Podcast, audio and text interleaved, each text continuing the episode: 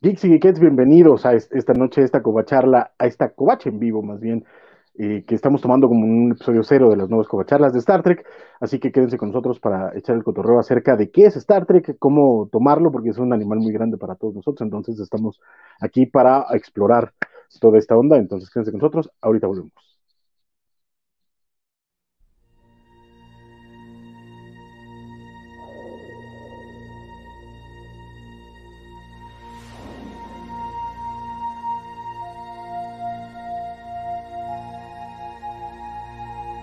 El ciberespacio.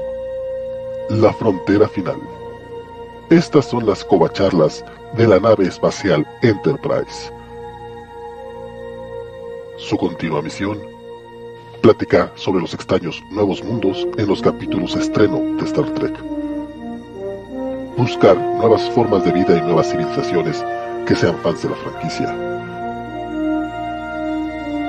Viajando temerariamente a donde ningún cobacho ha llegado antes.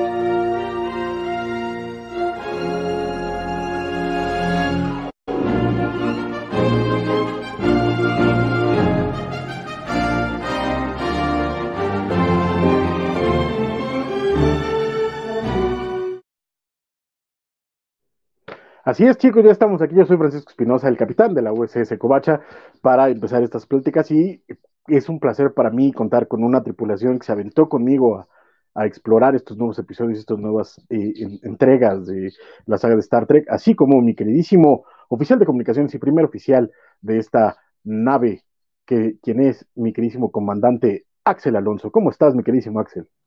Pues muy contento, muy emocionado aquí de, estar, así que en otro programa Cobacho, así que, eh, eh, pero también justo, ¿no? Trayendo acá un clásico de la ciencia ficción, este, también muy vivo, pero también con mucha historia, entonces, pues, emocionado mi, mi, capitán. Eh, ah, qué buena onda, qué bueno que estés aquí, la verdad es que sí hacía falta esta charla en la Covacha, entonces qué bueno que estamos aquí y además que se nos han sumado nuevas voces, que eso también es algo importante para Star Trek, como nuestro queridísimo eh, oficial de ingeniería, el teniente Rodrigo Díaz Paz. ¿Qué tal? ¿Cómo están? Muy buenas noches, encantado de estar aquí. Em, hasta se me salió una lagrimita con ese intro que nos, que nos, este, que, tenemos ahora, qué, qué, barbaridad, qué bien. Es, una eh, chulada, pues, Es una chulada y, muy contento, pues, eh, tratando de aprender y compartir cosas en este universo que es tan amplio, Star Trek, algo realmente, este, pues, que puede llevarnos a muchos lugares donde ningún cobacho ha ido jamás. Exactamente, así como nuestra eh, cuarta voz, que creo que es totalmente nuevito, lo estamos estrenando para la covacha, por lo menos, porque probablemente ya tenga algunos añitos, pero es nuestro querísimo oficial científico, el teniente Isidro Rodríguez. ¿Cómo estás, Isidro? Hola, muchas gracias por invitarme y feliz, eh, buenas noches para todos. Qué buena onda. Oigan, qué bueno que estén con nosotros, qué bueno que estén aquí, que se hayan aventado este, este, este boletazo, pero este, creo que no todo el mundo necesariamente tiene que saber quiénes somos nosotros y por qué sería una buena onda quedarse aquí a cotorrear con nosotros, que me imagino que usualmente en nuestros eh, episodios y nuestros programas tenemos gente fiel que nos sigue mucho y que le agradecemos como siempre de todo corazón que estén con nosotros, así que también me gustaría que ustedes se presentaran, así que me gustaría cederle un poquito el micrófono a las personas que están esta noche en este puente de la USS Covacha. Mi queridísimo Axel, ¿por qué no nos cuentas un poquito de quién eres, qué haces aquí? ¿Por qué, ¿Por qué quieres venir a cotorrear de Star Trek con nosotros? Ah, no, bueno, pues gracias Francisco, pues digo, ya los que escuchen los cómics de la semana, pues ya saben que, yo soy ahí un, un, oficial de comunicaciones, un comunicólogo, este, ahí muy, muy, este, este, entusiasta del formato del cómic, sobre todo, pero pues también me gusta mucho la ciencia ficción y justo este, Star Trek es una franquicia que, que, digo, uno, digo yo, yo la verdad, pues sí, creo que soy el más joven de la mesa, este, y pues digo, yo la conocía de oídas, de que mis tíos la mencionaban, de que sí hablan de que chistes o referencias al señor Spock, pero sobre todo por las referencias en la cultura pop, ¿no? Digo, ver a Spock ahí en Los Simpsons, este, eh, no haciendo nada para salvar el monorriel, este, o, este, o, recibiendo al extraterrestre de Springfield, o, o, de algunos chistecitos a momentos de la saga. Digo, me tocó, digo, creo que mis experiencias también fueron como en Futurama, este, este, este episodio en donde, en donde se encuentran a la tripulación, o, o Padre de Familia, que también Seth MacFarlane es un super nerd de Star Trek y siempre que puede ahí mete referencias o actores, entonces, este, pues nada, digo, esa es como que mi, mi experiencia, digo, ya ya en su momento, este, en el 2009, pues por muchas razones me tocó eh, ya empezar a conocer más de la franquicia. Este, eh, con la película, pues fue descubrir como la original y, las versiones de Abrams, este, pero también, este, y pues digo, ya cuando llegó a Netflix, pues fue clavarme ya como, como en esta saga, ¿no? Entonces, pues, esa es como mi, cercanía con, con, Star Trek y digamos lo, que también me tenía emocionado. Además, pues digo, justo por, por, por hablar de Star Trek, conocí a Francisco ya en el lejano 2007. Entonces, 2017, 2017. Sí, yo decía 2007 deberías de estar en primaria, carnal.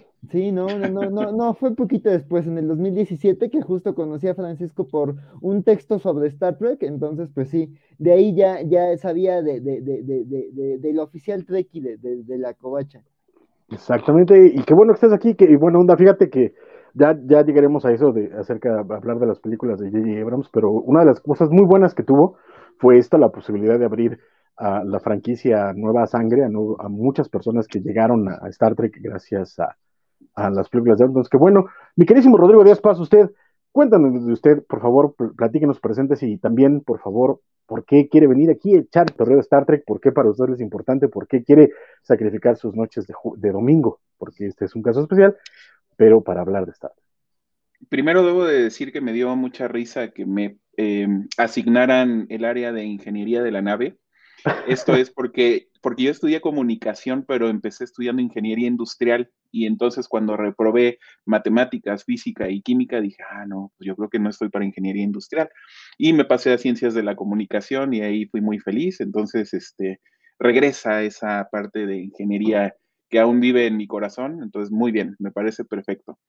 Eh, bueno, mi nombre, Rodrigo Díaz. Eh, tengo más o menos 30, 35, 35 años más o menos coleccionando cómics, ya soy, este, digamos, de la vieja guardia, pero además una de mis ah, fascinaciones o de mis hobbies siempre ha sido la ciencia ficción y obviamente pues Star Trek es una, un universo que, al que necesariamente tienes que llegar cuando estás eh, leyendo o viendo cosas relacionadas con ciencia ficción.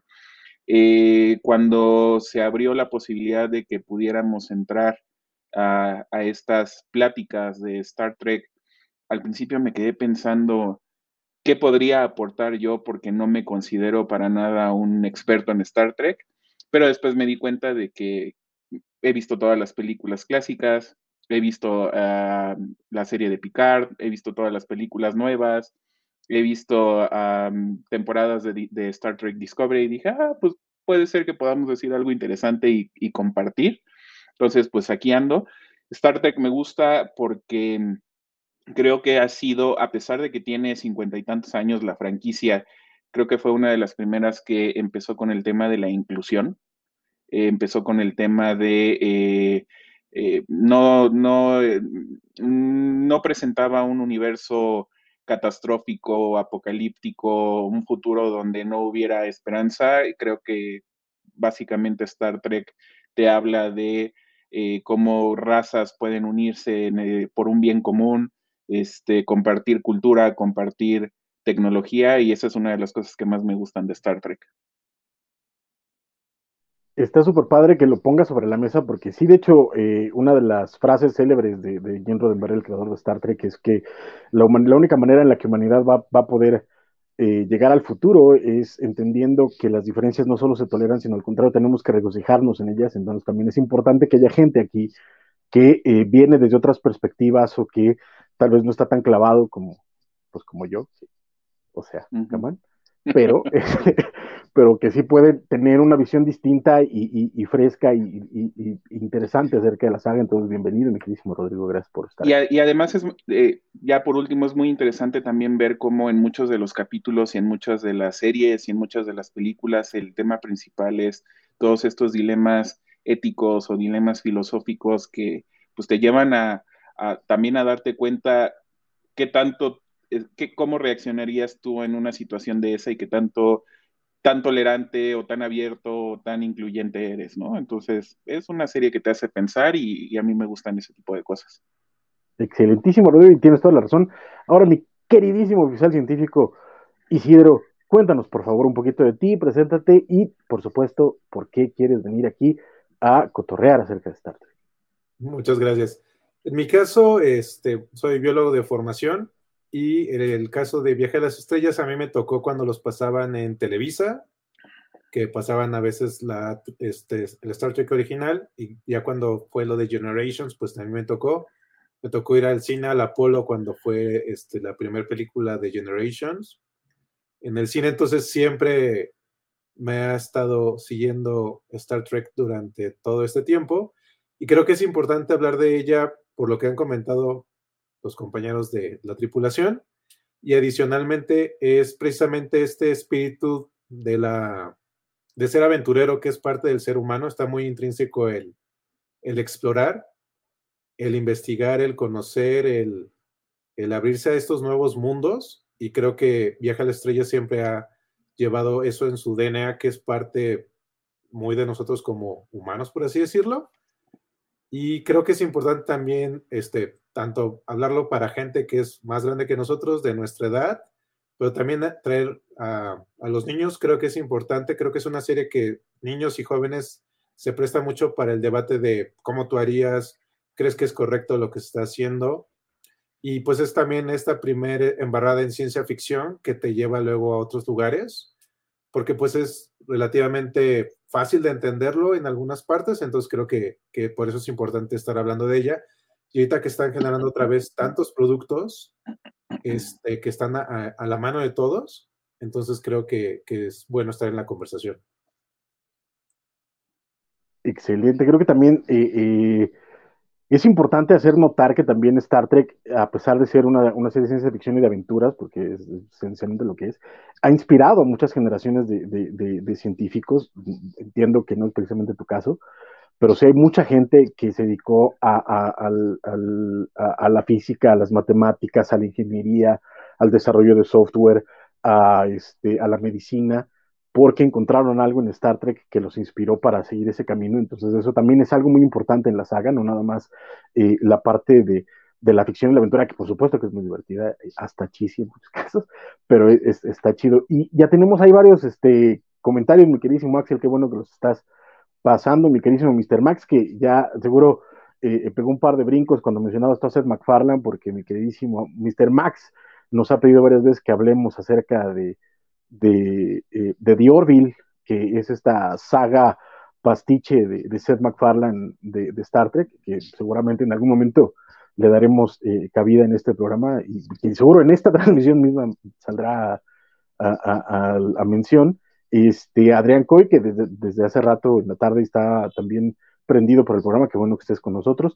Todo, ah, nos manda un, un super chat, mi queridísimo Adrián Coy, muchísimas gracias por, por pagar las vacaciones al líder supremo, pero no, también, también el presupuesto se va en las intros porque varias personas nos han mencionado que la intro está bastante chida y la neta es que sí se, se rifó el almirante Valentín García, al que tuvimos que convencer de que nos soltara este espacio para hacer este programa y hablar de, Star Trek. Entonces, qué bueno, no está por acá, pero este, le haremos eh, eh, eh, saber sus comentarios. También el buen Bernardo, que está con nosotros, los, el, el de estar con nosotros mañana en los cómics de la semana, también vino aquí a echar el cotorreo. Muchísimas gracias. Eh, Mr. Max dice que él también entró por las películas de Abrams y que como le gustan todas las ve una vez cada año. Qué bueno, qué buena onda que, tengas tu, tus, tus, tu Star Trek de, de cariñito, ¿no? está, chido.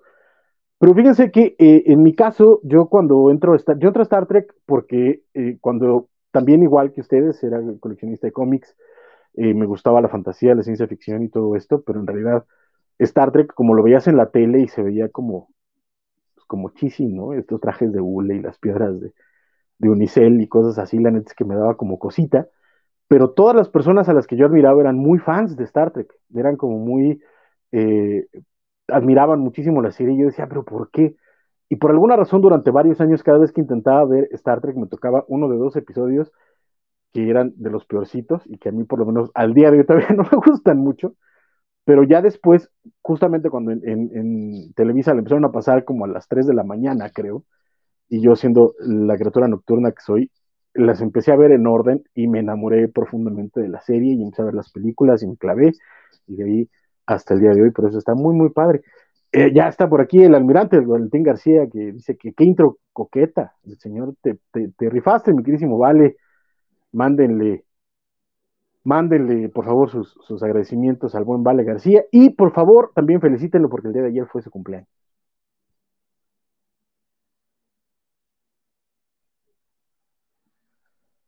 Creo que estás, en muteado. Sí, perdón, este, pues felicidades a Vale y pues así gracias por habernos dado el espacio que fue acá conquista de la Federación de, de, de Frikis, Trekkies de la Covacha. Básicamente. No, gracias a ti, mano, porque yo llevaba como dos años diciéndole, oye, ¿y si hablamos de Discovery? Y no me pelaba. Y de pronto llegó Axel y dijo, oigan, ¿y si hablamos de Discovery? Y dijo, no, pues hay que hablar de Discovery. Entonces, qué bueno, muchas gracias, Axel, por venir a meter presión para que este programa sucediera. También está aquí nuestra queridísima eh, Isabel Ugalde, otro oficial científico, pero de otros programas y de otra franquicia. Entonces, qué bueno que esté aquí dándole legitimidad a esta covacha en vivo, covacharla cero. Entonces, y, a, las eh, de ciencia ficción, porque pues, también ahí estuvo de oficial científica en The Expanse, entonces pues sí, es la oficial científica de Covacha. Básicamente dice que sí, un biólogo genial. Bienvenido Isidro, Patrita, bueno, suerte porque no estás para saberlo ni yo para contarlo, pero también mi queridísima eh, Elizabeth Ugalde, si no estoy mal, también es, es, es, bióloga, si no estoy mal, pero por lo menos sí sé que es de ciencias. Ah, es física, es física, cierto. Es que como, como la conocimos por este por mediación de un biólogo, me quedé con la idea de que se habían conocido en la misma, eh, la misma facultad. Pero eh, básicamente entonces, eh, pues empecemos a, darle átomos a esto, chicos. ¿Qué fue lo primero ustedes que vieron de, de Star? Ya por ahí mencionaba Axel las películas de Abrams, pero vamos a darle una, una, rondita y, ya saben cómo son las dinámicas de estas covacharlas. Este, métanse ahí cuando sientan un silencio, opinen, pelense déjense, déjense ser, que eso es lo padre de estas, de estas conversaciones. Entonces, eh, ¿dónde empezaron? Pues mira, yo, yo empecé con las películas. Empecé, eh, creo que la primera que vi fue la de Generaciones, que es donde comparten eh, pantalla Picard y el Capitán Kirk. Donde se cae Kirk de las escaleras y se le rompe la cadera. Sí, yo, yo, estaba muy emocionado hasta que vi de qué manera este, se enfrentó a las escaleras y perdió. Pobrecito. Pobrecito. Es pobrecito. Entonces, sobrevivir a los Klingons para que lo mataron a escaleras sí se siente muy feo. Mi queridísimo Félix, perdón la interrupción, pero mi queridísimo ah, Félix, Farfán nos acaba de mandar otro super chat que nos dice buenas noches, apoyando a, mis amigos antes de viajar a donde nadie más ha viajado. Esta tripulación es de primera buen viaje. Muchísimas gracias, Félix. Siempre es un placer que estés por acá. Un abrazo. Gracias, Félix. ah, sí, perdón, perdón, Rodrigo. No, no, no, no hay problema. Estas noticias siempre son muy buenas. Entonces empecé con las películas, empecé con Generaciones, luego me aventé la película donde sale Khan, que también es ah. muy buena. Este, luego me aventé Nemesis, entonces yo básicamente le entré primero por el cine, eh, después me fui, empecé a ver algunos capítulos de la serie original y, de New Generation, pero donde sí ya me clavé durísimo fue con las películas de J.J. Abrams y también eh, empecé, me clavé muchísimo con Star Trek Discovery. Entonces, este, digamos que tengo como un toquecito de lo clásico, pero me he ido enfocando un poco más a lo, a lo nuevo. Eh, creo que el, eh, independientemente de eso, el espíritu de la serie continúa. Lo que platicábamos al principio, el tema de este, todos estos eh, dilemas morales, éticos, el tema de unión, de cómo necesitan encontrar la solución a cada uno de los problemas muchas veces no teniendo los recursos que se necesitan para poder salir adelante. Este, una de las cosas que mencionabas al principio y que me parecía interesante es que esta serie fue como inspiración para mucha gente dedicarse al tema de las ciencias y demás. Y creo que también ha sido como inspiración para muchos de los desarrollos tecnológicos que tenemos actualmente. O sea, muchos de los de, los, de, lo que veíamos en los años 80, en los años 90 como eh, tecnología avanzada, pues ya está prácticamente entre nosotros, los, la forma en cómo nos comunicamos, los, se van desarrollando hologramas, cosas de, la realidad virtual. Incluso fíjate que cosas que hoy en día son como súper comunes, empezaron con, alguien viendo un episodio de Star Trek, por ejemplo, eh, hay un documental que se llama Trek Nation, donde hacen entrevistas a gente que desarrolló mucha de la tecnología contemporánea, y por ejemplo, la gente que desarrolló el celular, lo primero que tenía en la cabeza era el, comunicador de Star Trek, entonces también por eso de pronto lo primero que se hizo cuando se empezó a realmente a, a, ya hacer más fácil eh, el tamaño de la tecnología, fue hacer los flip phones porque le hacía mucha ilusión a los ingenieros de ver el... bueno, a mí el, el, el, StarTAC de Motorola fue uno de mis teléfonos favoritos justamente porque podías abrirlo tal la abogada, claro, sí, sí, totalmente. Te sentías ahora, con él, ¿no? sí. Fíjate y ahora la realidad virtual. Eh, ajá. y, no, pues sí, el holodeck. En, medicina, el, desarrollador de, de, de los resonadores, eh, eh,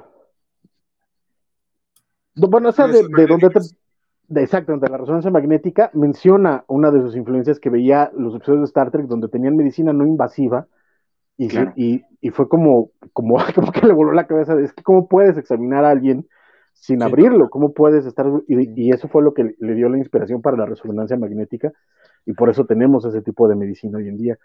Y lo mismo pasa con un montón más de, de, cosas. Eh, y poca gente tiene esta, esta idea de lo importante que ha sido Star Trek, no solo para... El, desarrollador del MP3, por ejemplo, menciona que un día estaba viendo un episodio de Next Generation en el que te está escuchando como 30 sinfonías al mismo tiempo, y todo eso estaba en la base de datos de la computadora, y él se preguntaba, pero es que ¿cómo puedes meter tanta música en, en, en una computadora? O sea, ¿cómo puede funcionar? Y por eso desarrolló el MP3, para poder eh, digitalizar música, y ahora ya es lo más común. Tenemos este, Spotify, tenemos Apple, eh, Apple Music, eh, Amazon Music. Básicamente tenemos la, la toda la, la, musicografía de la humanidad al alcance de nuestras manos. Y algo que me, que me sorprende ahorita y que yo ya veo como mucho más cercano es el tema de la realidad virtual. Ya ves que que, eh, por ejemplo, Picard entraba a estos este, ambientes, exactamente, ambientes generados, donde podías elegir en qué lugar querías estar, tranquilizarte, etcétera. Y ahorita, pues ya básicamente los vamos a tener con toda la tecnología virtual que están desarrollando, sobre todo en tema de videojuegos. Pero este, pero ya es algo que va a estar muy cercano también. Entonces, yo creo que, que, es muy importante Star Trek en este sentido, ¿no? Sí. Sí, pues Perdón, Axel. Eh, o sea, no, pues nada más eso, o sea, que justo el año pasado que nos dijeron que el metaverso esto, que el metaverso aquello, pues sí, el metaverso es como el holodeck, nada más que pues todavía tienes que ponerte un cascote encima, pero... Ajá, y guantecitos. Una cosa que se parece al casco de Spock, ¿no? El legendario casco de Spock. Uh, claro, claro, sí, sí, sí. sí. Mi queridísimo Isidro, ¿y tú cómo, qué, fue lo primero que, el primer contacto que tuviste con, con Star Trek? En mi caso fue con la la serie original, cuando la pasaban en el canal 4, que hacían ese bloque que pasaban Bonanza y todo eso, yo dije, ah, es súper moderno esto, y ya con los años fue de, no, porque me tocó verlo en los ochentas. Perdidos en el espacio también estaba por ahí, me parece. o sea, metían tiempo, todas estas. Que eran Perdidos en el espacio, Tierra de Gigantes, Bonanza, que uno decía, ay, son un chorro de capítulos. Yo pensé que eran de esa época con los años era como de, no, era de los 70, bueno, finales de los 60. Entonces, esa fue mi primera interacción. Me tocó este, en el cine la, igual la película de Generations, en el Apolo, que era de estos cines grandotes, que fue de los oh, últimos que quedó en, por la zona de satélite. E igual, en el 4, cuando empezaban a mm, poner estas cosas de que metían Generations y luego Discovery, pero que lo salteaban. Y hasta ahora sí que hasta que hubo pandemia, pude ponerme en orden a ver todo exactamente como se había pasado. Entonces, mi primera interacción fue con, con la serie original y pues, eh, pues era también toda esa parte de, teníamos viaje, teníamos lo de Star Wars, teníamos la saga de Cosmos, de Carl Sagan, o sea, como que en los ochentas, todo ese bloque, bueno, y teníamos halcones galácticos, o sea, teníamos muchas cosas que te hablaban sobre el espacio. sobre, sobre esta, o sea, estuvo lo de Challenger, me acuerdo ahí entre sueños cuando, cuando explotó y todo eso, entonces había toda esta reverberancia de tener cosas de, de ciencia ficción, entonces, aunque se veía extraño, pues, el, el, programa, porque lo más cercano a compararlo probablemente era como Odisea Burbujas, que tenías estos sets con la serie original, pero pues es, eh, pues, pero es encantador, pues, los, los, este, todos los capítulos que me tocó, y, y tenía esta parte de aventura de, de serie de sábados en la, la, mañana, pues, o de películas de matiné, como se les dice, Sí. Entonces, y pues para mis papás era como de, ah, pues es una serie sana también, sí la puedes ver, ¿no? Entonces ahí uh -huh. empezó todo este relajo. Era la permanencia voluntaria de, o el chinito del tío. ¿no? Sí, Era, así eran Sí. nuestras. Tardes de, de Canal 5. Que fíjate que, que parte de, de, lo que también mencionas, que, que me hace interesante resaltar, es que justamente en los 60, en los 70, con todo este rollo de la Guerra Fría, la guerra de Vietnam, etcétera, el grueso de la ciencia ficción que se producía era muy oscura, era una ciencia ficción que planteaba que para el año 2000 íbamos a estar del, pero del culo, o sea, que íbamos a tener mutantes, nos íbamos a comer unos a otros. De hecho, hace un par de años eh, pasamos la barrera de Soylent Verde y nadie salió gritando, ¡El Soylent Verde es gente! No, lo- Eso dice algo, ¿no? No bueno, está, está, está, está el debate que tuvimos antier del Kentucky Fried Chicken, pero esa es otra historia. Pero lo, lo chido que tenía Star Trek es que nos decía, ¿saben qué? Piensen lo imposible. Piensen que vamos a llegar al futuro y que vamos a llegar mejor que hoy. Vamos a ver las, los problemas que tenemos y los vamos a solucionar. Y si comparamos la calidad de vida de la gente eh, objetivamente, si comparamos el nivel de, analfabetismo, el nivel de salud, la, el, tiempo de vida que tenemos, la expectativa de vida que tenemos, la calidad de vida, la, eh, desnutrición, eh, la muerte infantil, eh, etcétera, etcétera, etcétera, en realidad hemos mejorado muchísimo. Poca gente lo ve porque las redes sociales usualmente nos tiramos a la tremenda y estamos peor que nunca y el ser humano es el, el germen de la tierra. Pero en realidad hemos mejorado un montón y esa, esa, eso fue algo que Star Trek le dijo a la sociedad en su cara. Piensa que podemos ser mejores, un poquito, ni siquiera tenemos que ser santos, un poquito mejores.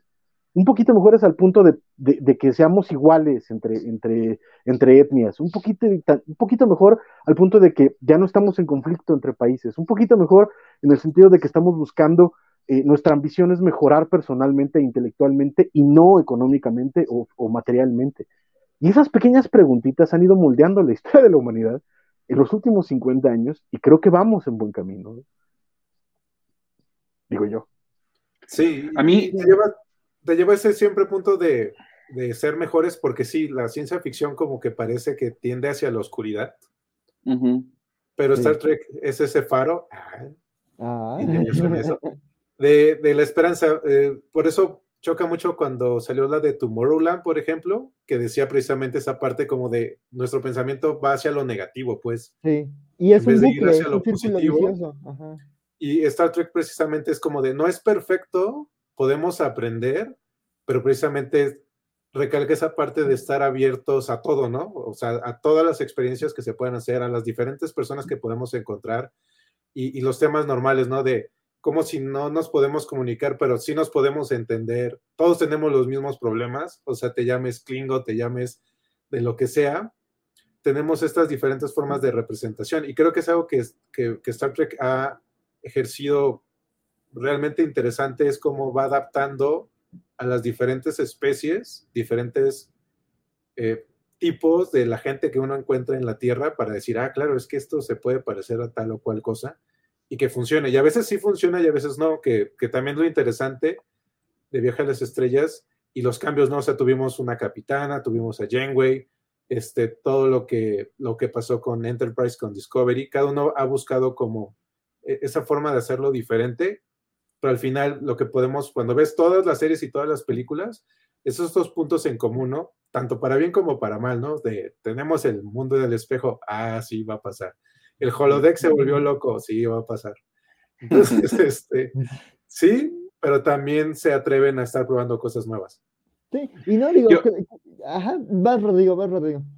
No, yo, yo lo, lo, que quería comentarles a nivel general es que una de las preocupaciones que tengo ahorita es que de alguna manera con toda la, experiencia y lo que vamos a seguir viendo de Star Trek podamos cubrir todas las y, desmenuzar todas las capas que tiene todo este universo de Star Trek. Ya tenemos la capa de lo que de, la inclusión, de, este, de todo lo que hemos estado platicando ahorita. También tenemos el tema de las, los dilemas morales, tenemos el tema eh, esa duplicidad que, tenían, por ejemplo, el capitán Kirk y Spock, que era lo emocional con lo racional y cómo tenían que, convivir ambos para poder salir adelante. O sea, son, son muchas, muchas capas a lo largo de todas estas series, películas, este, etcétera. Y, y ojalá podamos para todos los que nos ven y todos los que comentan y los que estén interesados, podamos como ir desmenuzando esto con cada uno de los, de los programas que vamos a tener, ¿no? Sí, pues digo, yo, yo, yo creo que, que ah, eh, digo, ahorita si en los comentarios tienen como, como dudas puntuales o cosas que se acuerdan, o sea, creo que también digo, pues una cosa acá, ¿no? En México, pues sí se transmitió de manera muy salteada Star Trek, este, justo a mí también me tocó ver episodios sueltos de Voyager o Enterprise y no entenderles nada, este, ya ahorita cuando hablemos como de las series contemporáneas, hay un personaje de, de Picard que reconocí, pero su serie no me dice nada porque es como de la vi salteadísima, es como de, güey, no, no entiendo Voyager, no me he puesto a verla, pero justo digo, creo que eh, algo que, que, que, es el hilo conductor de, de, Star Trek como franquicia es que es una ciencia ficción muy optimista, pero que justo, o sea, no, no, no, no por ese optimismo huye, más bien al contrario, sino porque no huye de los problemas sociales, sino que te habla de, de, de, de la realidad, o sea, justo surge en la Guerra Fría, surge durante un momento donde hay temas sociales muy fuertes en Estados Unidos, en donde está la lucha por los derechos civiles, y justo, ¿no? Es como que en este momento que decíamos, ¿no? De, de para dónde va la humanidad, pues justo, Gendo Roddenberry, pues se imagina un futuro, pues sí, utópico, ¿no? Digo, tendrá sus matices y como dicen, no, no es un mundo perfecto y de, eso va la serie, ¿no? De que sí hay muchos dilemas y, y, y, en todas las series hay episodios que giran en torno a verdaderos conflictos, este, morales, éticos, este, filosóficos y esa es, es la carnita, o sea, sí hay mucha acción en Star Trek, pero también mucha aventura y mucha exploración, pero también hay, hay episodios que es como gente discutiendo moral, ¿no? Y, ética y diciendo, esto se tiene que hacer por esto y, son episodios muy tensos, pero, pero que justo eh, ahí tienen esa sustancia y justo por eso resuena, ¿no? Digo esto. Es lo que, mucha banda, Que fíjate que es lo que mucha banda no le gusta, ¿no? La onda de, de, es que es gente discutiendo política, yo quiero ver que se plomen. O sea, sí está chido, pero, pero, pero también esto tiene, tiene algo de, importancia. Perdón, Axel, te interrumpiera, pero es que ese, punto e, es parte de la discusión común de, Star Trek, ¿no? es que se la pasan discutiendo, pues de eso se trata la vida, mija. Sí, así, así, es la, así es la diplomacia y así se resuelven los problemas del mundo. Así tendrían que resolverse muchos problemas del mundo. Correcto. ¿Qué te parece si, hablando de, de discutir y de resolver los problemas del mundo, ¿Qué tenemos en los comentarios, mi queridísimo Axel? A ver, bien. Porque sí he visto que hemos estado muy activos ahí. De hecho, he visto nombres que no había visto yo antes. Qué bueno que estén con nosotros. Qué bueno que, tengamos este, más gente. Y por supuesto, nuestros amigos habituales también siempre se les agradece. Sí, pues mira, aquí también ya nos están compartiendo sus experiencias este, viendo este, Star Trek. Y pues sí, digo, creo que, que sí, este eh, eh, está el tema de, de, de, de, que, pues sí, la serie original, pues sí, es, es algo que reconocemos, pero sí, sí ha costado mucho trabajo verla en, tele, ¿no? Como esto que nos dice este Félix, de que pues sí, ya llovió cuando la pasaban en las repeticiones. Fíjate que una, un comentario que pasaste ahorita, Axel, que eh, se me hace muy importante, es el de Isaías, que nos dice este, que él ha, visto eh, pocas cosas, pero no sabe por dónde irse tampoco, ya después de haber visto The City of uh, on the Edge. Y eso es algo que también creo que en lo que les vamos a poder eh, ayudar, ¿no? Eh, también como hacer un, un, mapa o una ruta para que la gente pueda ir envolviéndose un poco más sobre todo este, este universo. O pequeños playlists, ¿no? También, porque, por ejemplo, Isaías Segundino menciona eh, el episodio de The City on the Edge of Forever escrito por Harlan Ellison, que en general el consenso es que es el mejor episodio de Star Trek jamás realizado, y estamos hablando de un episodio que tiene 55 años, ¿no? Y, y la, la calidad que tiene el día de hoy los dilemas que trata, los temas que, que, maneja, son, siguen siendo, golpean en la tripa exactamente igual. Yo la verdad es que cada vez que veo, si te han dicho fuera, a ver si se me salen las de San Pedro un poquito. Entonces, pero son esos episodios que tal vez podemos decirles, oye, es que igual no tienes que verlos todos. Ve estos para que veas si te atrapan y tal vez si te atrapan quieras ver más, ¿no? Eh, porque sí, es, es que es, es, un universo inmenso y también hay que admitirlo, no todo vale mucho la pena. por eso podemos, pero en la, en la USS Covacha podemos ir trazando la ruta a seguir. Ándale, qué, qué, bonito lo pusiste, Rodrigo, qué bárbaro. Ah, muy, muy bien. Tengo inspirado, amigos. De ingeniería, sí, sí, sí. sí se, nota que, ajá, no, y además se nota que, que trabaja en marketing, qué bueno. Sí, no, muy, bien mapeado. Exacto. Dice mi querido Elizabeth Ugalde, yo también la vi en los 80, la original, y le daba mucha flojera. A mí me pasaba lo mismo, te lo juro por vida del Señor pero eh, fíjate que conforme fui creciendo y, empezando a leer ciencia ficción, me di cuenta que a mí la ciencia ficción que me importa es la ciencia ficción, la, que me gusta, vamos, es la ciencia ficción que eh, metaforiza conflictos actuales, que se atreve a ver la realidad y cuestionarla desde otra perspectiva. Un poquito, eh, es una cita que a mí me encanta además, de Richard Corliss, que dice que la ciencia ficción es un cuento de es un acto de subversión disfrazado de cuento de hadas. Y eso, esa visión de, de la ciencia ficción y de la fantasía me encanta y cuando empecé a ver Star Trek en forma, me di cuenta que no hay otra, no hay, o, más bien hay pocas series en, la cultura popular que tengan tanto esa, esa idea de, un acto de subversión disfrazado de cuento de hadas. La forma en la que te hace cuestionarte tu realidad, la modernidad, la vida actual, la gente, tus decisiones, tus prejuicios, me parece, me parece muy brillante. Perdón, Axel, sigamos con los comentarios porque sí, son, creo que son muchos. También para, que haya, para que haya Sí, sí nos están llegando y también pues ahí, este, pues digo, yo creo que si quieren, este, eh, miren, aquí nos dice Mr. Mac, los seres humanos no somos malos, solo tenemos muchos complejos y prejuicios y creo que eso, ¿no? Creo que la serie muchas veces a través de, las distintas razas alienígenas y de los dilemas éticos, creo que habla de esos problemas, ¿no? Y de, y de esa, de esa infinita escala de grises que hay en la humanidad, ¿no? Totalmente. Fíjate, perdón que, que, que me pongo un poquito ahorita al frente, pero hay un, hay, hay un par de episodios que puedo mencionar acerca de ese tema en particular. Uno de serie original que se llama The Balance of Terror, que es la primera vez donde se encuentran con los romulanos. se supone que había habido una guerra con los romulanos antes, pero no, no habían tenido la oportunidad de verse porque las naves no tenían eh, capacidad de, visual. Entonces, esta es la primera vez que lo ven de frente y resulta que los romulanos son exactamente iguales a los vulcanos, que es la raza del señor Spock. Y hay un tripulante que por su pasado tiene muchos prejuicios en contra de los romulanos y por lo tanto los empieza a transmitir al señor Spock. Esa onda de, de, señor, aquí los prejuicios no, tienen cabida y, enfréntate a lo que estás haciendo y cómo van resolviendo esa trama es, además de que el episodio es espectacular, está espectacularmente escrito y realizado, pero esa, esa idea es brillante. Y en Next Generation hay un episodio de la segunda temporada que se llama The Measure of a Man, la medida de un hombre, que eh, resulta que en Next Generation hay un personaje que se llama Data, que es un androide, es una, es una forma de vida sintética. Y llega un ingeniero de, la flota y dice, ah, es que quiero destazar a Data para ver cómo funciona y construir más, ¿no? Y entonces, pues el, capitán dice, oye, pero es que él es mi tripulante. Pues sí, pero es una máquina, carnal, es una cosa, no tiene derechos. Y todo el episodio es un juicio para determinar si Data es un, ser sintiente que debe tener derechos ante la ley. Brillante, brillante. Y la, metáfora de, acerca de, de, nuevo, de, qué es lo que hace una persona, de qué es lo que nos hace a nosotros, seres humanos, de qué es lo que nos da derechos, de, incluso de, cómo podemos llegar desde la forma más racional posible a decir que la esclavitud puede ser racional el, episodio es brillante, entonces tienen dos episodios ahí por si quieren echarse un más. Sí. de esos también, a mí yo recomendaría de Voyager, uno que es de las, primeras temporadas que se llama The Thaw, que es donde tiene que vencer este Janeway el miedo. Chulada. encuentran un lugar donde la gente está como conectada a unas máquinas, pero están muertos y resulta que se mueren de miedo y cuando entran como esta realidad de la máquina es un payaso.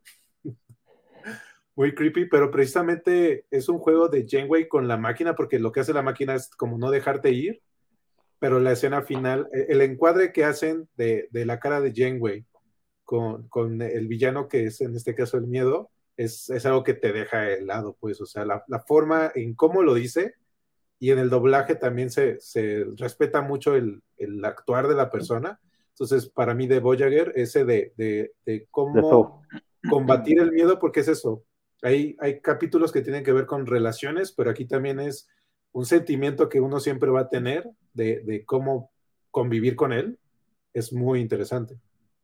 Y que, fíjate, eh, hay una, en, la literatura fantástica, hay un momento que un, par de, intelectuales, de, analistas de, la ciencia ficción, dicen el, el extraña, lo, llamaron el extrañamiento cognitivo que viene de, un ensayo de Freud, que ahorita no me acuerdo cómo se llama, pero que básicamente te, habla de ese momento de sobrecogimiento de emocional en el cual te enfrentas a algo que conoces, pero que es ligeramente tenebroso. Y pocas veces he sentido eso en una serie de, en una serie o película. Una de ellas es el final de The Truman Show, cuando, cuando está a punto de abrir la puerta, esa, como, ¿sabes? Como esa cosquillita que tienes, y ese episodio lo logra maravillosamente. Muy bien. Pues mira, si quieres, este, eh, eh, no sé, este, Rodrigo, algún episodio que a ti te, te, provoque y que recomiendes. No, justo estaba pensando en eso, pero yo creo que me iría con los que ustedes han mencionado. Pero si se me ocurre alguno otro, lo, lo, digo. Digo, a, a, mí uno que me, que me. Ah, no, perdón, Rodrigo. No, no, no, adelante, adelante. Sí, digo, no es un gran conflicto moral, pero digo, es de los viejitos, este, de los primeritos capítulos y me gusta mucho. Es justo este en el que, bueno, en primer, ese episodio me, me, divierte muchísimo por muchas cosas, este, pero digo, cuando este Kirk falla su, su, su, su transportador y, y, se divide como en dos, en el Kirk malvado y el Kirk bueno, que justo, ¿no? O sea, es, digo, no es el gran dilema ético y la serie ha tenido otros episodios con dilemas morales. O sea, justo ahorita que me eché el maratón de, de, lo último de Discovery y de Picard, pues justo estos también, eh, digo, Discovery cierra con unos, con dos, con varios dilemas éticos en su último, en su, antes del mid-season finale, pero digo, este de, de, de, de, de Original Series, este, pues habla de cómo la tripulación se enfrenta a, a qué hacer con, con, las distintas partes y con aspectos de la personalidad de alguien a quien admira, ¿no? Y, y, y cómo lo muy positivo también tiene consecuencias y le afecta, pero también que, que, su maldad, digamos, es parte de su personalidad, ¿no? Digo, si es un tropo que, que, que se ha este, explorado en, en, la ciencia ficción, este, que construye tu personalidad, pero, pero este creo que es una gran ejecución. Además, la forma en la que empieza con el perrito extraterrestre, me encanta. Con, peluche. Es, es que, amo el perro con peluche. esos episodios estaban hechos con el presupuesto de lo que te gastas en una caja de cervezas, mano. Tenía que improvisar muchísimo. Pero me, me, me, fíjate que me agradezco mucho que menciones el episodio, porque también me da pie a decir que, aunque la serie tiene 55 años y para mucha gente hoy en día puede decir, ay, es que está vieja, es que es predecible.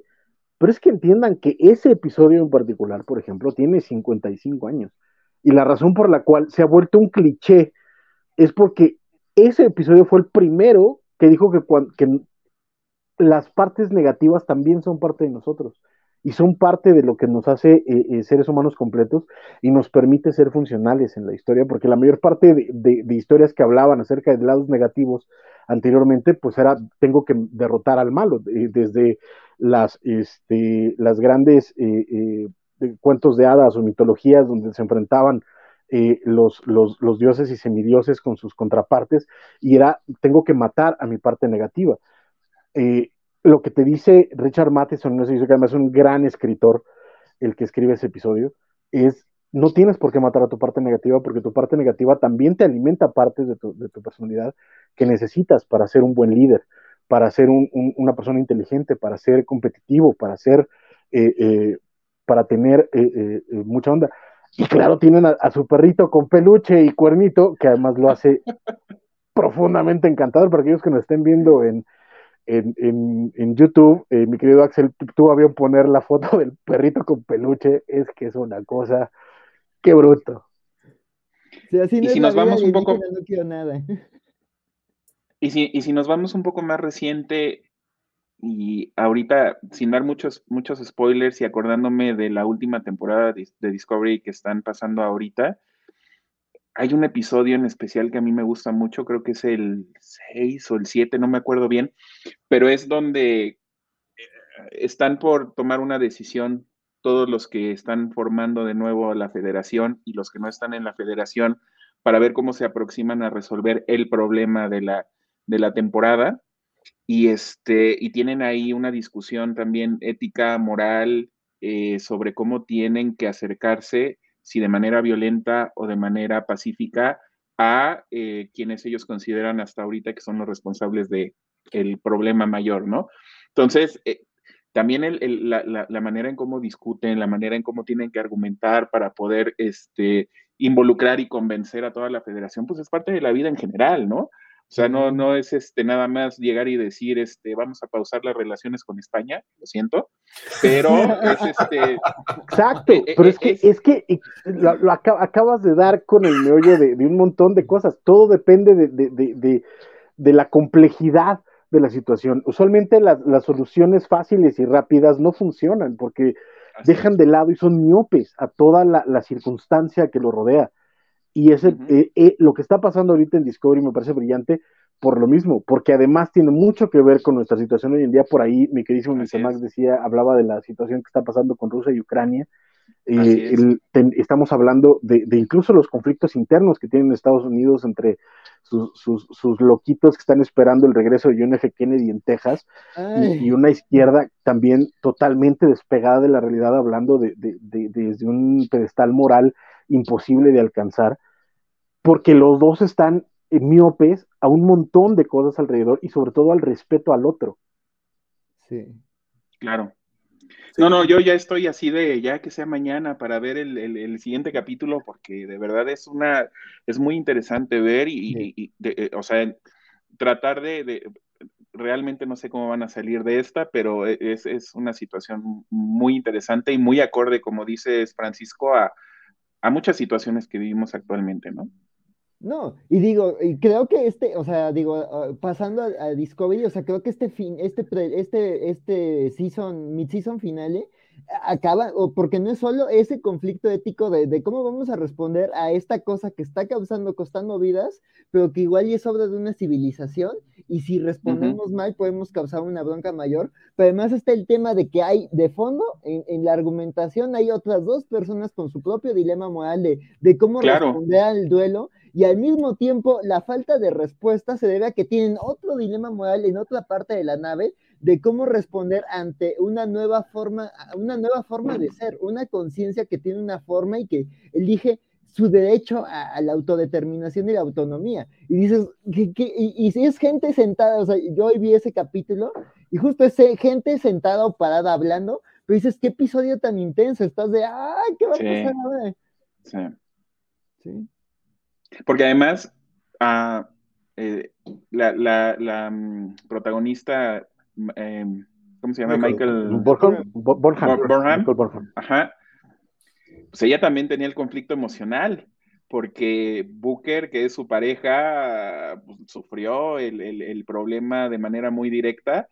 Y, y, y, y, la, y la presidenta, de, la actual presidenta de la federación, estaba también como diciendo, oye, pues necesitas tú también hablar para dar tu punto de vista y estaba así como de, no voy a hablar, pero y al final se avienta, ¿no? Independientemente de que eso le va a causar un problema con Booker.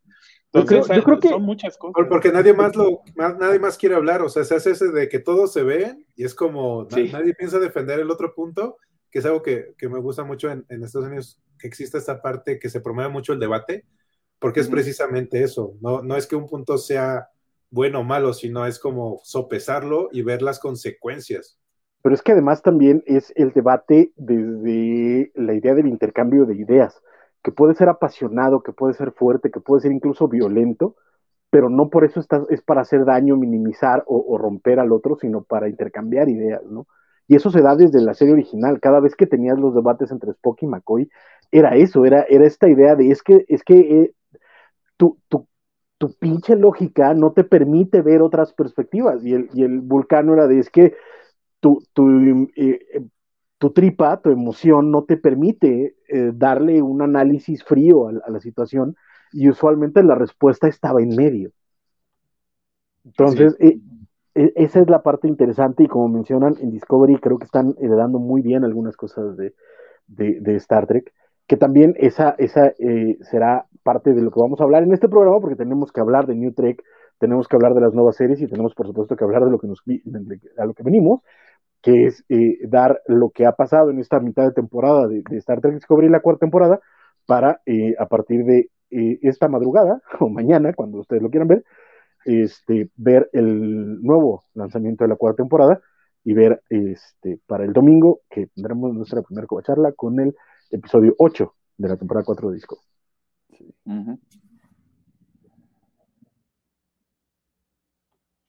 A ver, este, ¿quién, antes de pasar a cualquier punto o de, empezar con el New Trek, no sé si quieren este, retomar este comentario de Mr. Max, de cómo creen que la franquicia puede llegar a un público mucho más joven y que pues Mr. Max le, le, dice a Francisco que está de acuerdo en, un comentario del Star Trek Academy. Fíjate que eh, esa, esa, e, es que esa es una discusión complicada porque en realidad Star Trek no es para viejos. O sea, existe esa, esa idea, pero no es, eh, no es el caso. Eh, eh, es cosa de que se atrevan a verlo y de que lleguen a ellos sin prejuicio, porque de nuevo, o sea, la bronca es que cuando ves un episodio de serie original, te vas a enfrentar a piedras de, unicel y trajes de hule y, cosas por el estilo. Y a la narrativa de los 60, 70, ¿no? O sea, que ya era un poco más lenta, era Incluso el estilo actoral, o sea, yo puedo, yo perfectamente puedo entender que ver aquí el casino es como, es como complicado para todo el mundo. Pero si entras en, la, en lo que te está creando, en, la, en el paradigma que te está contando la serie, vas a encontrar cosas bien interesantes. La onda es, yo no creo que necesitemos enfocar eh, Star Trek a, las nuevas, a las nuevas eh, generaciones o, a un público joven, porque además eso es algo que ya está pasando.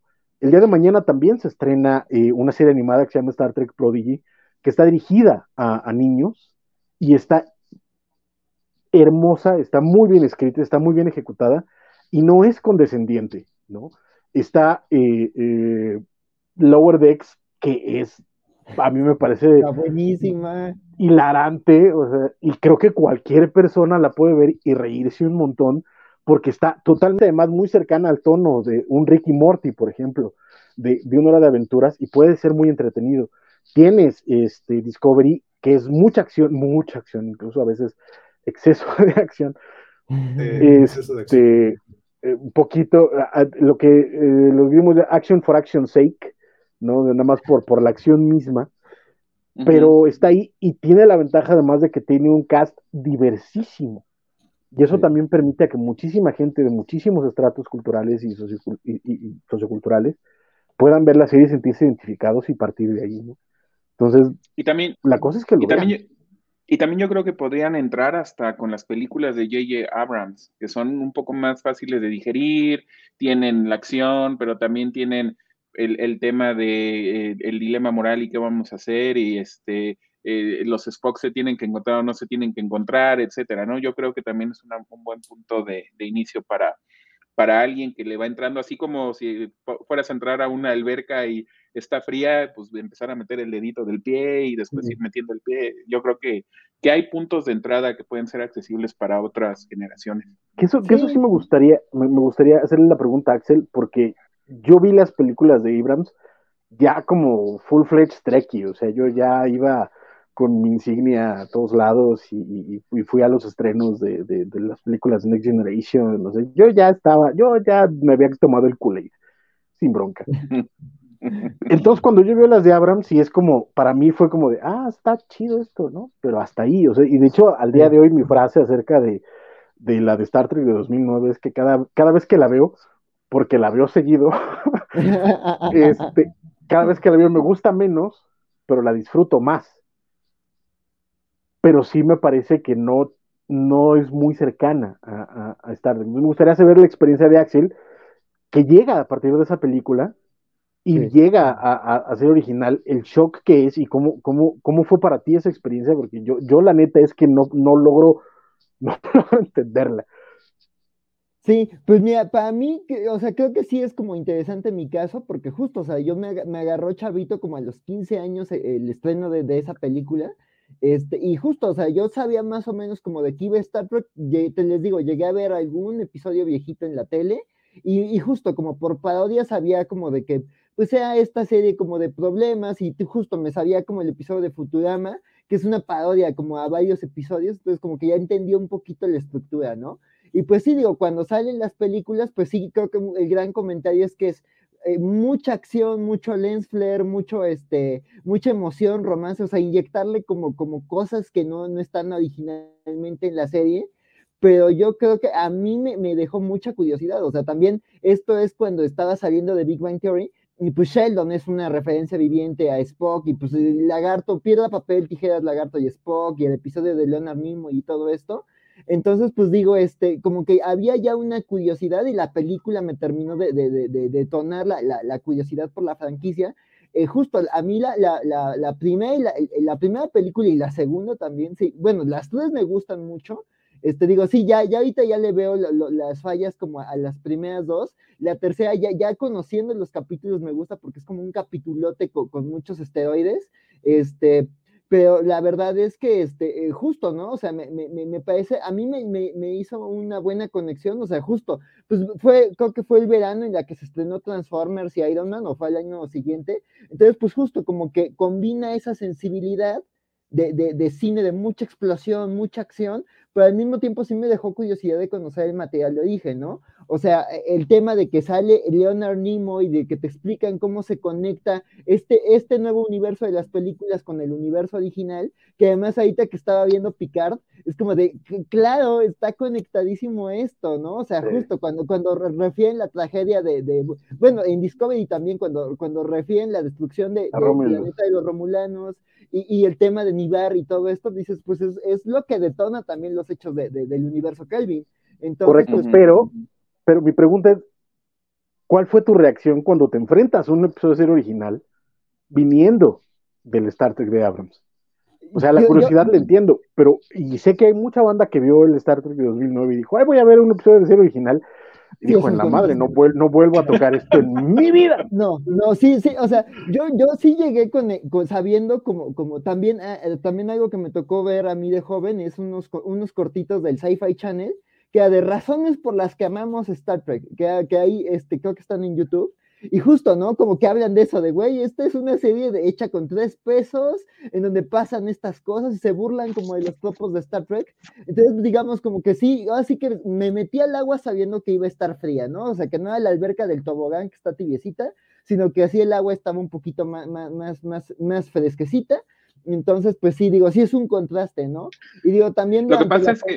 me tocó ver, eh, me tocó ver con mi pareja un episodio viejito y también ella de, ay, sí se le notan las costuras a esto, ¿no? Por los temas, por la, manufactura, o sea, sí, sí es un contraste, ¿no? O sea, pero sí digo, sí, sí llega sabiendo que no es la acción y, y, los hiperpresupuestos de una, de una superproducción hollywoodense.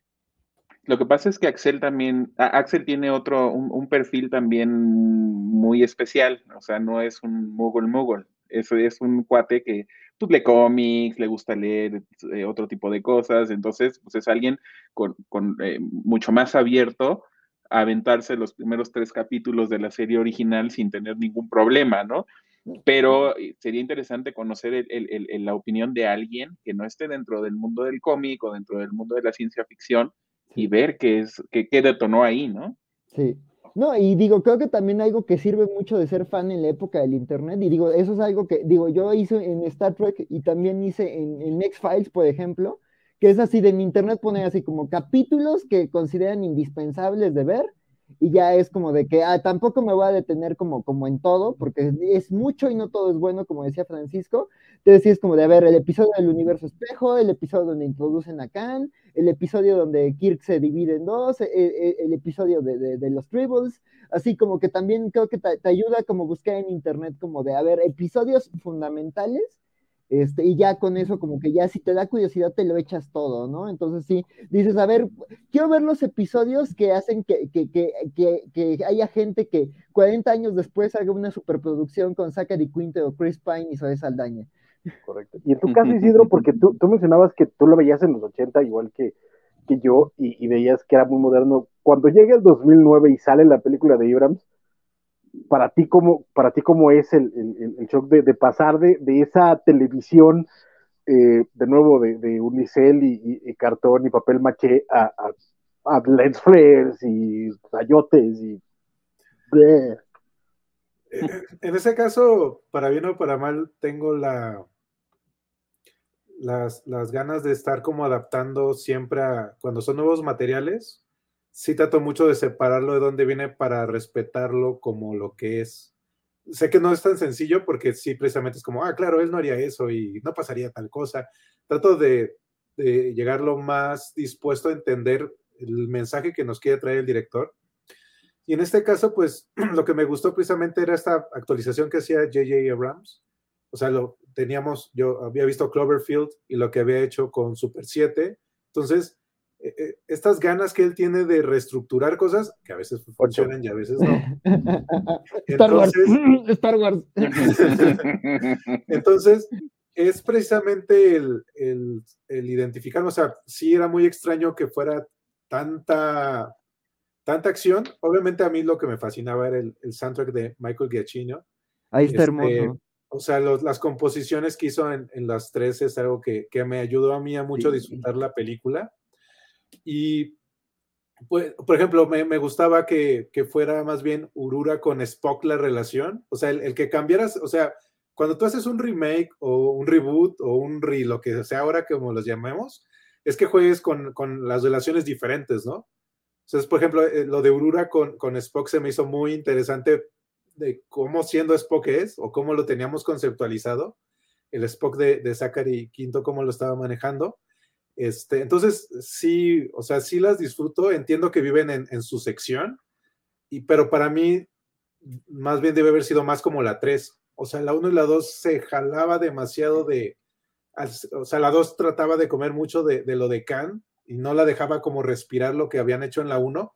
Y en la 3 te das cuenta que es como suéltenlos y, la relación de Spock con el, con el, con el doctor McCoy también es muy interesante. Entonces, es eso, o sea, para mí más bien creo que el error que ellos hicieron fue tratar de amarrarlo en la 2 y dejarla soltar más para que, que, jugaran como lo que hicieron con Discovery. O sea, Discovery creo que estudiaron las cosas que sí funcionaron en las películas y dijeron, mantengamos este punto intermedio entre acción, pero no tan locochona como Abrams, pero no nos quedemos con las cosas de Deep Space Nine y Voyager, y al mismo tiempo sí. O sea, para mí creo que Discovery nace porque fue como esto no funcionó, esto sí funcionó, y entonces expongámoslo.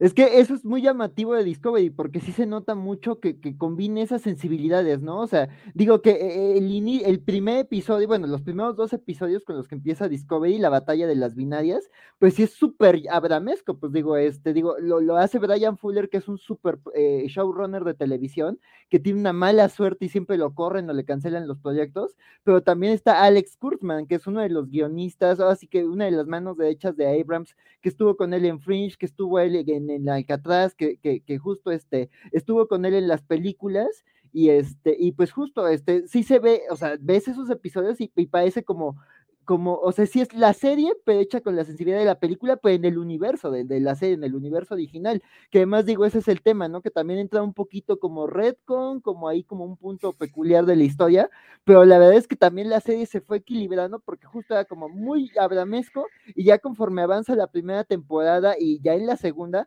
ya te van metiendo más dilemas morales, más elementos de la serie original y también te van explicando cómo dialogan o por qué ciertas cosas que, que no, no no, parecían encajar cómo, qué sentido hacen, ¿no? Y creo que eso es lo, interesante de, que, de, cómo combina sensibilidades, al grado de que, bueno, viene la nueva serie que básicamente va a ser una precuela de, la original y eso está muy emocionante también cómo están encontrando la manera de, rejuvenecer la historia original sin, sin, digamos, este, volver a crear otros universos, ¿no? Sí. Una de las cosas importantes... Ah, Pero, no, No, adelante. De- eh, Es que me llama la atención que, que, que Mr. Max decía desde su comentario anterior que él eh, sí lo veía, eh, pues sí, eso, ¿no? Que lo veía viejito, pero que lo terminó este, atrapando son los guiones, ¿no? Los guiones. eh, hablando de serie original. Y, y- y después ya nos decía que, que los guiones lo dejaban pensando, ¿no? Que muchas veces era para él este, interesante ver, ver episodios que los tenía que ver una vez al día porque se quedaba con, con- la idea. Y esa creo que es también parte importante de, de- de lo que hace Star Trek, que eh, va sembrando semillitas, ¿no? Como para, para dejarte ideas eh, eh, que, que te terminan llevando a otros lados, ¿no? Se habla mucho de la, de la filosofía de Star Trek, pero es eso, ¿no? Pero Y también, dice- por ejemplo, te pasa con Generations, o sea, las primeras dos temporadas de Generations no es el, no es como te lo venden. Por ejemplo, Generation es como de, oh, Picard es lo mejor y no sé qué. Y llegas y es como de, porque no tiene barba acá el número uno.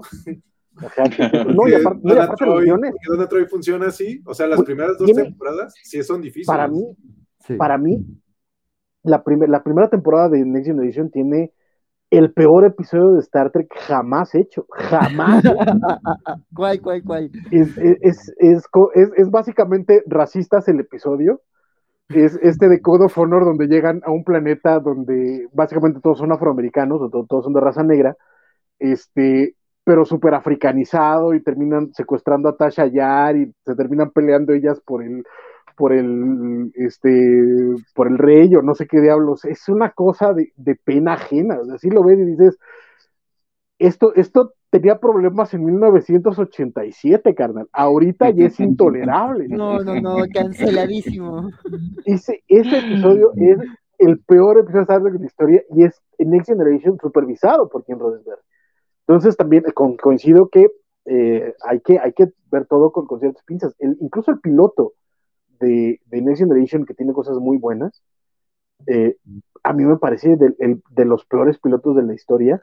A mí me avientó Aunque- tengo que decirlo, el, el piloto de Discovery se me hace un poquito peor. El de las estrellas binarias es, es una cosa de, ay Jesús, la serie afortunadamente se pone mejor después, Sí. pero esos dos, esos dos episodios sirven como piloto, que es este... Es que The Battle of the Binary Stars es el, es el segundo. El primero no me acuerdo cómo se llama. Pero, híjole, y lo, ya lo vi como tres veces. No sé por qué estoy diciendo que hay cosas que no me gustan y que veo mucho, pero es Star Trek. Hasta, hasta lo que no me gusta lo amo. Sí, Pero bueno, es- no volvamos lo a vi hablar ya de tres veces. de cómics. No, uh, uh, de- déjame paz. No, no, no juzguen cómo vivo.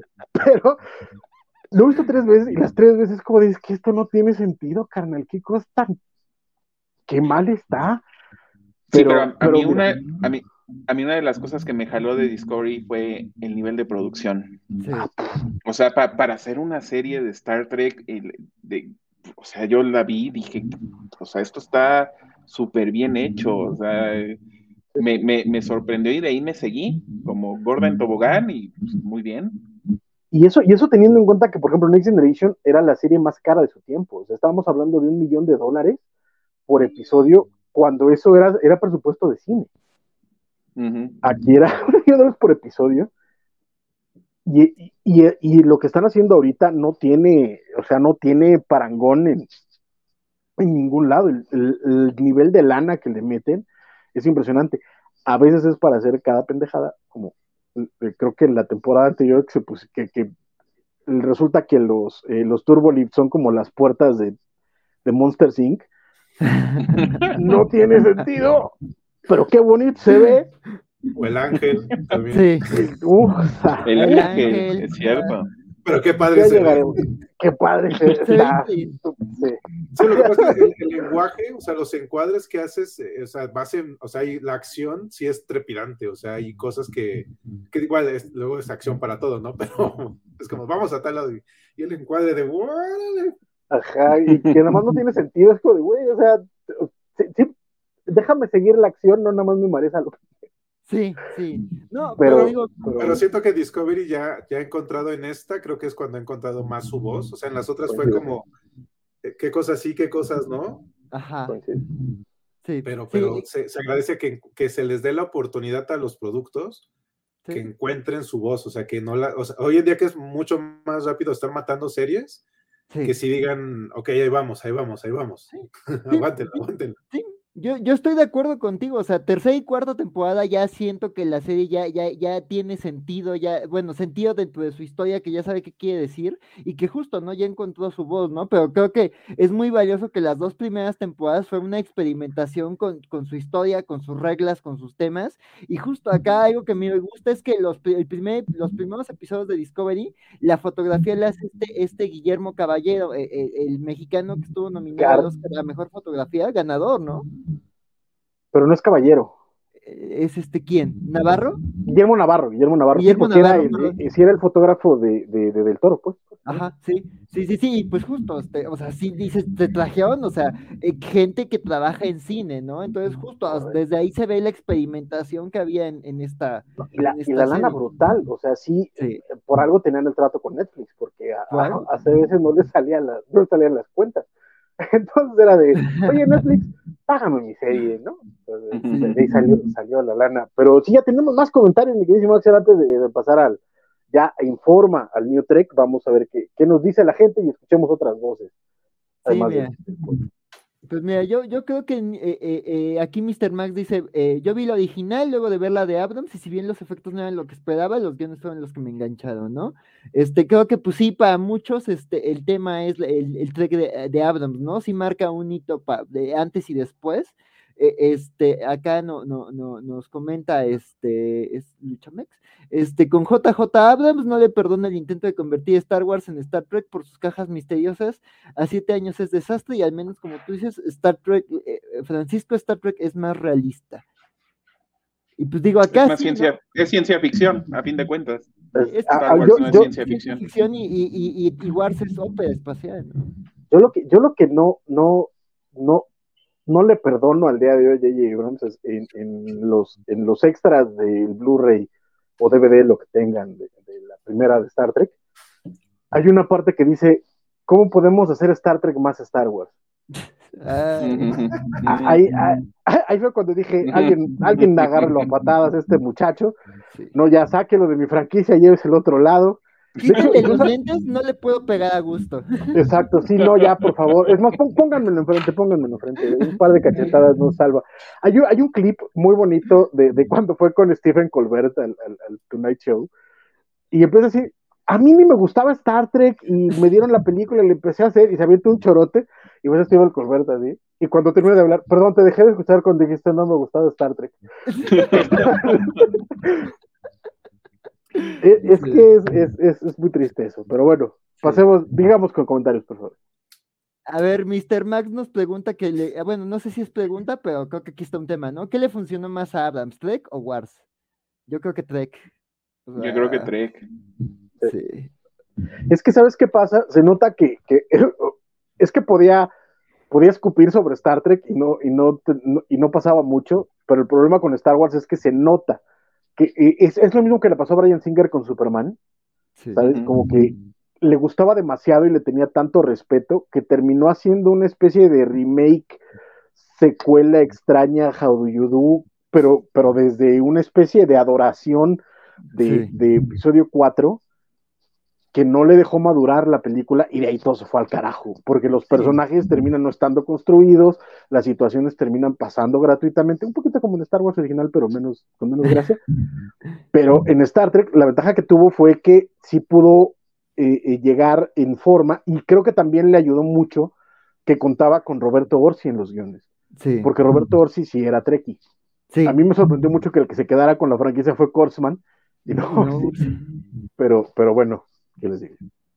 Sí, pues, pues digo, este, eh, eh, eh, también creo que algo que pasa es cuando, cuando, este, cuando los autores le tienen tanta reverencia a las obras, ¿no? Creo que también digo, pasa en los cómics, pasa en el cine, cuando el autor no viene desde un lugar de un cariño ciego, yo creo que se, se también se da más libertades. Digo, ahí ya hablaron este miércoles, también chequen la, la covacharla de, de Star Wars, del libro de Boba Fett, de que Robert Rodríguez le tiene cariño a un personaje súper secundario y también, y, digo, y este, este John Favreau y este Dave Filoni, y también ahí se ve que, que el tanto cariño le tienen que no lo, lo toca, ¿no? Bueno, en los cómics hablamos, ¿no? De que Jonathan Hickman revolucionó los Cuatro Fantásticos y los Avengers, y no eran los personajes que leía y quería, era como de, güey, pues sí, los hice se me hacían interesantes, pero no eran mis favoritos. Mis favoritos eran los mutantes y la legión de superhéroes, ¿no? Pero desde, digamos que eso, esa, ese no tenerle una idolatría también le dio libertad para probar cosas nuevas con, personajes que, que otra gente sí quiere y que han servido para que esas visiones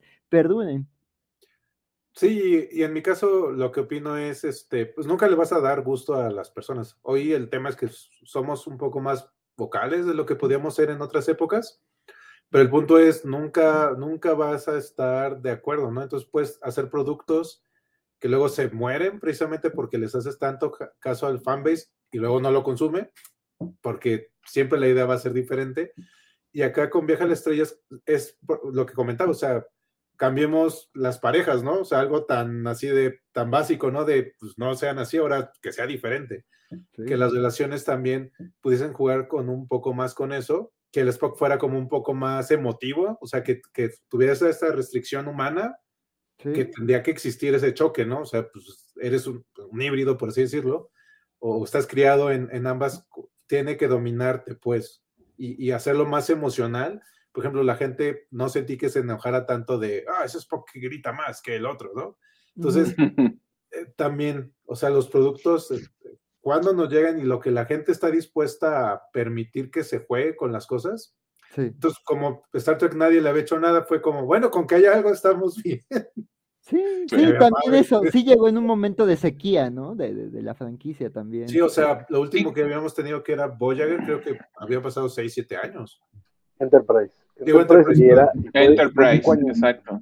Y fue cinco años después. Es que también son, son esas cosas que a la perspectiva es raro, porque de, Enterprise al Star Trek de pasan cinco años. Y en realidad cinco años, quitando una canción, cinco años no son nada. Cuando de, Next Generation, digo, de, de ser original a Next Generation pasaron 20 años. ¿Sabes? O sea, ahí sí fue un, pero tenías de pronto alguna película o cosas así, vamos, de ser original la película pasaron 10 años. Esas son sequías, ¿no? Ah, Ahorita ya es como de, ah, eso está tardando mucho, güey, ¿Sabes el tiempo que se lleva a meter la cantidad de efectos especiales que meten en Discovery? Relaja la raja un Hay algo que no me queda claro, no sé si ustedes lo sepan, pero ¿qué fue lo que detonó todo lo que va a pasar ahora con Star Trek? Porque a mí me queda claro que no fueron las películas de J.J. Abrams. No sé qué habrá sido lo que haya hecho que la, franquicia ahora pues haya explotado, vaya a haber serie animada, van en dos otras series, seguimos con Discovery no sé qué, es lo que, lo que hizo que esto volviera a, Y además yo creo que de una manera mucho más fuerte, ¿no? Mucho más dura, porque pues antes tenías Next Generation y después tuviste Voyager y Deep Space Nine o lo que sea, ¿no? Pero ahorita pues son muchos productos a la vez. El streaming. Eh, mm. Pasa que eh, cuando CBS eh, se, enfrenta a lo que está pasando en la competencia en ese momento, eh, es un poquito complicado. Este, todo antes, antes, antes, antes, hace muchos años, todo era Paramount. Todo era Paramount. Y de pronto Paramount es adquirido por Viacom. Antes todo era Paramount. Exacto, o sea, todo lo que ves aquí, todo lo que toca el sol era Paramount. Este, y, eso negro, eso es Viacom, no lo toca. Pero este, es Viacom compró Paramount y eh, después se fusiona eh, Viacom con CBS. Eh, CBS y hacen ahí una movida muy, muy extraña, de forma que se forman dos compañías, Viacom Paramount y CBS. El punto es que en esa división estupidísima, Paramount se queda con los derechos de todas las películas de Star Trek y CBS se queda con todos los derechos de la, de la televisión. Y por alguna razón no tenían comunicación entre ellos porque son imbéciles. Entonces, cuando salen las películas de Abrams, es porque Paramount dijo, pues vamos a sacar la provecho esta franquicia que pues tenemos aquí.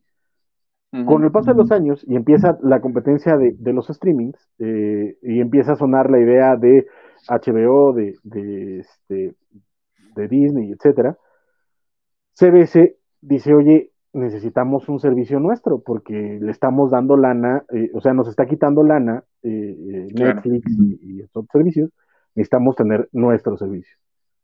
Y sacan una cosa que se llamó CBS All Access, y fue de, bueno, ¿y qué hacemos para que CBS All Access traiga gente?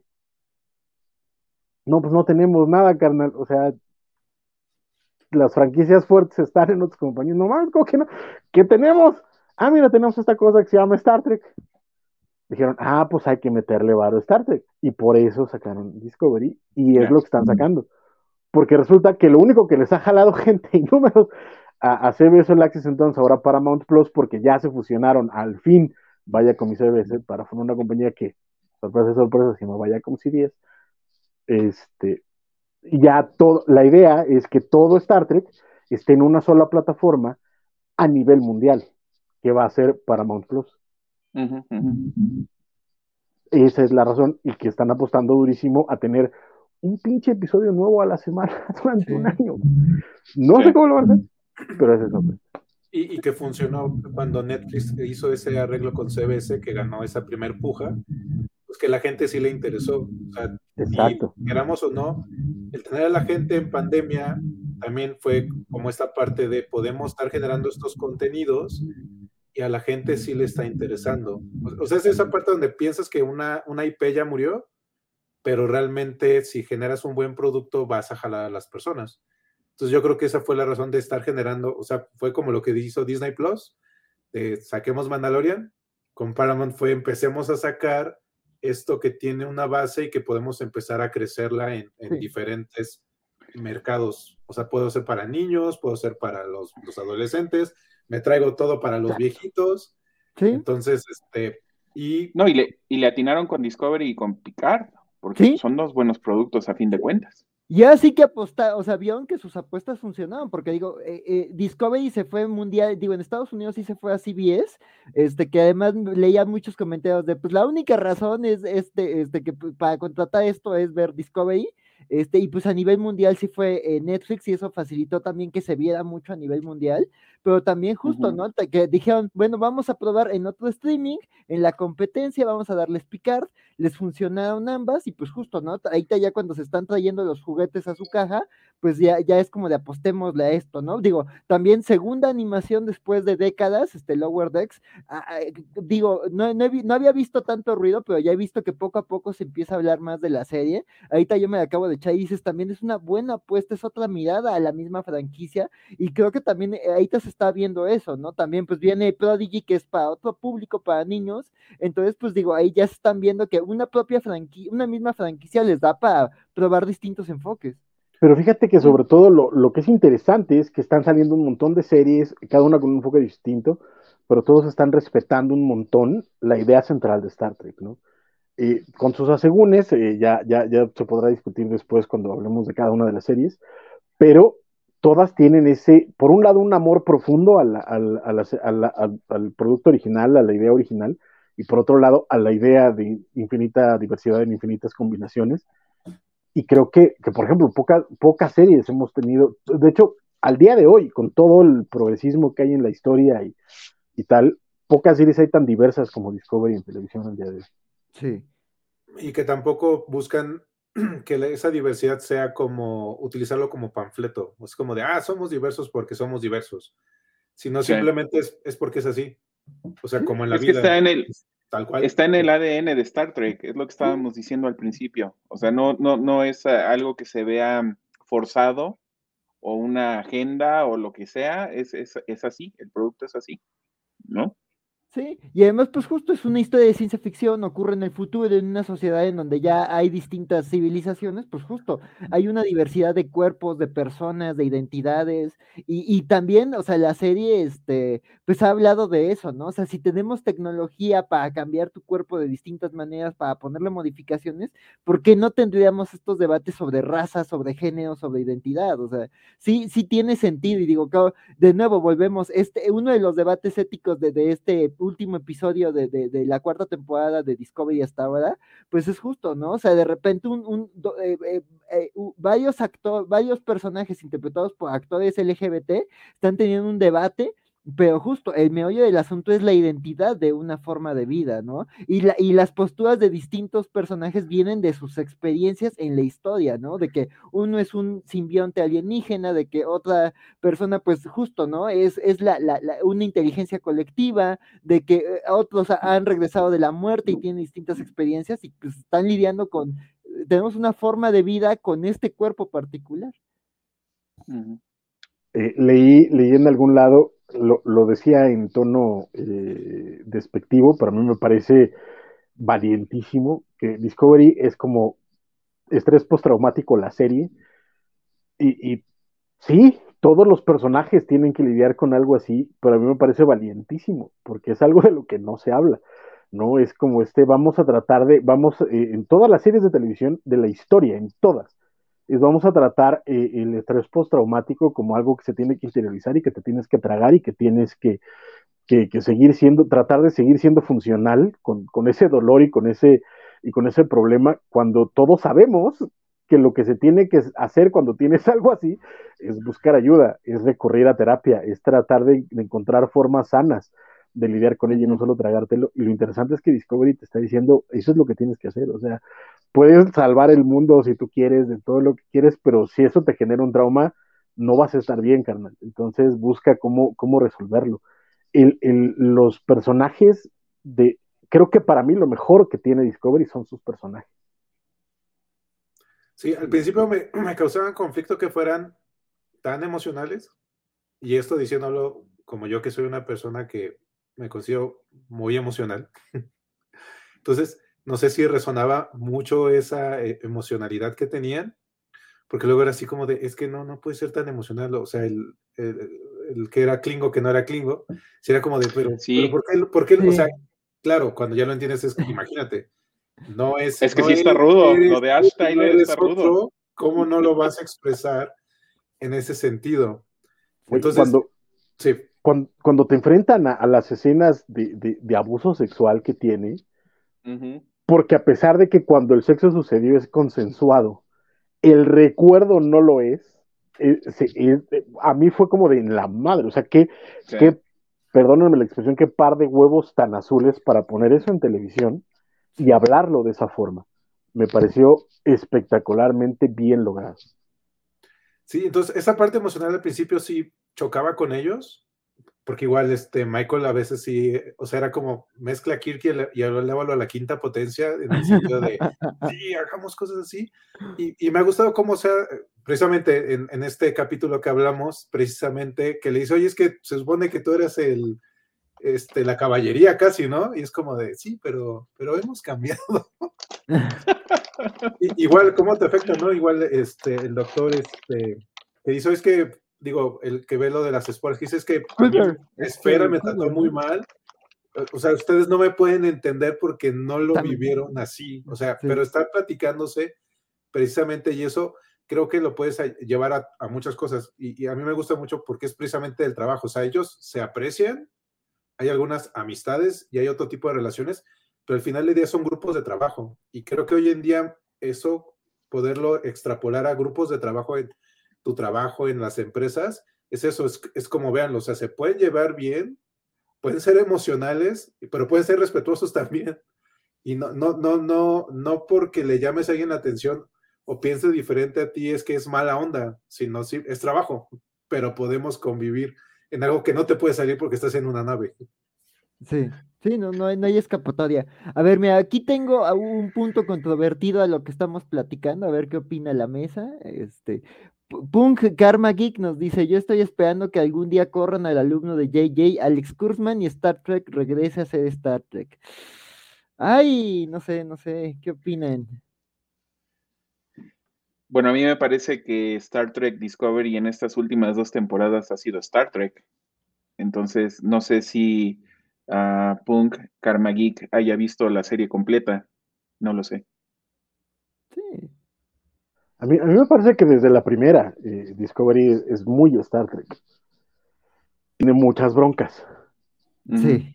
pero con todas sus broncas no tiene un solo Code of Honor. Que es el episodio de, de Next Generation que dije hace rato. O sea, no tiene un solo racista el episodio. Pero eh, ahorita, ahorita fíjate que mucho el fandom se ha dado, perdón, eh, eh no, no, no sé eh, de dónde vengas o, cuál sea tu opinión, estaría chido. y te invito un día a que nos acompañes, porque también se vale la diversidad y el sentimiento. Pero el, ahorita se está dando mucho este rollo de, de odiar a quienes están haciendo cargo de las franquicias, ¿no? Llámese Kathleen Kennedy, llámese Alex Kurtzman, este, etcétera, etcétera, etcétera. King Woodsiman, eh, Zack Snyder, Paul Feige, etcétera. Pero eh, en el caso de Kurtzman sí hay como un odio muy, muy cañón, porque hay mucha banda que tiene como muy aferrada su idea de cómo tendría que ser Star Trek. Y insisto, aunque el Discovery tiene muchas broncas, creo que hay cosas muy valientes ahí, igual que en Picard, igual que en Lower Decks, igual que en Prodigy. Y a mí me parece que, aunque yo no, no voy a poner mis manos en el fuego para salvar el trabajo o la vida de, de, este, de Alex Kurtzman, pero eh, creo que no está haciendo las cosas tan mal como muchos lo, lo, planean, pero creo que hay más comentarios de Punk Karma Sí, a ver, aquí nos está dando su, su, opinión sobre, pues yo no creo que Discovery esté siendo un fracaso, la verdad, perdón, eh, un Karma Geek, pero pues digo, ya va para la cuarta temporada, y este, y pues digo, no, no, digo, también está este tema de los, de, lo que hemos hablado también en las noticias y en los cómics de la semana, de que los streamings y muchos servicios luego no, no, o las empresas no dan datos de consumo, pero pues digo, ahí está todo, ahí, o sea, ahí estamos en una crisis de papel, de, de medios audiovisuales, de un montón de cosas. Entonces digo, si algo no funciona, no se hace, o sea. Pero a nivel, pero a nivel, pero a nivel pruebas, o sea, independientemente de, de, de videos de, de Midnight Edge y y gente de esa calañita. Y si tú te vas a los estrenos de las tres temporadas de, Discovery en Netflix, durante sus semanas de estreno, estaban en el top 10 en muchísimos países de Europa, en Estados Unidos, en Canadá y, en muchos lados. O sea, eh, de nuevo, aunque no dan los números directos, están eh, en el top 10 y eso te dice que son redituables para las empresas. Sí, exacto, pues sí, este, digo, yo creo que, digo, y además, pues digo, yo creo que estamos en un punto en donde, en donde, eh, de nuevo, algo se está haciendo interesante con, eh, con Star Trek al grado de que están saliendo muchos productos, digo, yo también creo que Discovery y Picard, o sea, pues digo, cada una tiene una manera de abordar, digo, eh, Discovery, sobre todo, deconstruye cosas de la serie original y Picard como que también, este, se va de Next Generation, pero a mí se me hacen como muy valiosas, o sea, yo no creo, digo, de nuevo, ¿no? Digo, yo vengo de, de, de, de, las referencias de la cultura pop y la, y la película, pero a mí yo creo que cuando, cuando yo llegué a Discovery, y de hecho por eso busqué a Francisco para una entrevista, fue porque la serie me encantó y para un, para un proyecto fue como de, a ver, escribe de algo que te parezca interesante, y yo de, pues que en este momento de la historia, 2017, regrese este Star Trek y tengamos The Orville, y que justo esté, eh, eh, digamos, The Orville, que es una visión como, como más de, de, rehacer de Next Generation,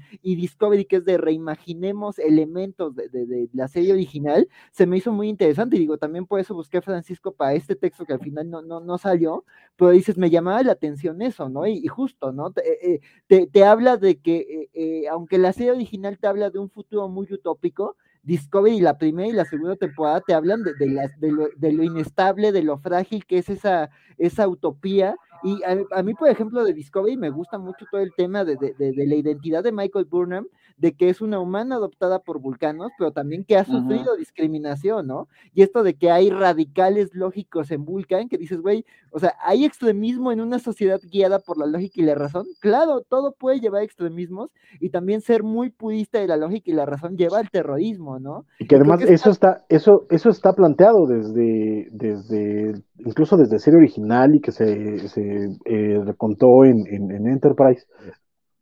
O sea, mucho de lo que, de lo que mi carnal está hablando, perdón, adelante, adelante. De, lo que comenta este punk, o sea, sí, o sea, probablemente no, o sea, cuando alguien toma una franquicia o se le carga una IP, pues es poco probable que, pueda regresar luego a lo anterior a menos que suceda algo, o sea, son estos periodos de que se crea algo, o sea, si lo vemos en su momento, cuando se hizo este bloque que era Next Generation con Discovery, digo, perdón, Next Generation con Deep Space Nine. O sea, ese bloque que se hizo, que, que se formó, ese, ese tipo de Star Trek probablemente no lo volvamos a tener, porque ya no son ni las mismas personas, ni el público es el mismo. Y o lo que le pasó a la original, la sentimos rocosa porque ya es rocosa, porque el lenguaje es diferente. Entonces, ahí probablemente llegue otra persona en otro bloque donde pueda tener estas ideas, porque sí, concuerdo, por ejemplo, la relación de, de este Colbert y Stamets, que es el doctor y el, y el ingeniero de las esporas, si era, en las primeras temporadas era una, pasa algo, para no dar el spoiler, y, lo que creo que Discovery hace mucho es sacude cosas. se sacude cosas un poco más rápido que en otro tipo de, de, serie estábamos acostumbrados que aguantaban más. O sea, la, la, relación de, en, otros Star Trek sí eran como más largas, o se tardaban un poco más, ¿no? O sea, Wolf con esta niña de Deep Space Nine, o sea, o sea, cómo vas armando la relación porque igual las temporadas eran más largas. Entonces, podías eh, llevarte algo en 22 capítulos de poquito en poquito, y acá la forma de narrarlo sí está cambiando un poco esa parte. Pero sí, fíjate que sí, a mí, a mí me parece que sí hay un error narrativo en Discovery base, que afortunadamente en esta cuarta temporada ya, ya lo están corrigiendo, poco, pero lo están corrigiendo, que es la idea del protagonista único. Sí. Eh, cuando Brian Fuller desarrolla la serie, eh, la idea era el, coral de, Star Trek base, pero se iba a enfocar en, el, en, la comandante, porque además ella era, no era ni siquiera la capitana, era comandante, era un oficial de la, de la nave llamada Michael, Michael Burnham. Pero cuando él se va y caen manos de guionistas, y, aquí sí lo voy a decir porque hay pruebas tangibles en, el producto terminado, bastante más torpes a la hora de, a la hora de escribir, terminan en este rollo de que todo lo tiene que resolver Michael Bueno, Todo, hasta lo que no tiene nada que ver con ella. Todo.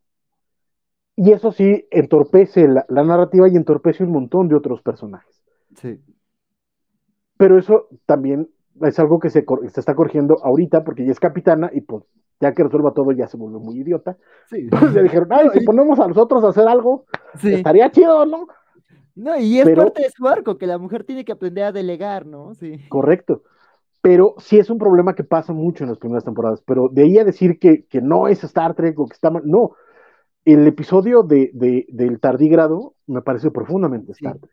Los episodios en el Universe me parecen profundamente Star Trek. Este la relación que tiene con... el de, el de ah. Remedio para la Locura, el de, el de que lo que es Jason Isaacs, ese es increíble.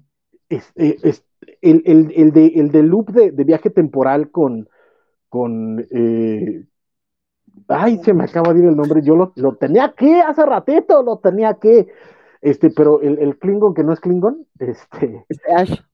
con Ash, Tyler, con Ash Tyler, se me hace asombroso y se me hace de los mejores episodios de, loop temporal que ha tenido Star Trek, porque se basa en la, en la relación de los personajes.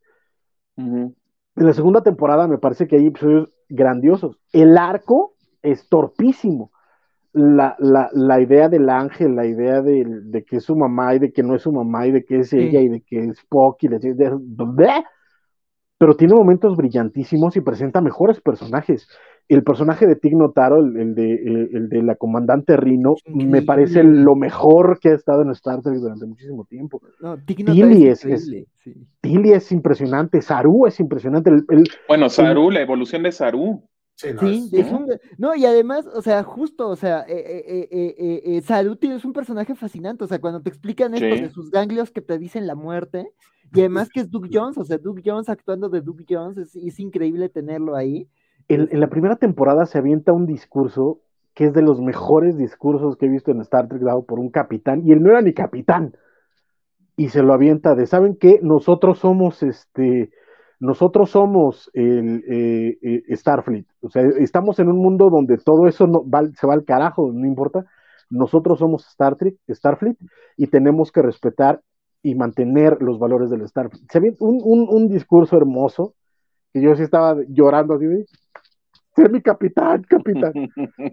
Sí, es que también yo, yo creo que Discovery también, o sea, justo, ¿no? Entra en un choque de sensibilidades, la sensibilidad de la serie y la sensibilidad de las películas, Claro. pero también entra en un choque de lógicas, o sea, justo, ¿no? Se conceptualiza un personaje, se conceptualizó de una manera y se ejecutó de otra, o sea, me- me- por ejemplo, también veía, yo he visto, digo, a lo largo de los años muchas quejas con el personaje de Michael de, ay, agenda progre porque es mujer afrodescendiente, pero además se llama Michael, ¿no? Y no, o sea, cuando ves quién creó la serie, tiene todo el sentido que se llame Michael. Claro. Porque Brian Fuller tiene person o sea, crea muchos personajes femeninos con nombre masculino. Está George Correcto. de, de, de Dead Like Me, que es Georgia, pero está Chuck de, de, de, de Pushing Daisies, y ahí está Michael, ¿no? Entonces, pues sí, digo, es y que, coherente. y que además te y que además te habla acerca del personaje porque Sí. la idea de, Michael es esa es esa eh, exacto porque no es ni siquiera dualidad es como una, una mezcla de culturas y de influencias que le están llevando a donde a donde a donde la lleva y las decisiones que termina tomando insisto a veces mal escrito pero pero pero que funciona pero eh, eh, eh, y claro Colbert y Starmet son son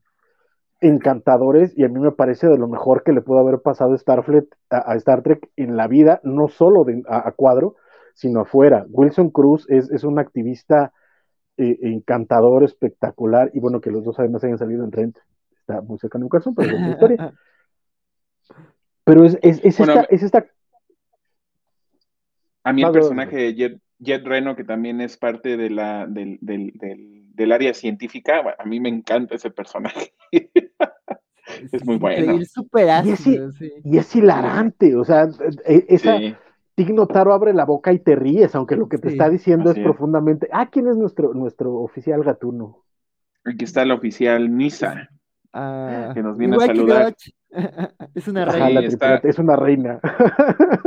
Está, está este, demandando atención. hace bien, hace bien. Pero, y por ejemplo menciona, es que estábamos acostumbrados a que Star Trek tuviera, tuviera sentido y no sé qué. Pues te recuerdo que hay un episodio donde se pelean contra Jack el Destripador, carnal. ¿No? Hay, hay, hay, hay un episodio donde aterrizan en un, en un planeta y se tienen que pelear con Guayaterp. Este, de nuevo está Code of Honor, que no hay manera en el infierno de defenderlo. Está el episodio de Deep Space Nine donde tienen que jugar este juego como de avioncito, de Halamarine y tal, que hasta ellos mismos se burlan del episodio de lo malo que es. O sea, entendamos que también nos quedamos con lo mejor de Star Trek para juzgar y pedir a Star Trek, pero también Star Trek tiene cosas muy malas Sí. se me hace injusto por querer que, que, que, este, que Discovery sea, su- sea mejor, o sea, eh, esté en un estándar imposible que ni el resto de las series lo tiene. Sí.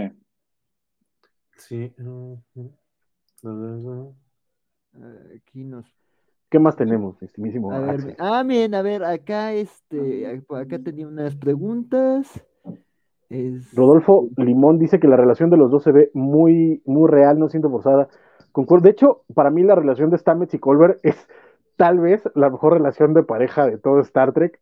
Quizá un- con la única, eh, eh, al, al mismo nivel de Keiko y O'Brien en Deep Space Nine. Sí.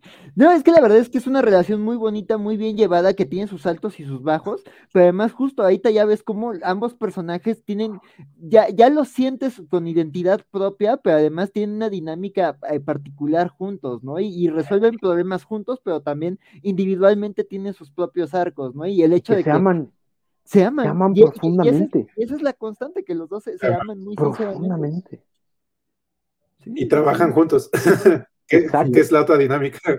Porque es incluso- cosa es quererte, llamarte y, y es trabajar Claro. mismo y en la noche, oye, ¿cómo te fue? Ay, no, pues estuvo súper pesado.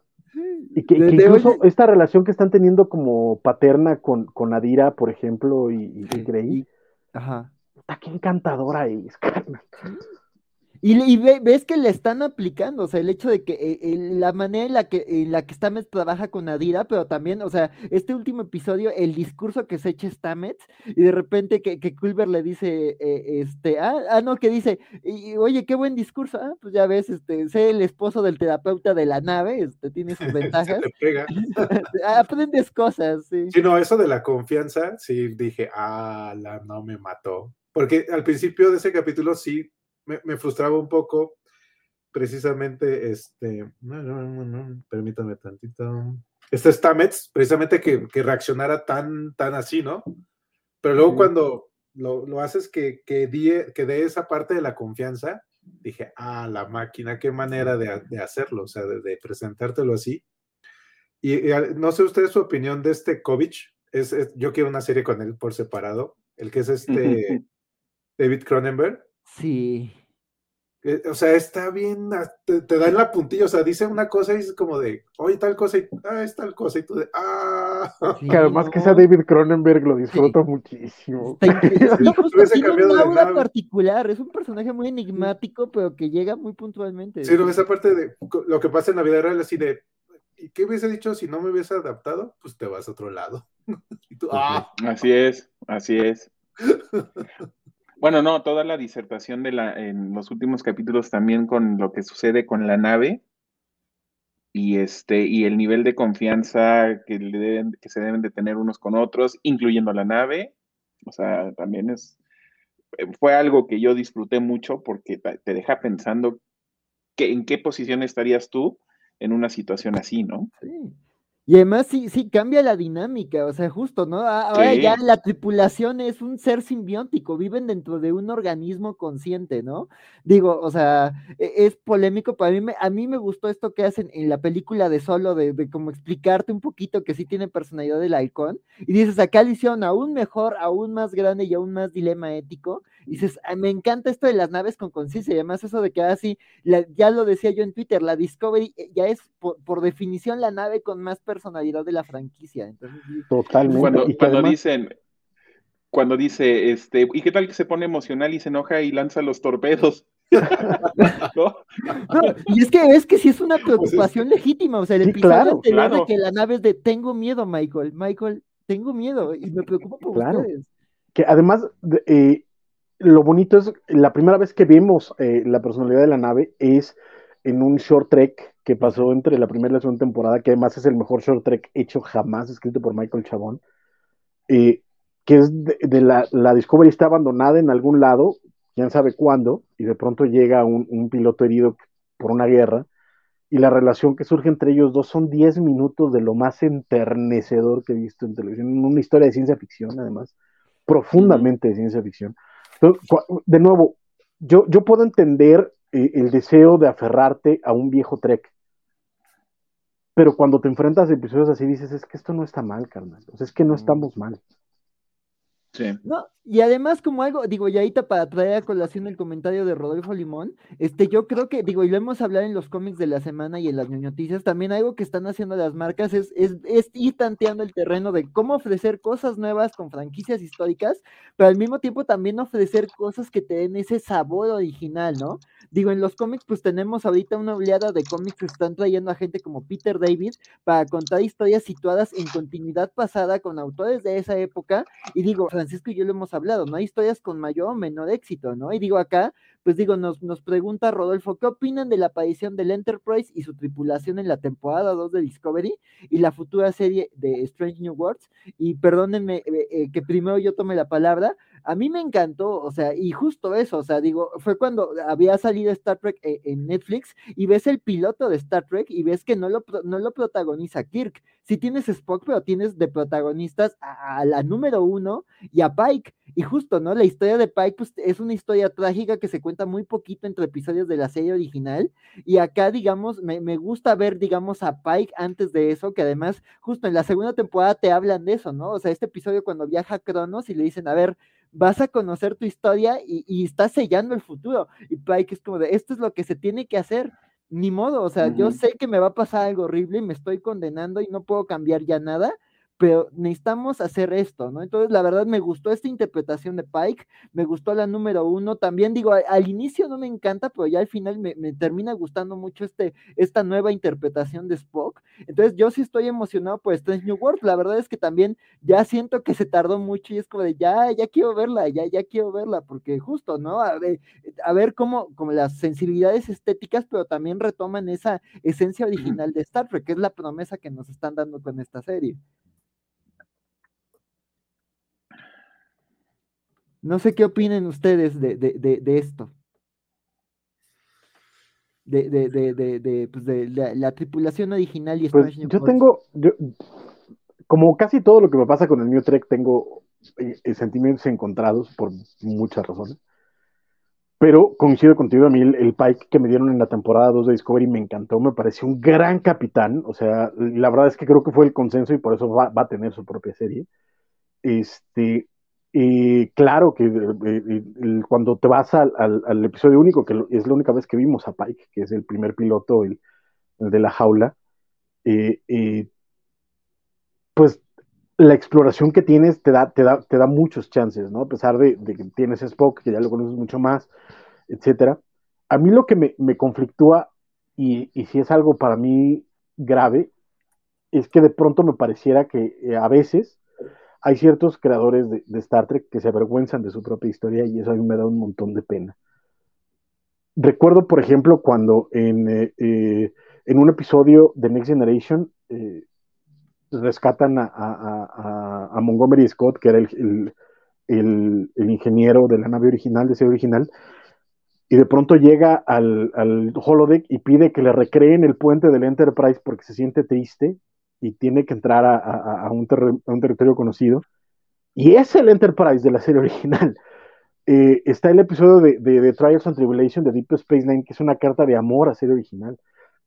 Eh, o sea, siento que cuando rescatan su historia sin retoques, sin vergüenza, funciona muy bien. Y eh, por eso cuando yo veo el puente del Enterprise, por un lado me emociona porque se parece, pero por otro lado me entristece porque no es. Entonces esas son las cosas que me, conflictúan. Lo mismo pasa con Spock, por ejemplo, lo mismo pasa con, número uno. Pero también es, eh, eh, el, primer, piloto es un testimonio de que a veces Star Trek eh, estaba un poquito más avanzado que su historia. Cuando lanzan el primer piloto, la razón por la que es rechazado es porque dice la cadena que no este, que es muy cerebral, es un, es un programa de televisión muy cerebral, que la gente no lo va a entender o no lo va a disfrutar.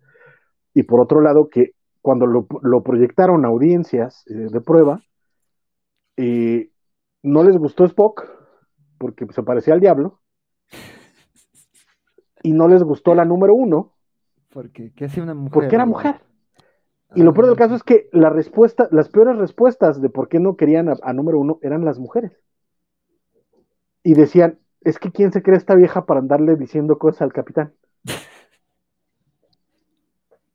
Hoy en día ya parece absurdo, pero en 1965 había mujeres Claro. que no podían ver a una mujer en el poder porque se sentían agredidas ellas mismas. Y es como, este pinche vieja, ¿quién se cree? Ya se vaya a lavar los trastes, ¿no? Y son esas, estas cuestiones donde hoy creo que podemos retomar cosas.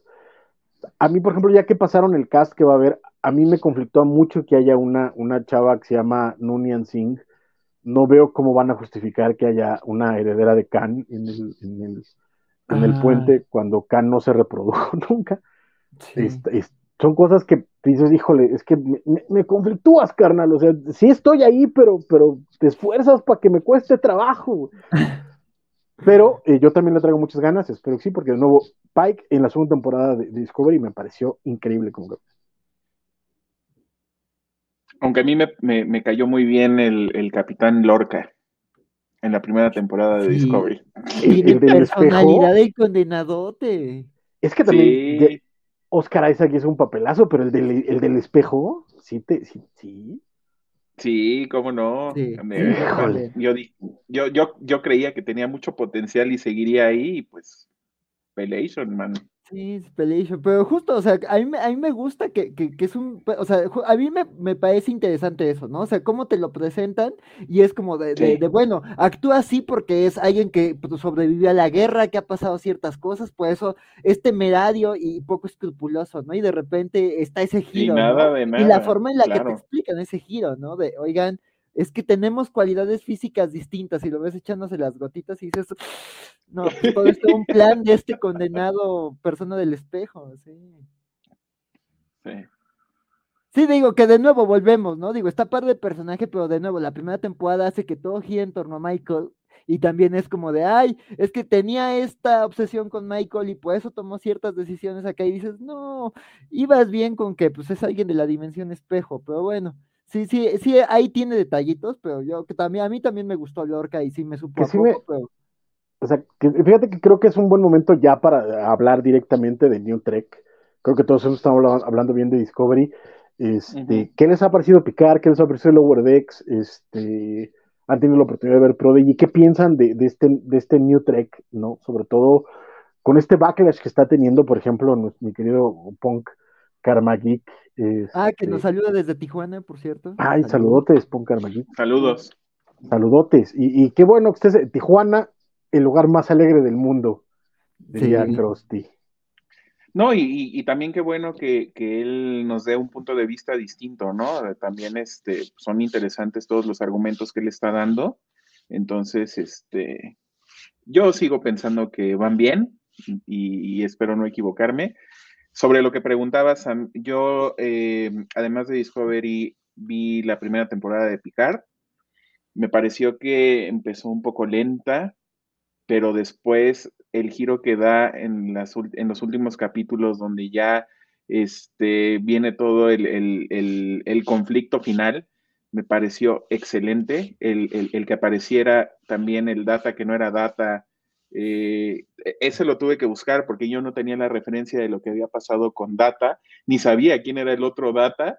Entonces, este, me- me- ta- también ahí me dieron ganas de empezar a ver Next Generation pero a mí me pareció igual, sigue respetando lo mismo, eh, el- tiene el mismo DNA de, de- de del Star Trek original, tienes conflictos eh, éticos, morales, tienes que resolver algo, no tienes muchos recursos, entonces a mí me gustó mucho y bueno, ver a, a- Patrick Stewart siempre es un goce, ¿no? Verlo actuar es, me, me- me parece muy, muy buena idea siempre. En mi caso, igual he estado viendo Picard y Lower Decks. Prodigy todavía no, no he tenido la oportunidad. De Picard, igual, o sea, siempre es interesante ver a alguien que tiene cariño por su personaje, como, eh, como es este el, el actor de Picard. Ahorita se fue el Patrick Stewart. Sí, Patrick Patrick Stewart.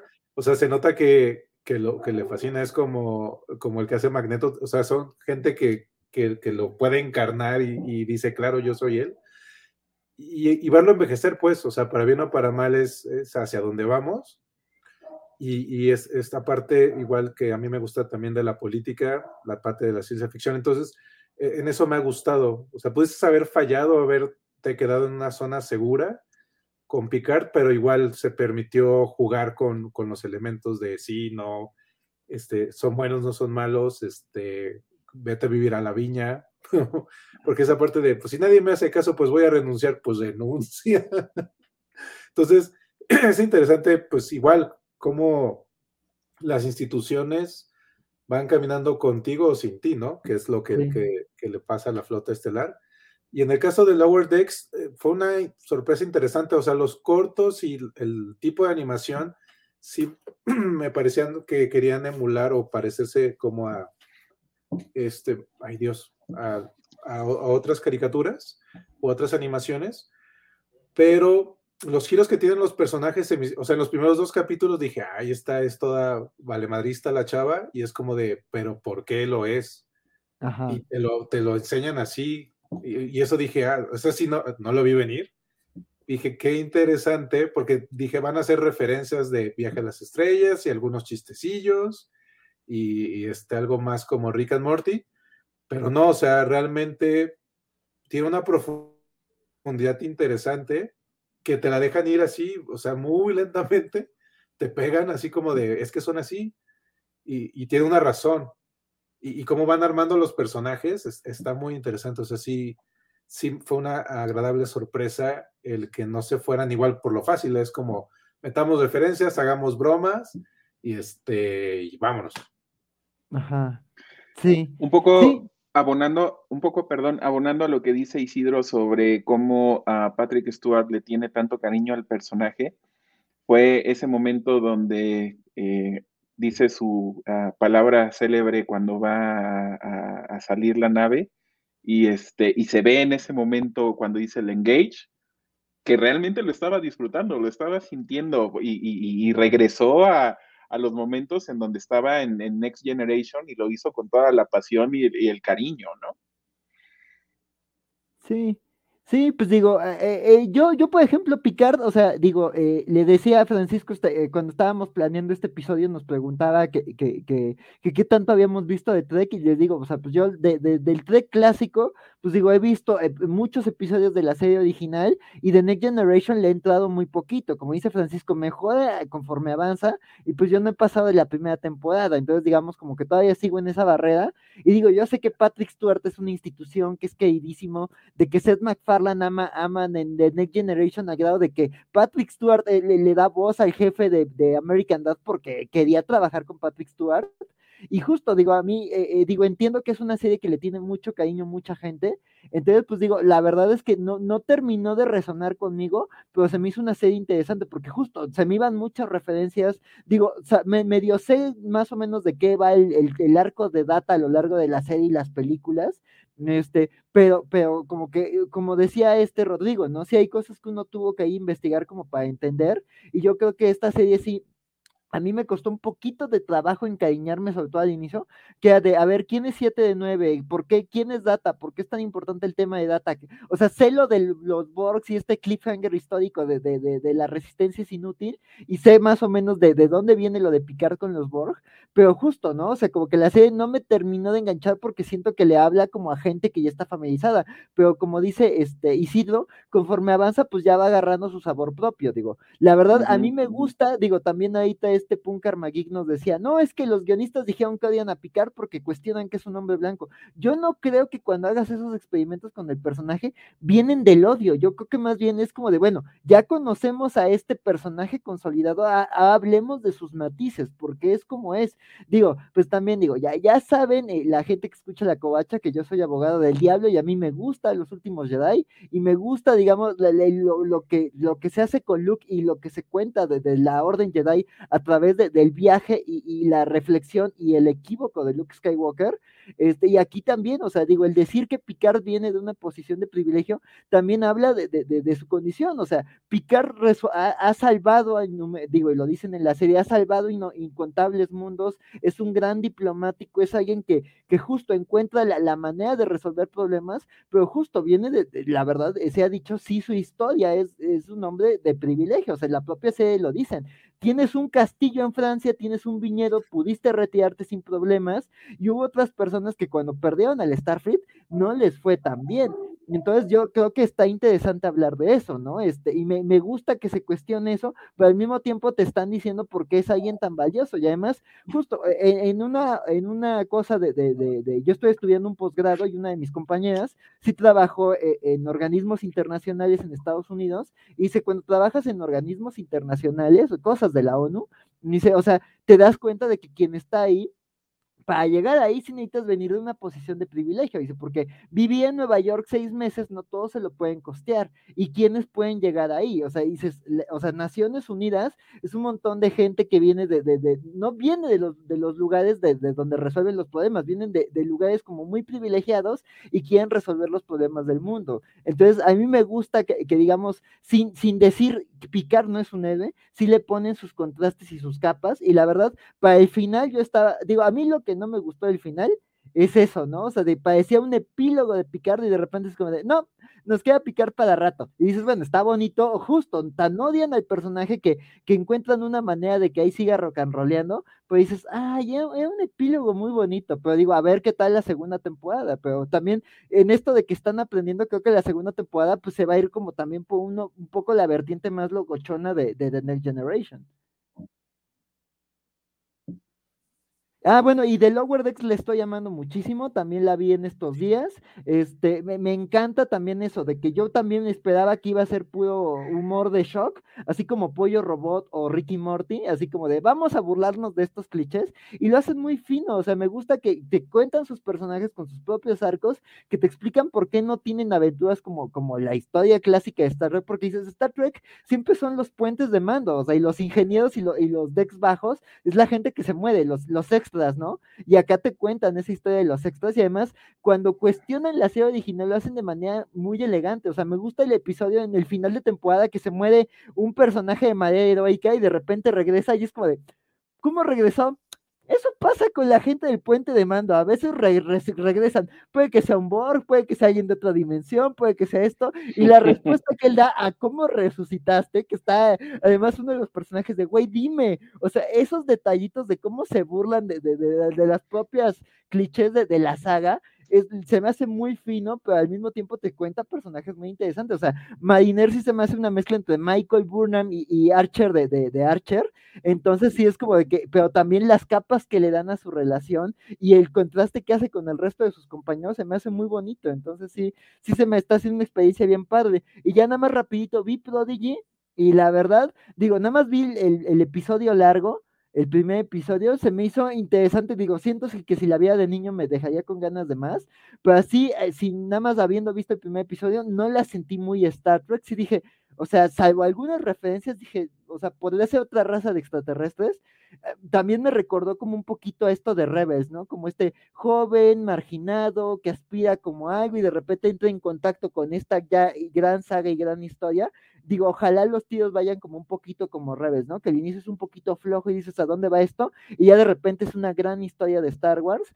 Entonces yo ojalá también vaya por ahí, pero la verdad eh, no, no, no me clavé tanto en, en, en, Prodigy, fue el último que vi, y la verdad me, me, me ganó tanto Lower Decks, que es como de mi corazoncito ahí es Lower Decks.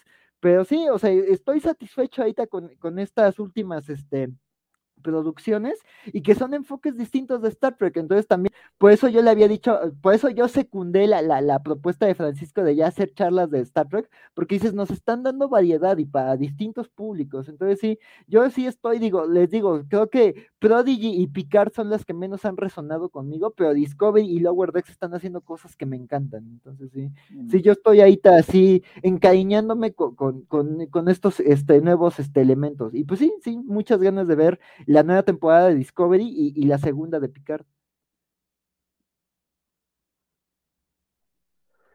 Yo coincido eh, en muchísimas cosas, sobre todo porque además Picard eh, sí es totalmente para, para los viejos fans. Este, lamentablemente los viejos fans no, no lo han recibido bien, como menciona ahorita Punk Karma Geek. Pero, eh, pero creo que tiene, tiene cosas muy interesantes. Mi bronca tal vez sea el último episodio, o sea, este rollo de, de la máquina, del Deus Ex Machina extraño de una, una máquina que ah, te da lo que necesitas. es como de, ay, güey, tu Magofi no está tan bien pensado, carnalito. Pero eh, el, grueso me gusta y sobre todo me gusta la parte precisamente de, cuestionar eh, al mismo personaje desde yo no sé si diría su privilegio, sino también desde, desde cómo la historia te va te va dejando de lado y es algo que te, que, te, va doliendo, ¿no? Porque a veces tú también eres un poco testigo de la historia y sabes que, que podías haber hecho algo, podías haber, haber dado más y, y esa, esa carga de, de arrepentimiento, de remordimiento, tiene un costo. Y eso es algo que me gusta mucho de cómo lo manejan en Picar, porque aquí menciona Ponkar Magik que él no dijo que dieran a picar, dijo que lo querían castigar. Ah, bueno, yo no sé si. pero es que yo no sé qué tanto castigarlo como cuestionarlo, como ponerlo en, la mira de, eh, de responsabilidades que él sabía que podía haber cumplido y que, y que, y que, se, que se le fueron de las manos, ¿no? Ahí yo creo que tiene que ver con los actores, porque es lo mismo que ha pasado con ahorita con Clint Eastwood, en Cray Macho, por ejemplo, o este Ian McKillan con la de Holmes, donde ellos, ellos, están exteriorizando algo que le está pasando a ellos, que es, esa parte donde se ponen ellos mismos en cuestionamiento. O sea, actores ya más, grandes que estamos viendo, o sea, en, sus, o sea, en Cry Macho hay un momento que Clint Eastwood dice que la violencia no es la solución, tomando en cuenta que él venía, o sea, sus personajes como eran. Y el Holmes de Ian McKillan también hace precisamente eso, o sea, se ponen en esa parte de quién soy yo, porque ellos es, una forma de exorcizar sus cosas como actores, sí están poniendo cosas de lo que ellos vivieron. Y, creo que acá es eso. O sea, él quiso hacerlo porque está ya en esa etapa donde él se, se mira hacia atrás y qué fue lo que hizo. Pero fíjate que aquí Ponkar Magik menciona algo que sí es importante mencionar, que dice que en Star Trek ya todos son iguales, no hay desigualdad ni acumulación de riqueza, y eso es absolutamente cierto. Pero eso es lo que pasa en la federación. no es lo que pasa afuera. Incluso dentro de la federación hay un montón de planetas que eh, son un grupo de gente que fueron a tratar de, terraformar una luna, un planeta, de hacer una colonia, y eso no les funciona y terminan siendo abandonados por la misma federación. Y esos son episodios que pasan a lo largo de todo ser original, a lo largo de todo, eh, eh, de, de, todo Next Generation, a lo largo de todo DS9, incluso hasta de Voyager, y es algo que pasa comúnmente. O sea, la idea de que hay desplazados no, no niega la idea de que la Tierra y la Federación, en los planetas centrales, digamos, o principales, los problemas ya estén resueltos para que no haya otros problemas. E incluso dentro de las fronteras de la, de la Federación está toda la parte del, del, eh, del Círculo de Orión y son esclavistas, y ese es un problema existente. Y el, la, la, la, pérdida de, de Rómulus se plantea como una pérdida de, eh, por sorpresa, es un poquito como lo que pasa con el Imperio Klingon eh, cuando explota Kitomer en, en, Star Trek 6, que son eh, catástrofes que no se tenían planeadas. Y en el caso de Romulus es todavía peor porque es la destrucción de su planeta natal. Entonces también sí quedan afectados y, y Star Trek y, la, y Starfleet y la Federación podía haber tendido la mano y decidieron hacerlo, que es de lo que habla precisamente esta, esta Picard y es lo que, lo conflictúa a él, que no actuaron como tendría que actuar la federación. Exactamente, porque tenían otras preocupaciones, porque llegó todo este ataque. Y ya entiendo que. Entiendo que hay cuestiones en el guion que son extrañas y que a veces, a veces, y eso lo he dicho incluso muchas veces, hay mucho lazy writing tanto en Discovery como en Picard mucho, eh, híjole, ya se los vino tiempo encima, ¿cómo lo resolvemos? Pues aviéntate algo en China y, resuélvelo y ya estás, ¿no? no ya no, no, no le piensan más. Eso, eso es cierto y pasa mucho, lamentablemente, tanto en Discovery como en Picard. Pero en general no se me hace malo y sobre todo la parte de cuestionar a los personajes o de tratar de explorar otras áreas del universo de Star Trek no se me hace, no se me hace malo. Sobre todo porque, y eso sí entendámoslo, la federación, esta, esta idea utópica de la federación, es para la Tierra y para ciertos planetas, pero afuera de eso, y eso ha sido parte constante de toda la saga, ha habido planetas perdidos, abandonados, dejados de lado, eh, con problemas. Eh, eh, o sea, hay un, hay un episodio de, de, Deep Space Nine donde encuentran una colonia humana que de pronto resulta que son neoprimitivistas, la, la jefa del, del planeta no quiere tener los beneficios de la tecnología porque siente que está quitando la humanidad a la humanidad. Entonces ella misma sabotea la tecnología y eso, y eso pasa. Y ellos eran habitantes de la federación. Entonces son cosas que pueden pasar dentro de este universo utópico que es la federación. No, que además ese, ese es el, que además ese es el punto central de, de, o, el objetivo central de la nave Enterprise, ¿no? A fin de cuentas, ellos, hay una federación, eh, un, universo conocido, planetas conocidos, algunos están en la federación, otros no, pero el Enterprise lo que tiene que hacer es ir a donde otros no han llegado, descubrir nuevas culturas y, eh, en algún momento pues tratar de invitarlas a que también se sigan uniendo a la federación, pero hay todo un mundo exterior donde pues, no saben qué van a encontrar y hay muchas culturas que van inclusive en contra de los valores de la misma federación, ¿no? Sí, y además digo, la propia federación, o sea, aunque justo se plantea como utópica y como que los planetas bajo su protección directa ya alcanzaron un estado de, de bienestar y estabilidad, o sea, digo, me, me, gusta que te hablen de que sí es una utopía, pero hay costos para esa utopía, o sea, justo, ¿no? Hasta, hasta en las leyes físicas todo demanda, digamos, una inversión energética y aquí la utopía de, de, la, de, la, de la federación tiene un costo, ¿no? Digo, en Discovery, pues digo, retoman la idea ya planteada en Deep Space Nine de, de las sección 31, porque justo dicen, bueno, para que exista esto, sí hay gente que, digamos, ha tenido que vender su alma al diablo y necesitamos eh, eh, equipos de... Que a mí, por ejemplo, que, a mí, por ejemplo, dentro de, yo como yo veo Star Trek, la sección 31 es una porquería, o sea, no debería de haber existido jamás. Pero ya está ahí, o sea, no me voy a poner a, a, pelear con molinos de viento para decir, es que la sección 31 ya está, o sea, punto, no, está. Lo importante es cómo la manejan y qué es lo que cuenta con ellos. Un poquito como lo que está diciendo Pongarma Geek, que los romulanos tenían una tecnología muy avanzada y podrían haber detectado la supernova. Una supernova no explota de un día para otro. Eso, es un molino de viento, porque no sabes cuáles son las, condiciones dentro de, la ficción. Por otro lado, lo que sí sabemos de los romulanos es que el grueso de su tecnología no estaba en investigación científica, sino estaba en investigación militar y en desarrollo militar, porque era una cultura profundamente militarista y, y, y, con ánimo conquistador imperialista. No necesariamente tendrían que estar analizando su supernova o cosas por el estilo, porque incluso las áreas de, de investigación científica que conocemos de los romulanos desde serie original ha sido meramente militarista, no es investigación científica pura, es, sí, ese... es con motivos de, de, de, invasión.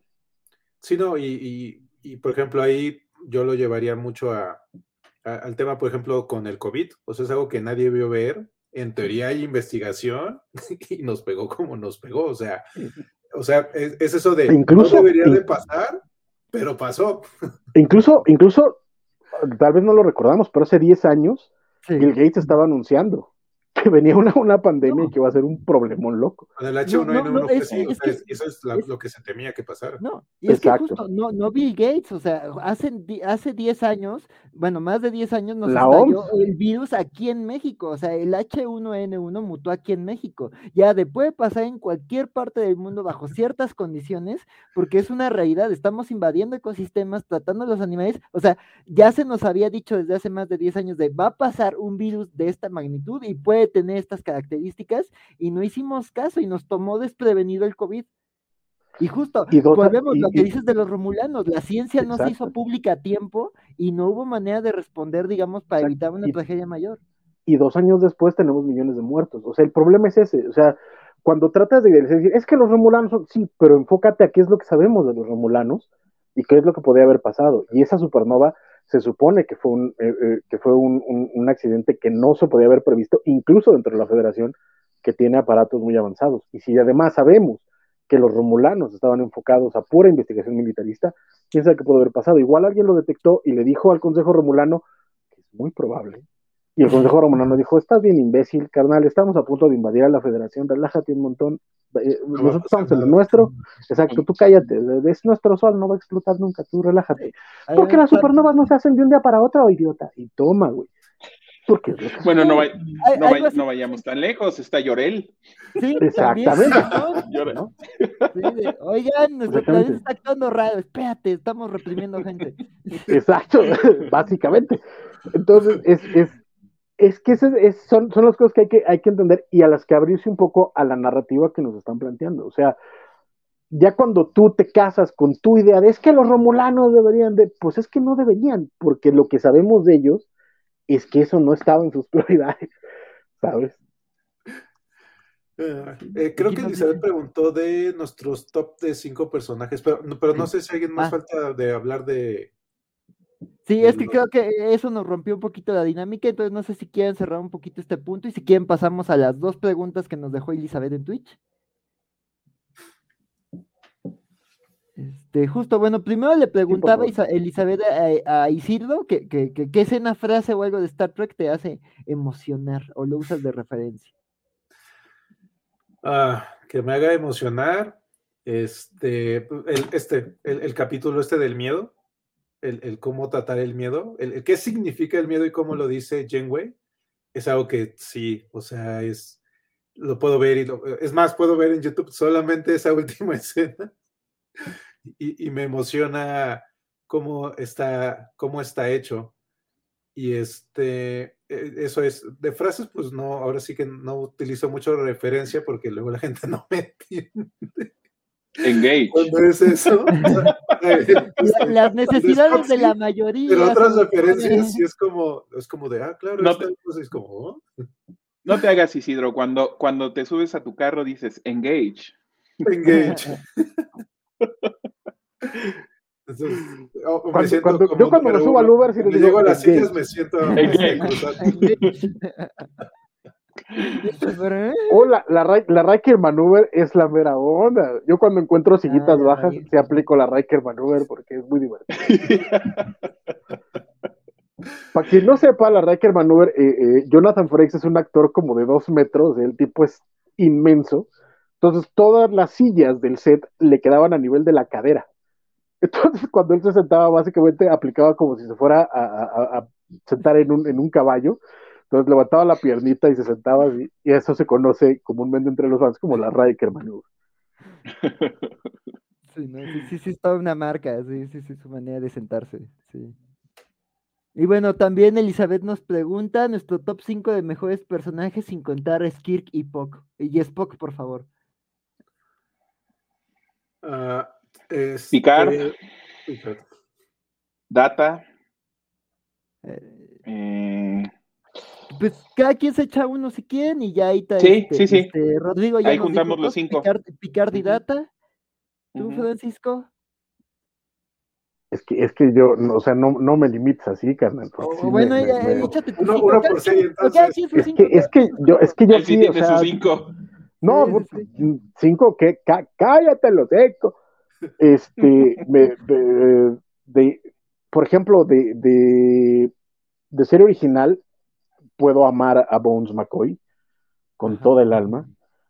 Eh, The Next Generation, eh, me encanta, por supuesto, que Data es, es la mera, la, la mera mamada. Este, de, de Deep Space Nine, Garak, que además no es ni siquiera personaje titular, me parece una cosa de miedo. Y, y la, la mayor Kira es, es mi crush absoluto en la vida. En, este, en, en Voyager adoro con todo el alma a Janeway, cañón. Y, este, y por supuesto la, la Teniente Torres en, en Enterprise, el Capitán Archer, me parece un gran capitán, lástima de tripulación, pero él me parece espectacular. En Discovery, Colbert y Stamets son, y, y Jet Reno, ah, Jet- eh, Saru. Picard, Saru. Saru, Saru. favor, Saru.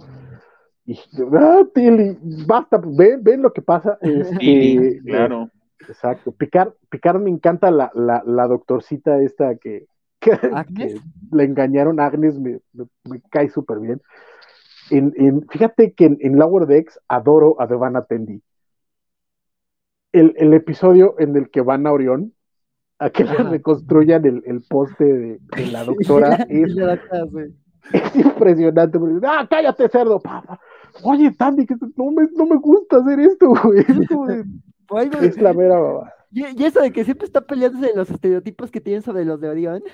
Es- ajá, es- Sí. está muy chido. Eh, eh, ah, en fin, perdón, ya, ahora sí. Sigan ustedes porque yo ya me extendí. En mi caso es, este, o sea, además de todos los capitanes, amo capitanes y capitanas, de, de Voyager es el doctor. O sea, la evolución del doctor, o sea, es algo que fue como impresionante. En Deep Space Nine estoy igual este, en Garak, el sastre, que, que era espía, pero ah, soy un sastre, pero soy un espía. Y este Quark, o sea, Quark fue algo que, que, que a mí ese Ferengi, o sea, igual su evolución. Este, en Generations, este, Worf. En Enterprise estoy entre Trip Tucker, o sea, con, aún con sus cosas, es alguien que, que sí disfruté. Y este, el médico Flux. Tenía unas formas de, de, de, de ver las cosas muy interesante y de Discovery es esta Tilly. O sea, me, me gusta mucho el, el cómo trata de resolver las cosas y ser amiga de esta Michael. Y, y, o sea, su arco de ella es muy interesante. La, o sea, de, la emoción, la maestra es, es muy interesante. la emoción de Tilly cada vez que hace un descubrimiento científico o un experimento me encanta. Ah, Sí, y Estás justo, sí, perdón, perdón. Y que es un personaje que está confiando eh, eh, eh, en ella misma, ¿no? O sea, que justo eso, eh, como de confiar en sus descubrimientos, confiar en su capacidad de liderazgo y que justo, o sea, luego sí la, la meten en situaciones de riesgo, pues como de para que ella sepa qué resolver, ¿no? Y este, esta revelación, bueno, este descubrimiento que hace sobre ella esta última temporada de, no, ya descubrí que mis ambiciones de, de, de capitana venían de cierto lugar y ya eso ya no es una preocupación para mí, ya mi interés es este por ciertas razones, ¿no? Sí, está muy Me bonito. voy a la academia. Sí, la docencia. Bueno, yo, a la docencia. Yo, yo, yo olvidé mencionar al capitán Gabriel Lorca, también es uno de mis favoritos. Sí, sí, sí. Pues digo, yo, yo, este, eh, eh, Uhura y Zulu me encantan de la serie original, digo, también Bones McCoy, me encanta, y digo, la verdad, le- su- su- lo- la- el actor original es increíble, pero también creo que eh, el mejor acierto de cast de las películas de Abrams es Scar Urban haciendo un gran Bones, o sea, esa Claro. escena en Sí. donde te lo introduce Sí, y ves sus maneísmos, sus manías, dices, güey, qué gran actor es Carl Urban, o sea, también qué gran personaje era Bones McCoy, este, y, que, y que es el que regaña a Kirk, ¿no? O sea, también me encanta. La relación con Kirk, claro. Sí, ellos tres me parecen increíbles de la serie original. Este, este, Worf me encanta su diseño. Les digo, quiero clavarme más en, The Next Generation, pero Worf me gusta como su diseño y, lo que habla de esto, ¿no? También el cambio que ha habido en la federación. No que, puedo. Pues, no puedo esperar a que llegues a la temporada 3 de, The Next Generation, Sí, sí, va, va. Te juro, te juro que el viaje vale la pena. Te lo juro. Justo ahorita Punkar Magic nos, nos menciona un episodio que dice, cuando le escucha la flauta de The Inner Light, me emociono y no puedo evitar que se me salgan las lagrimillas. Si puedes, o sea, si, si, si así como, si, si, todo lo que te estamos diciendo no, te, no te importa, ve Inner Light. hazte un favor y ve Inner Light. Va, va, va. Sí. Sí, sí, sí, va le entro a esa. Este, y, bueno, de, de, Voyager y de, de, Enterprise, la verdad no conozco mucho. Digo, eh, les digo, o sea, de lo poco que recuerdo de Voyager cuando le pasaban en la tele era justo el diseño de 7 de 9. Este, y digo, pues ya ahí te conocí un poquito más de ella en Picard, como que también me, me, está ah, interesando eh, acercarme a Voyager. Digo, pues Janeway me gusta, pero pues, la verdad no, no, no, no, no, no recuerdo mucho a ella como capitán. Le tengo cariño porque me gustaba su personaje de, de la actriz en Orange is the New Black, este, esta, esta mafiosa rusa de noble corazón pero justo, a ver, ahí ya, ya cuando la veo a ver qué me parece, y digo, de Discovery, pues justo, o sea, eh, eh, eh Stamets se me hace un personaje bien interesante, esta versión de Pike, este también se me hace como bien interesante, Saru me encanta, me encanta que sea Duke Jones, también en las entrevistas hablan de que Duke Jones ayudó a, diseñar el personaje ya como de que Fuller quería que tuviera muchísimos ojos y, y Duke Jones fue de, güey, tú no vas a estar eh, ocho horas en el maquillaje, esto se trabaja así, y que es un actor muy alto y lo ves actuando y siendo eh, eh, Doug Jones haciendo a Saru, y me gusta el viaje de Saru, se me hace increíble lo que han hecho en cuatro temporadas con el personaje, este, y también este, este, bueno, Culver, Stamets, pues sí digo, ah, bueno, también Lorca se me hizo un personaje bien interesante, y otro que no hemos mencionado, pero también me encantó, es esta Filipa Giorgio, o sea, creo que ah, también. E, eso de que en un punto es como el gato enojado de la nave, ya después llegó Grouch, pero este, pero queda la señora gruñona de la nave, pero justo ya e, esa transformación que tiene y, la manera en la que la despiden se me hace muy bonito y ojalá sí hagan esa serie de la sección 31 con ella porque como dice Francisco, Michelle Yo es, es, es increíble. Michelle Yo está siempre en mi corazón desde hace 20 años fácilmente, no más ay Dios, se siguen anciano. Pero lo que me encanta de Michelle Yo es la primera vez que ves a la, a la capitana Giorgio del universo eh, Prime. Lo calurosa que es, lo tierna que es, lo, lo, firme que puede llegar a ser como capitán. o sea, es como de, dame una serie de ella. O sea, los lo demás de Discovery me vale ver, ya Michael Bourne quítala, dame una serie de ella. Es más, yo quiero una serie de, de, de Shensho, no quiero de. no quiero Discovery. Pero cuando, cuando conoces a la emperatriz eh, eh, Giorgio, es como de, esta mujer puede hacer lo que se le dé la gana. Qué gran actriz es. Aparece a cuadro y se roba todo, todo. Y aún siendo la, la maldita que es que, que, tenga una personalidad que se va ganando la tripulación, o sea, de que dices que, o sea, es una gran actriz, pero además habla de, de también, eh, las dos versiones de Giorgio tienen una capacidad de liderazgo, cada una forjada en distintos universos, pero justo, o sea, las dos son un personaje bien interesante, pero la manera en la que también te van construyendo a la, a la emperatriz y eso, ¿no? De, también el viaje que está de cuando lo pierde todo, el costo que dio por seguir viva, y, y cuando regresa al cuando regresa al, universo espejo con, el, guardián del, futuro y la ves regresando a este, este universo esperado después de haber convivido con, con la tripulación, uff, uff, qué gran papel hace. Sí, no, a mí me encanta, por ejemplo, las escenas que tiene Tilly con ella, o sea, de que Tilly se acerca, ay, tengo que hablar con esta señora horrible. o sea, cada vez que empiezan las escenas de, güey, va a salir mal Tilly porque Giorgio es una cabrona y detesta el tipo de gente que es Tilly, pero poco a poco también se van diciendo sus verdades, entonces también, o sea, la manera en la que va cambiando y transformando a partir de estar con la tripulación es bien bonita. Que también Mary Wiseman, bajita la mano, qué actrizaza. Sí. de, de, de, este manojo de nervios que es Tilly a cuando ves a la capitana Killy en el universo espejo. Sí, claro. No mames, claro. no mames. La capitana Killy, sí, no. Sí, no, y es, hay, hay, muy buenos actores también, en, y en Discovery la verdad es que sí se lucen con, con, con los actores. Sí dan de hecho, creo que es lo mejor, el, el cast brutal. Yo, yo ya quiero que me enseñen bien a, a, todo el, a toda la, la, crew del puente, porque todos y cada uno eh, son encantadores, todos. Yo al único que odio es a Booker. A No me parece un buen actor. Ah, David Ayala, ¿te parece mal actor? Me parece que en Discovery no está haciendo un buen trabajo. ¿Sas? ¿Fuertes declaraciones? Sí, un poquito sí, porque sobre todo en esta temporada lo que, lo que, por las que está pasando, lo está haciendo súper bien. Es que me recuerda mucho a Nicolas Cage. La misma cara cuando está alegre, cuando está triste, cuando está enojado. Cuando... Ay, pero pues eso es porque esa es su carita, o sea. Perdónalo por haber salido con carita de Nicolas Cage.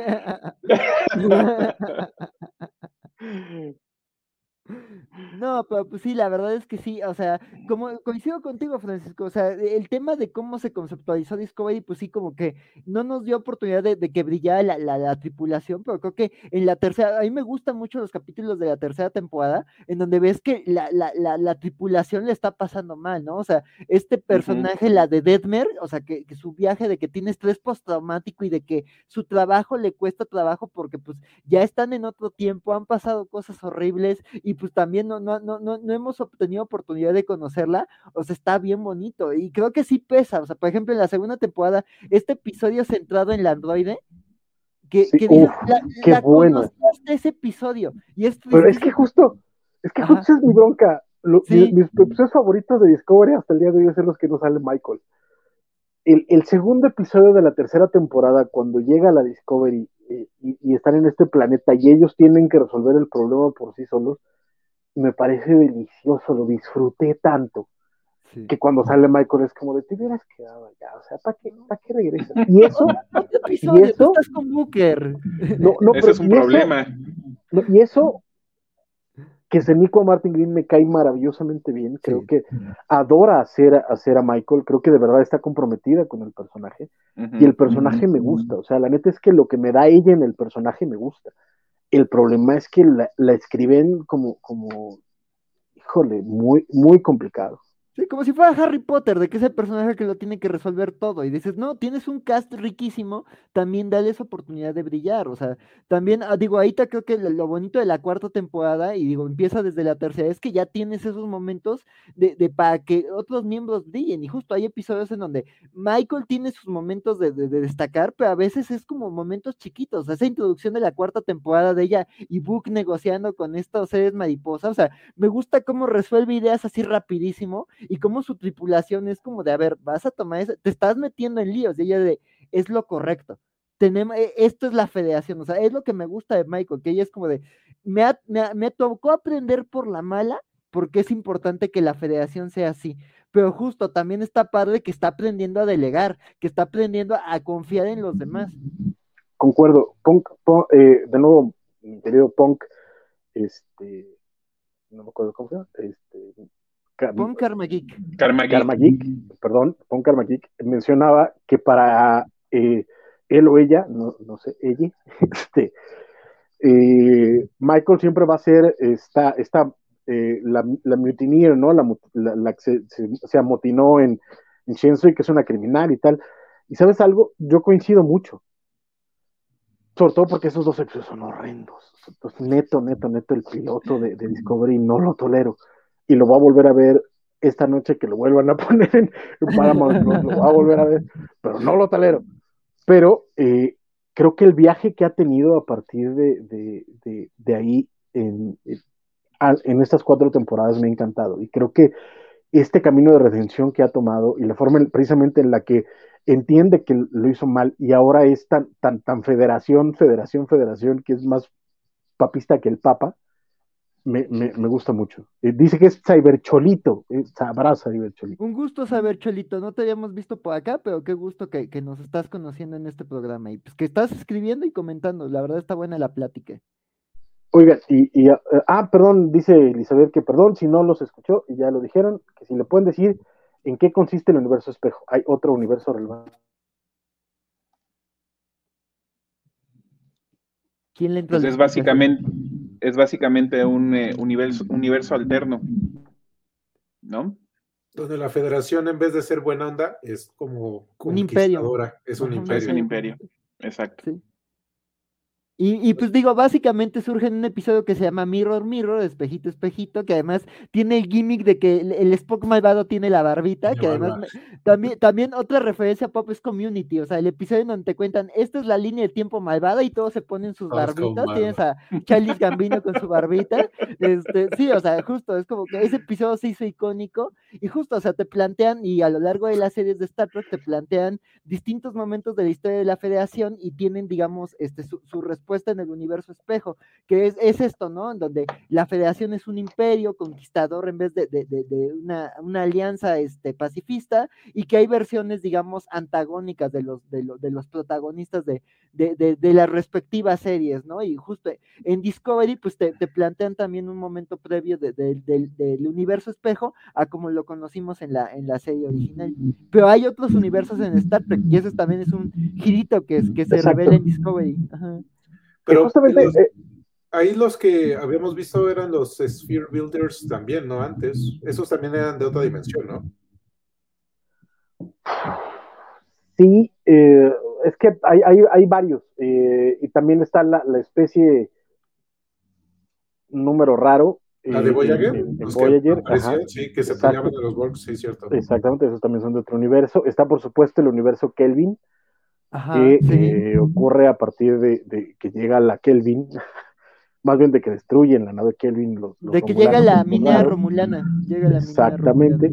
Eh, pero sí, la onda es que fíjate que lo, curioso es que, como bien menciona Axel, el universo espejo se hizo tan popular en la cultura popular que en muchos lados mencionan ya el Mirror Universe como algo natural o, la barbita es como, como el chiste. Pero lo, curioso es que en Star Trek solo había aparecido en un episodio de serie original. Y después, muchos años después, aparece en, Deep Space Nine en varios episodios, en Enterprise, en, un par de episodios divertidísimos, y este, y, en, y ahora en Discovery. Pero eso, eh, la idea es, por eso se llama eh, Universo Espejo, porque son unos personajes nada más que son malos, este, son amorales y agresivos. Y sexosos a veces. También. Muy. Uy, en el, en el, episodio original, el trajecito de Ujura. ay, ay, Dios. Ay, Dios. Sí, bueno, Perdón, y la ya para, de para... y Michael. uy, uy, uy, uy. Este, ya para ah, el, el, la mención del Mirror Universe en, en Lower Decks también está muy divertida. Pero anyway, este ya para empezar, como entrar como a la última etapa, la idea de estas covacharlas, para, para quien nos esté escuchando en podcast y para ustedes que nos están viendo ahorita en vivo en YouTube, es eh, las covacharlas son la serie que tiene la covacha, donde se hablan de las series que se van estrenando semana a semana. Entonces, como mencionábamos, ahorita está la cuarta temporada de Discovery, que eh, a finales del año pasado se puso en pausa y se va a reiniciar eh, el día de mañana todavía es mañana porque estamos a 15 minutos del viernes. Entonces, eh, el día de mañana se estrenará, se eh, volverá a arrancar más bien la cuarta temporada de Discovery. Y eso nos llevará a que cada domingo hablemos de eh, los nuevos episodios, porque en un mes, justamente en un mes, empezará también la segunda temporada de Picard. vamos a tener dos episodios, uno de Discovery y uno de Picard, como por tres o cuatro semanas. Cuando termine Picar, empezará Strange New World. Esperemos que se estrene en simultáneo en Latinoamérica y, este, y Estados Unidos. Y después vendrán los nuevos episodios de Lower Decks. Entonces, vamos a tener Trek para rato. Pero ahorita estamos con eh, Discovery también. Y por supuesto, ya lo hemos mencionado, en unos minutos se estrenará eh, lo que llevan de temporada de Prodigy. Entonces, esa también se llevará nuestro tiempito de atención en la Coba Charla. Pero ahorita, eh, ¿Qué les parece si damos un repaso a lo que ha pasado en la cuarta temporada de Discovery y un poquito lo que ha pasado incluso en las tres temporadas anteriores, si, ustedes quieren, para poner a la gente en este antecedente de qué onda con Discovery, más allá de lo que ya hemos estado hablando en, en esta plática de dos horas y media. Este, pero ya como para entrar a esta última etapa, hablar de Discovery chido y ya para dejar todo planchado para el domingo.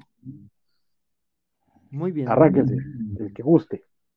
Bueno, en Discovery yo me perdí de la tercera temporada y estoy esperando a que la Paramount me haga el favor de ponerla en, la, en, el, servicio de streaming.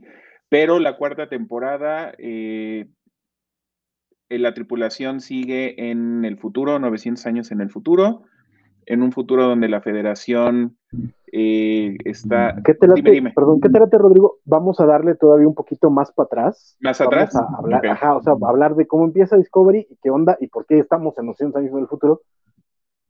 Pues porque sí es un salto grande, ¿no? Perfecto. Si quieren, yo aporto en la cuarta temporada y alguien más que nos dé el resumen de la primera y segunda y tercera. ¿Quién se quiere arrancar? el que guste. Bueno, pues que creo que la tiene clara. O tú, mi querido Axel, dense, dense. Pues tú quieres decirlo o, yo, yo avanzo. No vas, Axel. Va. Bueno, pues básicamente eh, eh, Star Trek Discovery tiene como, de, nuevo, este, se centra en una, eh, al inicio se centra en un solo personaje, en Michael Burnham, la primera oficial de la, de la USS Shenzhou, ¿no? Este, justo, eh, eh, la serie empieza, digamos, con un gran fracaso, con eh, Michael fue, es huérfana, fue adoptada por, por Sadek, por el papá de, de, Spock, y fue criada, pues justo, ¿no? Este, en esta familia, este, sabemos, como ya sabíamos de la serie original y de la primera serie animada, pues justo Spock es un híbrido humano, este, vulcano, y justo él, él mismo cuenta de que, y bueno, y también se cuenta más a detalle en la película del universo Calvin, tiene un estigma por ser este híbrido humano eh, eh, vulcano y este choque de lógicas, ¿no? Michael también está en este dilema de, de, entre la lógica y los sentimientos, y digamos, ella se las da de ser una oficial como muy, muy, muy, más vulcana que los vulcanos, o que más papista que el papa, más lógica que los vulcanos, pues este error de cálculo que le cuesta la vida de su, de su capitán y que le cuesta su puesto en la flota estelar, la vuelve una paria, pero digamos, por cosas de la historia, este, eh, eh, se, reintegra el equipo de la, de la nave Discovery, comandada por el capitán Lorca, y a partir de ahí empieza un viaje de, redención en medio de una guerra que ella intensificó entre, entre los Klingons y la Federación, que están en un momento de tensiones que se descontrolan y los Klingons están en un momento en donde se están unificando, así que un poquito como, como en historia de, de, algunas religiones, un líder está a través de la religión uniendo tribus, y, creando un enemigo común, que aquí es la federación. Entonces, digamos, la primera temporada se inicia enmarcada en ese conflicto humano, bueno, federación Klingons, y, también, digamos, un tema relevante para Discovery es que esta nave es una nave científica, empieza siendo una nave científica que se vuelve militar por este tema de la guerra de los Klingons, pero digamos que lo que hace especial esta nave es que Stamets, el, el ingeniero jefe, desarrolla un motor alternativo al motor Warp, que es un motor que funciona este, conectándose con, o sea, resulta que en el universo hay, hay, el micelio son las raíces de los hongos, y resulta que en el universo hay una red de, raíces de hongo primigenio alienígena que permiten el viaje por, por, por, por el universo, ¿no? Entonces, este motor especial este, digamos, le, le, da propiedades a la Discovery que otras naves de la Federación no tienen es una tecnología súper especial y entonces a partir de, la llegada de Michael se van resolviendo misterios sobre esta nave. Eventualmente este, eh, eh, eh, nos enteramos de que el capitán de, la Discovery es un infiltrado del universo espejo y eso lleva a que en una misión contra los Klingons la nave termine en el universo espejo. Digamos, la, la, consecuencia de esto lleva también a, encontrar una manera de, de resolver el conflicto con los Klingons cuando regresan, digamos, también, eh, eh, eh, regresa la Discovery del universo espejo a una situación desventajosa para la federación y digamos, ahí también llega un punto en donde encuentran una manera de, paz a través de, un espía Klingon que termina volviéndose como la voz de la razón entre los dos lados, ¿no? Este, este líder religioso Klingon, digamos, se somete a un tratamiento alternativo este, para infiltrarse en la federación, pero se termina volviendo como el pilar de, de la leve tregua que, llegan y que, que, crea como esta frágil paz que hay entre los Klingons y la Federación en, la serie original. La segunda temporada nos habla, digamos, de, una anomalía que espera, está... Espera, espera, espera, don Ajá. Ya, ya me pareció muy bien tu resumen de la primera temporada, además. ¿Qué les pareció a ustedes la primera temporada? ¿Qué, piensan de, por ejemplo, de la red micelial? Mucha banda está súper encabonada porque, ay, es que Star Trek es súper científico y eso de la red micelial está bien baboso. Es que eso, eso como biólogo es de lo más divertido. Porque realmente las redes miceliales eh, en, en nuestra Tierra, por ejemplo, sí son gigantes. O sea, a través, o sea, realmente la idea de extrapolarla en el espacio no está tan locochona. Entonces, por ejemplo, sí, eso que tengas esporas es algo que a mí me, me, gustó mucho. Obviamente entra en conflicto de porque nunca más escuchábamos de esa tecnología, bla, bla, bla, bla, bla. Pero bueno, eso, los, eh, la parte de los klingos, esa parte religiosa me gustó. Eh, el diseño es interesante, no, no es algo que me desagrade, pero, este, pero sí me gustó mucho esta parte de, de, de, las tribus de ellos, cómo se estaban unificando desde, desde un punto de vista religioso y pues fue interesante, aunque es muy centrada en Michael, pero sí era interesante el cómo regresas a un lugar de trabajo donde hiciste algo muy malo y cómo puedes tratar de recuperar esa confianza. Entonces, pesar que es muy centrado en ella, pero me gustó, porque no lo habíamos visto, creo que en las otras series de Star Trek, que regresaras a un lugar donde pues la gente realmente no te quiere y siempre piensas que vas, que vas a ser el, el cowboy por ahí perdido, dándole a veces razón y no y el giro de tuercas de, de, Lorca, sí, digo, del capitán sí fue muy interesante. Entonces, sí la disfruté, me estresaba un poco que sí fuera muy centrada en, Michael, pero ya viéndola desde lo lejos, a, cuatro temporadas, pues digo, estaba tratando de encontrar qué es lo que quería hacer. A mí me daba un poco de ansiedad el, todo el arco de Ash, el Klingon que no era Klingon, pero que sí era Klingon Híjole, si era, como dijimos al principio, todo el arco es fuertísimo, todo lo que él pasa es fuertísimo. Este, disfruté mucho la temporada también. Eh, a mí siempre la, todo lo que tiene que ver con universos alternos y este tipo de cosas me llaman mucho la atención. Este, yo sé que, por ejemplo, en cómics no es una de las mejores historias de los X-Men, pero Age of Apocalypse me gusta mucho, entonces porque tengo ese rollo de ver nuevas versiones o distintas versiones de personajes. Eh, obviamente el Capitán Lorca a mí me pareció un gran personaje y también el, hecho de haber, haberle dado una segunda oportunidad a Michael por la fijación que tenía Lorca con, con ella realmente, ¿no? Que fue el que la, la fue impulsando al final para que se integrara a su tripulación y, este, y, empezara por este camino de retomar los valores de la, de la federación, que bueno, no era básicamente lo que quería Lorca, pero al final es el, recorrido que hace Michael, ¿no? Sí, a Lorca no le importaban mucho los valores de la federación, pero bueno, ayudó. pero, pero eso, eso fue lo divertido, ¿no? Porque además sí tenías este contraste, porque además de nuevo como, como, como fan súper viejo y aferrado a mis costumbres, cada vez que Lorca daba una orden era como de, güey, no Y ya después cuando te lo explican es como de, ah, pues era por eso, eso fue chido. Pero también como, como fan viejo y aferrado, a mí los Klingons me hacen un pinche ruido. O sea, incluso el manejo del, lenguaje, como lo manejaron en, la primera temporada de, Discovery, que no tiene absolutamente nada que ver con cómo hablaban los Klingons antes, era, es el mismo idioma, pero la, la, la entonación que le dieron estaba estaba muy rara, ¿no? El diseño, las armaduras estas como de, no sé, está muy raro, no sé. A mí los Kingdom me, me un montón en Discovery. Y de nuevo esta, esta onda de, que además ahora que lo dices, yo no sé, no, no, no, no, he, no te, he tenido mucho contacto con, con, cómo diseñaron los Klingons originalmente, pero yo no sé si había Klingons blancos en la serie original y, acá la verdad es que el diseño me sorprendió un poco. El de, eh, pero es que se supone que es, eh, eh, él es albino, en lo particular, Buck. Sí, sí. Mm. Es una anomalía y por eso tiene su, su arco, de que es marginado dentro de la propia sociedad Klingon. Correcto, pero es que de hecho, eh, es que ese es parte del problema, porque en el serie original ni siquiera tenían eh, chipotes, ya no digamos toda la, la, mamá que le pusieron para Discovery, ya no, no tenían chipotes. Y eso ya además nos lo habían explicado en Enterprise, a mí me parece que bastante bien, por cierto. Y los chipotes que tenían después, este, pues era, era, era una cosa acá como coqueta, no era una cosa tan fea. no sé, a mí me conflictúan, pero ya, ya viendo la serie, pues ya te dejas llevar y ya está chido.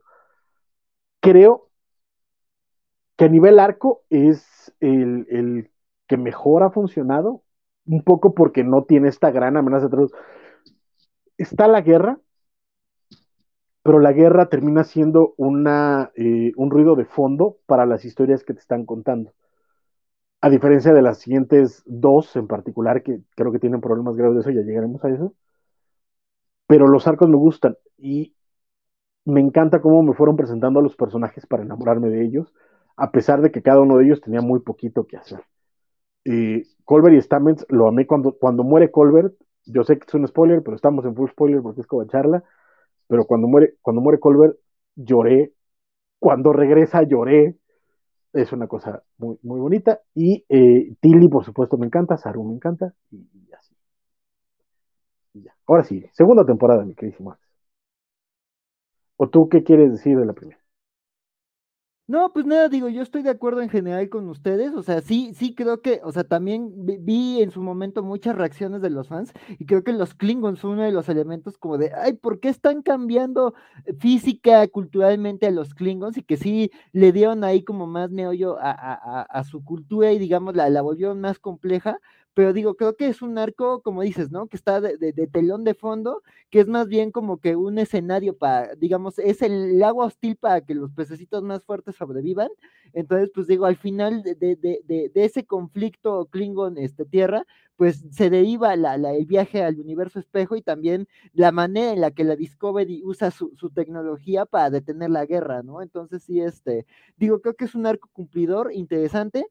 Y pues pasando a la segunda temporada, digamos, esta sí, es de nuevo, aquí, digamos, eh, se nota muchísimo eh, que el eje es Michael.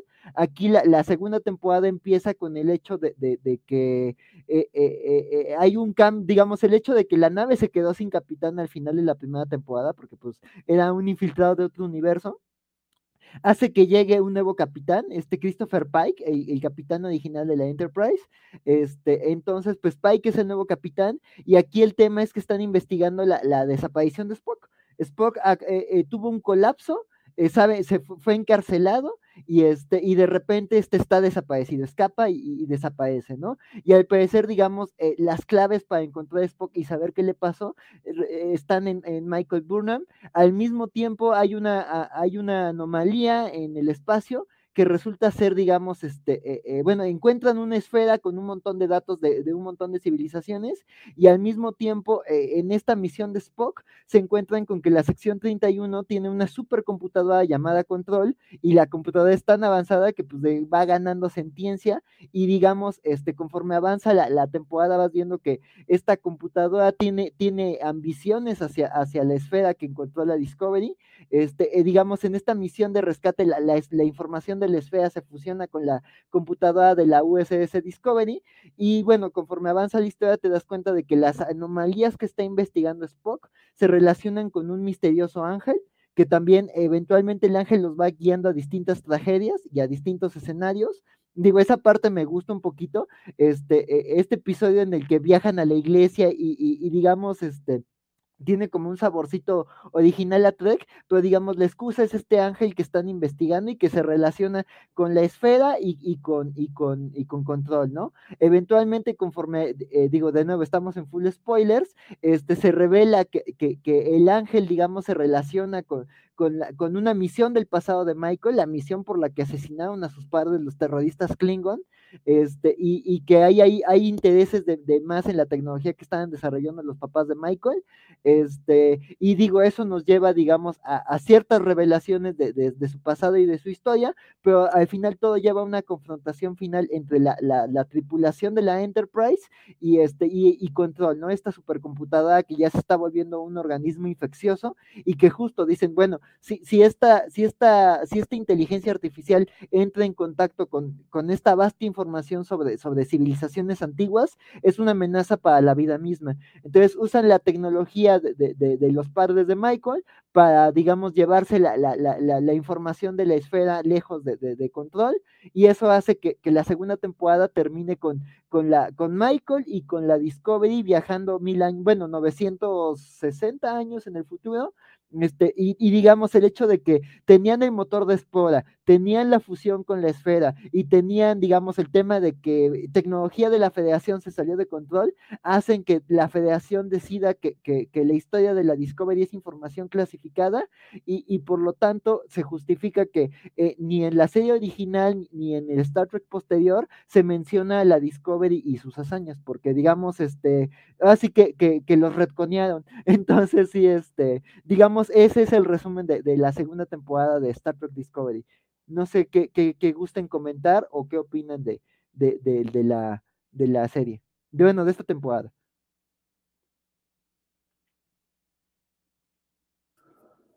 Igual creo que en esta fue el punto de quiebre. Yo creo que si no hubiese funcionado como, como funcionó aún con sus, con sus cosas no tan buenas, yo creo que sí lo hubiesen cancelado porque sí, Michael llegó un momento que era como ella todóloga de todo, valga la redundancia, pero igual, o sea, el ángel tenía que ver con ella y Spock y pobre de Spock y no sé qué, o sea, estaba muy centrado en su círculo, pero de alguna manera creo que eh, ayudó mucho el personaje de Philippa precisamente a como contrarrestar ese punto. Y igual a, a Saurus le dejaste de tener como de esa persona que siempre está preocupada por las cosas y lo empezaste a hacer crecer. Entonces creo que por eso funciona la 2 y, Pike, o sea, la, presencia de él ayuda mucho a, equilibrar todos los personajes, porque tal cual, o sea, es como de, ya sabemos hacia dónde va, pero tampoco se clavaron mucho como lo que hicieron con la película nueva donde salía Khan, que era de, vamos a rotar hacia eso, es como de, no, o sea, sí, tiene estas referencias, no nos vamos a colgar en ellas, pero vamos a, dejar que Pike respire y, y, lo, empecemos a querer y a respetar como capitán. Entonces, yo creo que eso es lo que a mí me deja la segunda temporada, es lograron hacer que funcionara, o sea, iba, empezaron a caminar hacia donde querían hacerlo, porque permitieron que todos los personajes empezaran a crecer un poco más, no, no fueran siempre reaccionarios. Sí, yo estoy de acuerdo con, con Isidro. Yo creo que lo que nos dejó la segunda temporada fue que los personajes empezaron a evolucionar todavía más, fue una evolución un poco más acelerada. Creo que también funcionó porque trajiste eh, personajes eh, ya conocidos que ayudaron a que eh, tuviera mucho más peso la segunda temporada, independientemente de que el guion pues, tenía algunas cosas como que no, no eran tan, tan, tan coherentes en, general y la, a mí la, línea argumental principal se me hizo un poco eh, tediosa, pero estas eh, formas de, o, esta ayuda que tenían al momento de hacer evolucionar estos personajes, a tener a Spock, a tener a Pike, creo que fue lo que hizo que la temporada fuera un poco más interesante. Sí, justamente también creo que, que mucho la temporada 2 tiene muchas de las grandes virtudes de Discovery, como muchos de sus grandes defectos. O sea, aquí es donde, donde realmente podemos ver eh, dónde se, cae Discovery. en mucho ya lo habíamos comentado, el rollo de que Michael Bonham parece ser casi casi Dios y, lo pueda resolver todo solita, lo cual es aburridísimo, tedioso y, le hace un muy flaco favor al personaje además. Incluso, vamos, tanto, tanto que se quejan de Rey como Mary Sue, vayan a ver Discovery para que sepan lo que son Mary Sue pero es, complicado. Y por otro lado, la, idea de, esta trama de super, este, de una super amenaza que pone el universo en peligro y que se estira toda la temporada para que la resuelva Michael y que además tiene que ver con Michael y que inicia con Michael y sigue con Michael y termina con Michael, esa es, de lo peorcito y termina siendo también un lastre para las, eh, temporadas posteriores, porque ya le están metiendo un misterio ahí a todas las temporadas que se va a estirar todas las temporadas, aunque no, aunque no lo necesiten y no lo justifique, es lo que van a hacer y eso es lamentable. Pero lo bueno es que eh, crean a un gran capitán, Pike creo que es de lo mejor que hemos visto en, Star Trek en general. eh, empiezas a desarrollar otros personajes. el arco de Saru en esta temporada me pareció espectacular. Incluso el arco de, de, Tilly, eh, lo que está pasando con Colbert y Stamets. Eh, este episodio espectacular de, de esta mujer cyborg, ah, híjole, está, ese episodio está tan bien escrito, tan bonito. Este, pero pues la bronca es esa, ¿no? Ah, claro, y también eh, llega Jet Rino y eso hace que todo valga la pena, no me importa lo demás. Este, pero sí, esa, es la bronca. Tienes lo bueno, lo muy bueno y lo muy malo de Discovery ya aquí en, en esta temporada.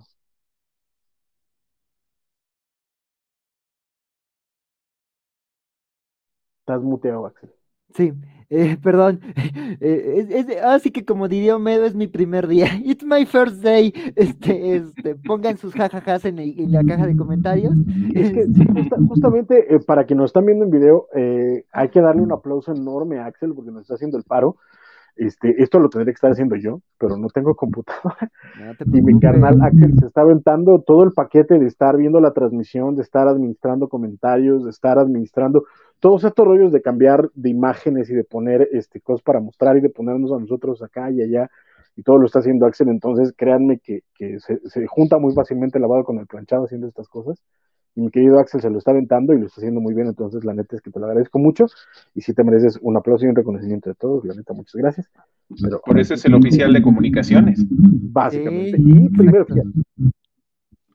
Sí, sí, ah, yo, yo encantado y pues sí, digo, este, este, está padre de aprender, este, y como todo, como en Discovery, se trata de aprender nuevas habilidades para ayudar al colectivo, y pues digo, este, aquí, este, pasando a la, a la tercera temporada, este, pues digo, la tercera temporada, como mencionaba, este, eh, eh, pues así que, que sigue a, este viaje que hace 900 años en el futuro, este, Michael llega primero, este, eh, destruye la, armadura del ángel rojo, este, justo para que no caiga en manos equivocadas, porque además tenía tecnología delicada que, buscaba control, entonces este, se queda, digamos, desprotegida, y en, y en, un capítulo introductorio te cuentan que pues este, se conoce y forma una relación con, un, este, con un este, miembro de una raza eh, de émpatas que se dedica, digamos, a proteger especies este, en peligro, y aquí te enteras de que 900 años en el futuro la, la, federación desapareció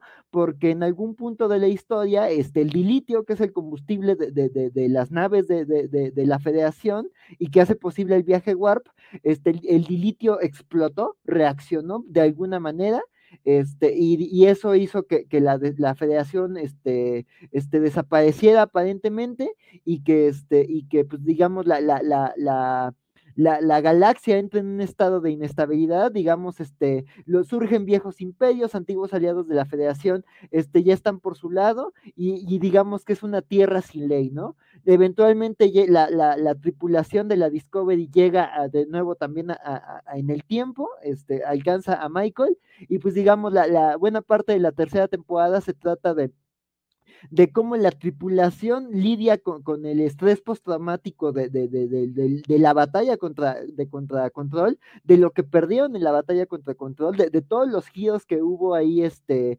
pérdidas y ganancias de nuevos personajes, pero también con el hecho de que pues, se están dando cuenta de que están 900 años en el futuro, ¿no? De que todos sus seres queridos están muertos y, este, y, de que ya hay un, hay un cambio, digamos, en, en, en, el universo, ¿no? Y que la federación que pues era este, este, este símbolo de esperanza, este, este, esta señal, este, esta beacon que los guiaba, pues no existe aparentemente, y pues digamos, eh, aparte del estrés postraumático, pues es la tripulación reencontrándose buscando los vestigios de la federación que quedan nostálgicos de la federación por, por el universo, y también el, el, enfrentarse, digamos, a los cambios que hay en, en la galaxia con, con, en la Tierra, en, en, Ibar, que digamos, este, ya pasó esto de, de, la destrucción de, del planeta de los Romulanos, entonces, digamos, ya se fusionaron los vulcanos y los Romulanos, formaron Ibar, y digamos este cambio, ¿no? Eventualmente encuentran a la Federación,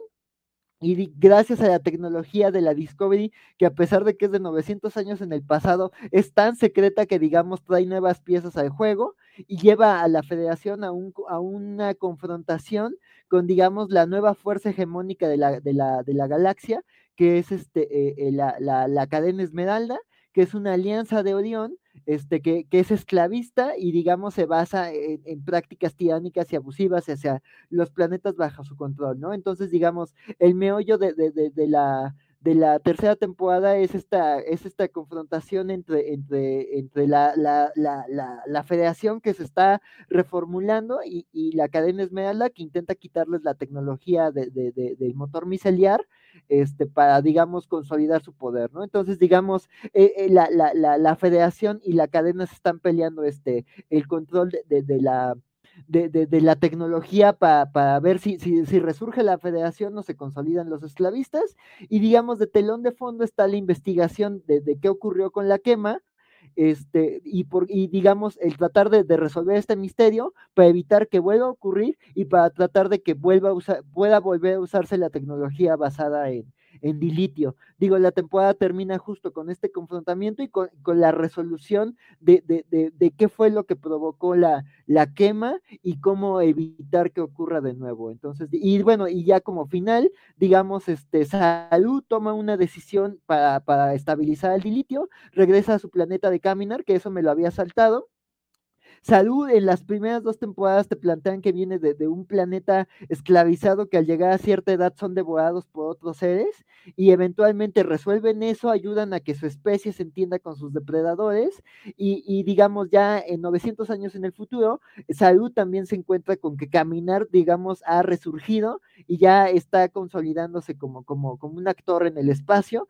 Entonces, pues Salud deja su puesto eh, como capitán este, y se lo cede a, a Michael Burnham. Entonces la, la, tercera temporada termina ya con, con Michael sentada en la silla de capitán.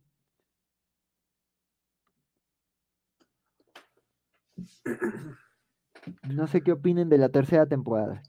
Mm, yo aquí no opino mucho porque me, me, esa no la pude ver, así es que Isidro creo que tiene algo Oye, que decir. Este, aquí es muy interesante y, y creo que es donde lo que comentó Francisco al principio es esta parte del estrés postraumático, porque antes precisamente parecía que todo lo malo le pasaba solamente a Michael y los demás, aunque tenían pérdidas, pero como que, como que no, no, no, no veíamos el impacto de ellas o, no se sentían tan así. Creo que en esta sí, o sea, imaginarte que llegas un, cuando todos se dan cuenta que ya no queda nadie de sus familias, o sea, lo transmiten muy bien. O sea, un evento que arrasa a, todos tus conocidos, a toda tu gente querida y que tienes que encontrar ese nuevo lugar. Entonces, obviamente eso lo podemos extrapolar a cuando te cambias de ciudad o cuando te cambias de país, precisamente cómo es, cómo es, regres, cómo es integrarte a una sociedad y una sociedad que, que es mucho más menos amable de lo que es de donde ellos venían, que todos tienen como cierto rencor, porque es como de, ah, no, es que por su, o sea, todos hicieron la quema, pero nadie está seguro. Entonces todos se vuelven extremadamente suspicaces a por qué quieren hacer las cosas y es precisamente esta, esta, traer esta parte del enterprise, este faro de esperanza, decirles, es que sí se puede hacer. O sea, nosotros como que como lo vivimos se los podemos enseñar. Entonces en esta tercera temporada me gustó esa parte de, de cómo enseñan, porque el almirante cuando llegan es como de, vamos a quitarlos a todos y los vamos a esparcir por diferentes lados. Oh, espérate, espérate. No, nosotros funcionamos como una unidad. ¿eh? Funcionamos como una cosas unidad. torcidísimas. Sí. Entonces, eso es algo que, que, me gustó mucho. Este, entraron nuevos personajes que, que, que lo hacían igual interesante pero creo que es eso, o sea, fue, nos, rompimos nosotros, estamos entrando a un nuevo lugar y traemos este conocimiento que puede romper esta, esta suspicacia. O sea, po podemos volver a confiar entre todos nosotros y, y, es la manera de hacerlo. O sea, es la manera de la federación de hacerlo. Fíjate que nuestro querido Cholito eh, plantea algo ahorita en unos comentarios, nos decía que el primer episodio de la tercera temporada nos demuestra que Michael Bono podría haber regresado el traje y no tenía que haber viajado al futuro. Y creo que eso es algo que pasa constantemente, sobre todo en esta tercera temporada, donde cosas pasan porque tienen que pasar más que porque realmente tengan una una, una, un desarrollo eh, dramático, ya no digamos lógico, sino dramático dentro de la serie. Y es que esta temporada tiene algunos de los mejores episodios y algunos de los peorcitos también. Repito, el segundo episodio me parece eh, magistral. Los episodios en el, en el, Mirror Universe me parecen divertidísimos. Pero el desenlace es un absurdo completo. La verdad es que eh, dedicarte toda una temporada a, a querer ser, este, a, a, a, resolver un misterio y que te lo resuelvan de una forma que en realidad no tiene el más mínimo sentido, que, que termina de nuevo tratando de hacer esta metáfora sobre precisamente el estrés postraumático y, y la capacidad de destrucción que puede tener el dolor de un individuo, pero termina en un lugar muy extraño que no, no, no cuaja con, con, la metáfora, sino simplemente pasa porque de nuevo tiene que pasar, y es algo que es, es, es constante en esta temporada, que se vuelve muy pesada. El, el, misterio de toda la temporada, yo ya estaba hasta la madre para la mitad, este, yo ya era como güey, ya no importa, ya más bien hagan todos que tengan el maldito motor micelial y ya dejan de estar chingando a la gente, pero no. Pero la, la idea, de nuevo, la metáfora de, de eh, del separacionismo, ¿no? De, de, que las cosas difíciles no se resuelven separándote, sino uniéndote, tratando de trabajar en conjunto y de ser una unidad, esa es la, la, la base de la filosofía, de la Federación de la Filosofía de Star Trek, y que es lo que están tratando de explorar en esta, en esta temporada, y que en los primeros episodios me pareció muy brillante, y después se va al carajo. Pero esa idea de, tratar de, de, hablar acerca de somos más fuertes juntos que separados, me parece poderosísima. Lamentablemente no cuaja, lamentablemente no sé si ha sido por el COVID, de pronto los guionistas le echaron una hueva absoluta y todo se fue al carajo. Pero eh, eh, tiene momentos muy padres y, de nuevo, afortunadamente, momentos de personajes bien intensos, muy bonitos. Y me cae bien la también. Sí, pues digo, yo la, la, la, la este, eh, la, la, la verdad, o sea, me parece una premisa interesante, también creo que el que los manden al futuro también justo, ¿no? O sea, digo, creo que eso es muy cierto, creo que es una decisión creativa también para, para resolver este tema de cómo encajaba la serie en la continuidad y también para que tengan la libertad, ¿no? Digo, ya aquí ya puedes romper y mover sin preocuparte de, de, de, de por qué Kirk y, y, y, y otros no sabían esto, ¿no? Este, digo, creo que también, justo, o sea, sirve para dar un mensaje de la importancia de la federación, pero creo que hay partes muy torpes, ¿no? Y, digo, a mí, por ejemplo, la, la, cadena Esmeralda, aunque llega a tener buenos momentos como toda la toma de la nave, la verdad es que no, no, me, no me termina de parecer una amenaza.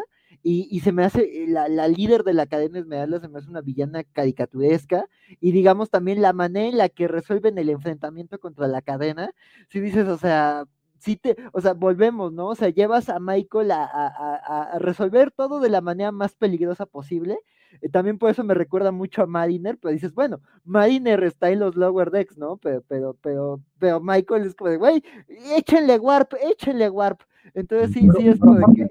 Aparte de escenas de acción que de verdad no tienen sentido. O sea, es que esos últimos episodios son de para matar a alguien. O sea, la onda de, de, de, lo, de los turbolifts, como, como las puertas de, Monster Sync, en este núcleo donde se pelean, que ¿dónde chingas? ¿Qué o sea, ¿por qué? ¿Por qué era tan grande? O sea, es como la, Discovery se volvió la tarde, es bigger inside.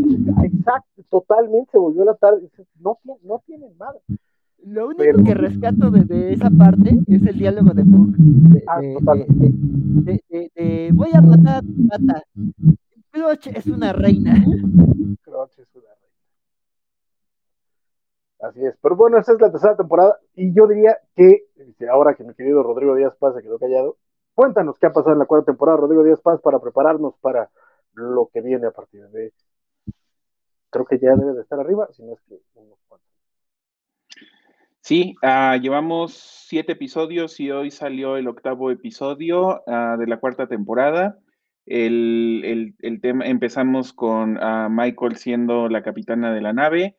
Eh, se ve que ya es un grupo mucho más eh, cohesionado, eh, ya cada uno respeta y reconoce las habilidades de, de, de, de la tripulación.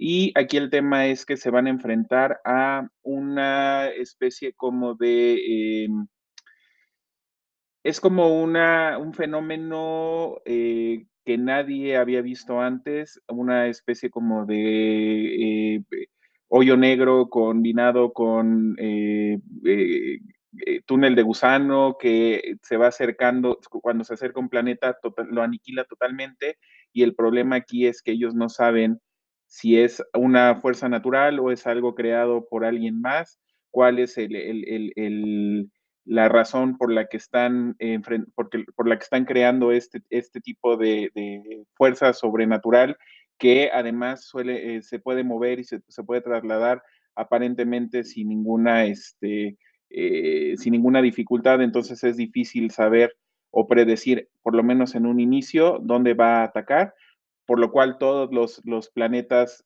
tanto de la federación como los que no están dentro de la federación, eh, tienen que unirse para, saber, para ver qué es lo que van a hacer, cómo van a reaccionar, mientras que la Discovery está tratando de conseguir datos e información que les ayuden a encontrar qué es exactamente esta fuerza sobrenatural que, este, que está destruyendo planetas, ¿no?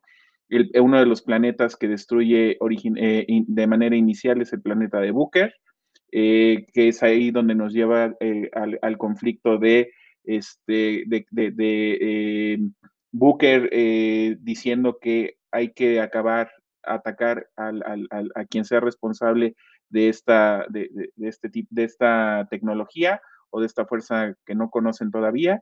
Y este, Michael ya asumiendo y, representando los valores de la federación, una, la voz de la razón diciendo que primero eh, tienen que conseguir más información para saber si esta eh, fuerza que aparentemente es creada por una raza alienígena que todavía no conocen, que está en las afueras del, territorio de la federación, eh, planteando que probablemente sea buena idea primero hacer un, un, primer contacto de manera pacífica para saber qué es lo que está pasando y por qué están ellos aparentemente este, destruyendo planetas de, un, de, de, la manera como lo están haciendo. Aquí hay un personaje que a mí también mm, olvidé mencionarlo, pero me parece que es un, un personaje muy interesante, que es el, el, científico este, que es nivel genio, que les ayuda a, a, a, procesar la información y a entender qué es lo que está pasando con esta, con esta fuerza eh, que está destruyendo las, los planetas ahí nos damos cuenta que él también pertenece al universo espejo y pues, sus, intenciones no son exactamente las más este, apegadas a, la federación para resolver el problema. Lo que él quiere hacer es conseguir la suficiente energía como para poder regresar al, universo del cual él, él pertenece.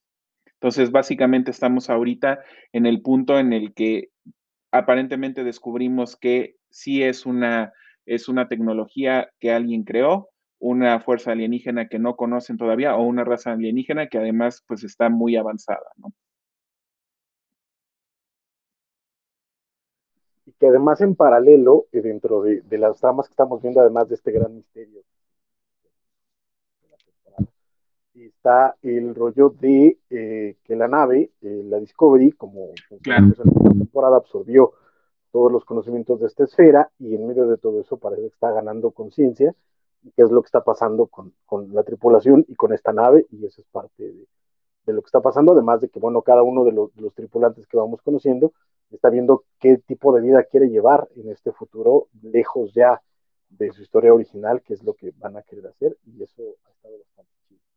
Este, ¿qué, te, ¿Qué te pareció a ti, Sidro, esta, lo que llevamos de cuarta temporada? Este, creo que es la que más me ha gustado de las cuatro.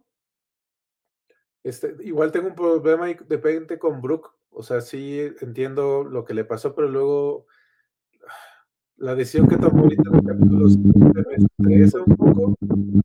Pero igual, ahora sí que ahí lo voy a tener que juzgar hasta que hayamos terminado todo para ver si, si tiene sentido o no tiene sentido lo de la inteligencia artificial eh, también está muy interesante cómo es lo que está haciendo y cómo todos están reencontrándose en qué es lo que quieren hacer después de todos estos cambios que tuvieron. Eh, lo malo es que sí, este misterio de la temporada ya me está recordando como a DC de vamos a hacer un evento que va a hacer puras cosas bien locochonas. Me gustó que entraba más en un tema también ya de política, que estuviera la nueva presidenta y que fuera esta como reincorporación el capítulo donde se tiene de, sí queremos estar juntos, pero tengo a mis aliados que no me permiten que seamos tú y yo amigos y que acepten tus condiciones porque hay debilidad. Es, o sea, siempre me van a gustar los capítulos que tienen esta parte política. Y pues todos, o sea, ya creo que nos hemos encariñado con todos. Este, con el único personaje que todavía no sé qué hacer bien con él es con esta Adira Tal.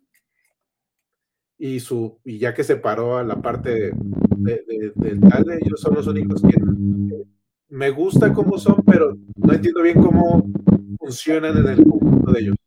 Fíjate que esa es una confusión común, pero no se separaron. Nada más sacaron la conciencia de Grey del, Ah, ok. y la pusieron en el robot, pero Adira sigue siendo Adira tal y sigue teniendo el simbionte. Sí, esa parte me. Como, como viene el otro, sí me quedaba la de, tal, sí me quedó la duda como de si se sale o no, porque hasta donde yo entendía no podías como sacarlos en un cuerpo sintético. Entonces, ellas dos me gusta cómo funcionan, me gusta la interacción que tuvo con la nave. Eh, cuando empieza a tener conciencia la nave que siente miedo en la oscuridad, o sea, cuando están en esa cosa de la nada, eh, el escucharla, o sea, la, la, la actriz que, que, está llevando la voz, me recuerda mucho a lo que hizo esta Scarlett Johansson en la película donde era pura voz, o sea, no, no mm. ves nada más. Sí, creo que es un gran trabajo el que está haciendo cuando dices que tengo miedo, o sea, esto que está allá afuera que no sé qué es y que me está comiendo y que siento cómo me va destruyendo, se puede extrapolar a muchísimas cosas. Entonces, eh, creo que es eso, o sea, creo que ha tenido mejores aciertos esta serie. El problema sí este del misterio del, de, la, de la temporada me preocupa un poco hacia dónde vas a ir. Y pues yo espero que no utilicemos al universo del espejo, sino utilicemos alguno otro de los que hemos visto en, en los diferentes Star Trek, o se avienten algo nuevo, ¿no? O sea, decidan sí. inventarse algo completamente nuevo, pero que, que, ponga esta parte de, en esta nueva federación, si realmente podemos trabajar juntos y confiar o no. Sí. Sí, pues digo, eh, eh, yo estoy de acuerdo con lo que dicen ustedes y también con lo que dice Isidro. Digo, yo he disfrutado mucho eh, la primera y la segunda, la tercera, sí, ahorita ya hablando como que sí, se siente extraño, o sea, me gusta, pero no me encanta. Pero justo la cuarta creo que ya la serie ya tiene una voz propia, ya la tripulación ya se está acoplando al cambio, pero también están diciendo algo de, de la federación en un nuevo tiempo. Y justo, ¿no? O sea, creo que me, me, gusta el tema general de que es la consolidación de, la federación después de su caída y de que están, están creando nuevas alianzas, están eh, eh, reencontrándose con viejos aliados, que están re, rehaciendo esos puentes destruidos durante la quema. Eso, eso me gusta. Este, también que la federación ha cambiado, o sea, esto de tener a una presidenta Cardassian me, me llama la atención, pero también me gusta también que, que cómo explican este universo, ¿no? Digo, creo que también lo de la quema servía como para justificar que tecnológicamente no tuvieran que inventarse algo súper avanzadísimo y fue como de, detenemos tantito tecnológicamente eh, la, la, civilización, pero agregamos elementos nuevos, ¿no? O sea, sí avanzó la tecnología, pero no a los pasos agigantados y me gusta eso. Eh, nada más, ¿eh? ¿qué ibas a decir, Francisco? La materia programable me parece de lo mejor que se ha puesto en Star Trek en muchísimo tiempo. Sí, la materia y te re... Y te resuelve muchas cosas y te habla de que es un universo vivo. O sea, la, la, la, la, covacha, la covacha en vivo anterior, la de The Expanse, también hay un momento muy bonito de la última temporada en donde te hablan de que cosas de la primera temporada ya sirvieron para que haya tecnología humana inspirada en eso.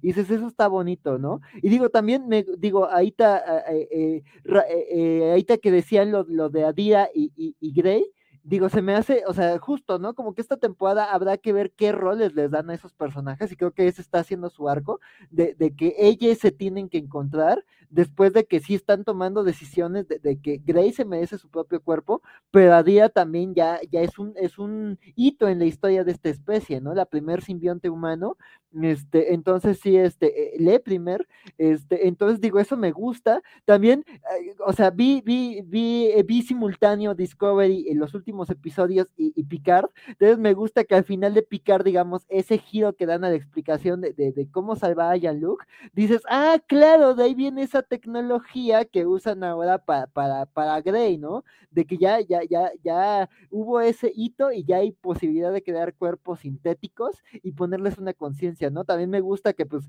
la civilización a la que pertenece Grey, pues entiende la tecnología de otra manera y está su ministro científico sacerdote ahí acompañando el proceso, ¿no? Pero digo, e, esa, esa trama todavía hay que ver cómo, cómo, cómo encaja con todas las piezas, pero me gusta.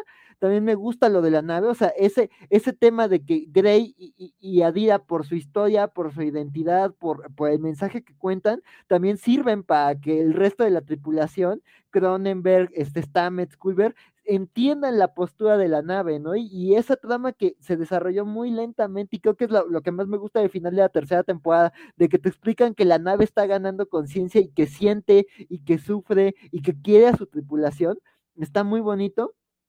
Y ya nada más lo último, algo, algo que quería este, decir, eh, Rodrigo, yo creo que el, el tema de, de, la anomalía, creo que es, bueno, el tema de este científico, creo que sí te dice que él no viene del universo espejo, porque justo este book le dice, es del universo espejo, y dice, no, no todos los universos alternos, no todo es universo espejo, o sea, hay otros universos. Tiene razón. Ajá, uh -huh. sí, uh -huh. sí, sí.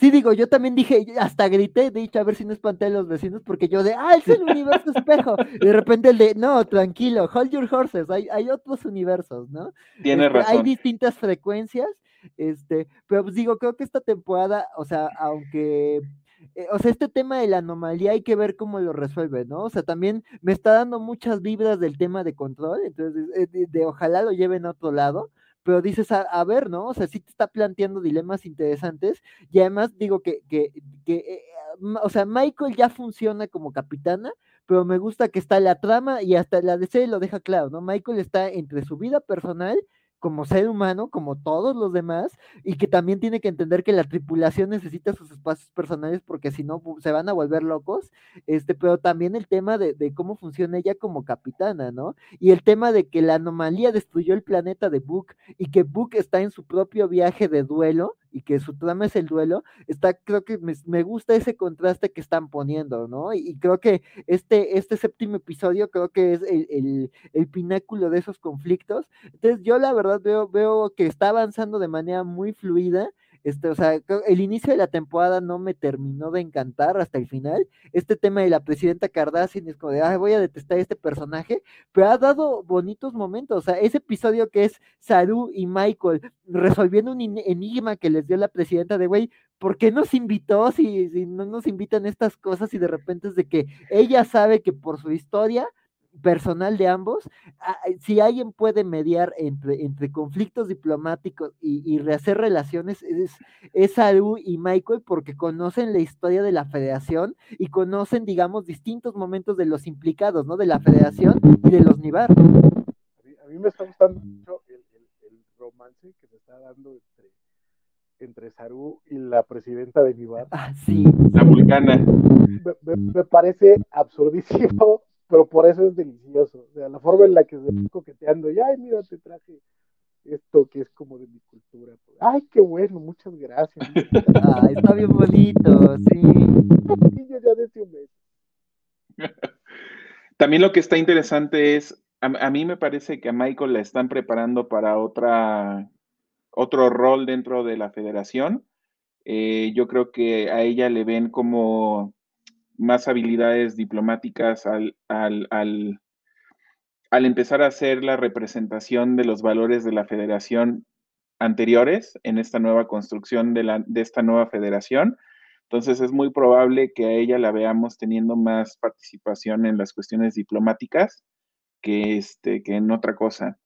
Y efectivamente a mí se me pasó en el resumen toda la parte de la toma de conciencia de la nave, y eh, una de mis partes favoritas fue la discusión que había entre cómo voy a confiar en ti si no sé si voy, si, si qué sentimientos vas a tener y yo estoy viviendo en ti y, y, al final no sé si me vas a terminar destruyendo, porque todo esto sale porque en algún momento logran ubicar las coordenadas, logran tener las coordenadas de donde proviene aparentemente esta nueva raza alienígena que crea esta, este, el, eh, fenómeno destructivo y la nave no se los quiere dar porque sabe que van a ir a enfrentar a esta, de alguna manera, a tener contacto, enfrentándolo o no, con esta raza alienígena y lo que quiere la, la nave a fin de cuentas es proteger a la tripulación.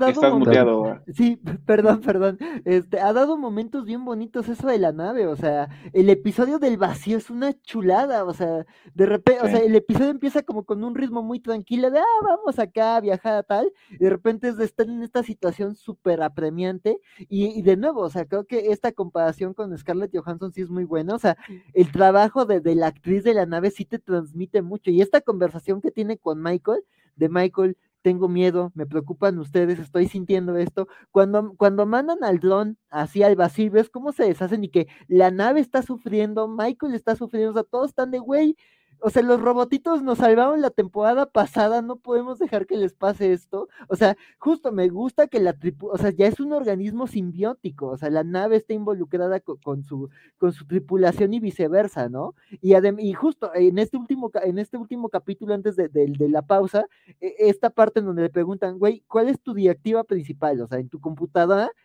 sabemos que es esta regla, ¿no? Porque casi casi viene en el manual y de repente no, mi directiva es proteger a la tripulación de la USS Discovery. ¿Quién, quién te dijo eso? Yo, yo, elegí esto. Y la forma en la ajá, sí, y la forma en la que ven que está en su memoria y, y los momentos que han marcado a la nave, la verdad es que está muy bonito. Y dices, bueno, creo que esta es la historia de, de, un organismo viviente, porque tiene un motor a base de hongo, porque se fusionó con el conocimiento de un montón de civilizaciones y porque tiene un equipo que la cuida y la entiende de una manera muy particular. Que esa se me hace creo que la, la, adición más brillante de, de, todo Discovery a, la mitología de Star Trek. La idea de una, de una nave viva. Eh, eh, habíamos visto algo similar, por ejemplo, en la serie de Farscape. Ah, sí, cierto. Pero aquí que sea una nave incluso capaz de comunicarse y de tener estas, estas esto, es, me parece brillante por todo lo que implica. O sea, estás viviendo dentro de un ser viviente y ese ser viviente lo estás usando y él te está usando. Y, la forma en la que tienes que negociar para llegar a estas decisiones, por ejemplo, este rollo de es que no quiero ir porque se van a poner en peligro, o, o, este rollo de qué tal que te enojas y, me matas, ¿no? O, qué tal que yo me enojo y te hago daño. Y la forma en la que lo van llevando me parece brillante. Coincido en que creo que esta cuarta temporada ya está pisando con pies mucho más firmes Discovery por mucho lamentablemente seguimos dependiendo mucho de Michael. De pronto, en, los ocho episodios que llevamos, es capitana de una nave, embajadora de, la federación, este, eh, eh, es algo de Nibar, es como, como eh, parte del consejo de, la mesa de Nibar.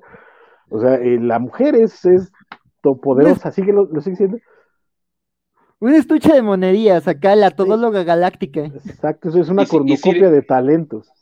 Y sirve tragos en el bar los domingos en la noche. exactamente, hace mole los domingos, lo pone a jonjolí. pero, este, pero sí, eh, pero, pero fuera de eso, creo que ah, ya estamos viendo más, a más personajes, ya estamos viendo más situaciones, ya estamos, nos están permitiendo disfrutar más a otras. Yo no tienes una idea de cómo quería ver a Detmer y me están dando a Detmer. Eh, eh, hay un momentito entre Owo y Detmer, que son la, de navegación y la de, la de timón. Y, como dicen, pues yo puedo acomodarme acá en esta, en esta nave, yo puedo hacer los cálculos matemáticos y ella puede hacer, no, la mirada de tú dame los, los cálculos, de hacer, o sea, la, comunicación que están teniendo entre ellas me parece, me parece brillante. Me, estoy disfrutando mucho esta cuarta temporada. Quiero ver cómo termina, porque lamentablemente, lamentablemente, seguimos teniendo este maldito misterio detrás que, me, deja, tenso porque no sé qué van a hacer. Hay, teorías, por ejemplo, hay quien menciona que pueden ser unos alienígenas que vimos en un episodio de, de serie original que se llama eh, Una rosa por cualquier otro nombre, O eh, también se, se algunos eh, especulan que puede ser el, el ribbon de Generations, no, sabemos, estamos, estamos ah, viendo a ver qué es lo que está pasando aquí. Pero, este, a ver qué pasa. Pero yo estoy disfrutando mucho esta cuarta temporada, la verdad. Nos preguntaba mi querida Elizabeth Ugalde que si recomendábamos ver eh, Discovery sin haber visto nada de Star Trek. Ustedes que es, yo, yo, yo no puedo opinar porque lo tengo todo en la cabeza, pero eh, no sé ustedes qué opinan. Pues yo en cuestión de series, me estoy, estoy viendo Discovery sin haber visto ninguna de las anteriores entonces, y lo estoy disfrutando y lo único que está provocando la serie es que me den ganas de ver todas las demás.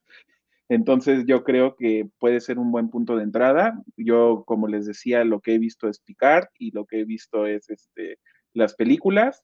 Entonces, a, a mí me parece que aquí es como, como cuando te preguntan qué cómic me recomiendas y este, o en qué número puedo empezar, pues más bien empiézale ya y, si tienes que irte para atrás, pues ya lo, lo harás porque, porque te interesó y porque te gustó el, universo que viste, ¿no? Creo que sí funciona la, la, serie sin necesidad de, creo que ese es uno de sus atributos. Se alimenta de otras cosas más, pero por sí mismo es como este tipo de, de, de spin-off como lo que pasó a Fraser, es como de, ah, sí, claro, venía de acá, pero, pero puedo disfrutarlo sin necesidad de esa referencia. Yo nunca vi Cheers. sí, o sea, todo el mundo, ah, es que viene de Cheers. ¿Alguna vez? No, pues no sé, sabía que era de Cheers. Entonces sí, yo sí recomiendo de, o sea, si me dicen Picard o este Discovery, diría Discovery. Sí.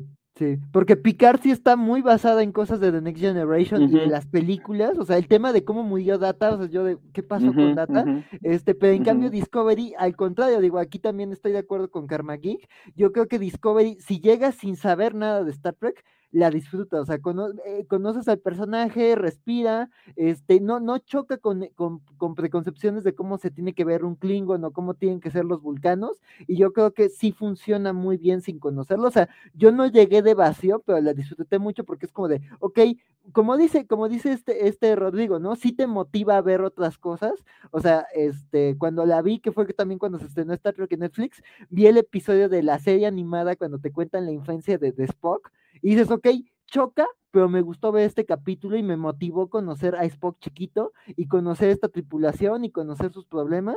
Y justo, ¿no? Digo, la segunda temporada que te regresa a la época de Pike, pues también ver ese primer episodio de, de, de, de Star Trek, ese piloto, este, y luego ver eh, a este, esta gran encarnación de Pike, pues sí creo que ayuda mucho. Entonces yo creo que Discovery sí es una buena vía para el recién llegado y que te vaya contagiando, ¿no? Y además, pues sí van refiriendo a ciertas cosas, también hay referencias a Archer, hay referencias a distintas experiencias con el universo espejo, entonces, pues ya esos detallitos te van llevando a, otras partes de la serie, ¿no? Ajá.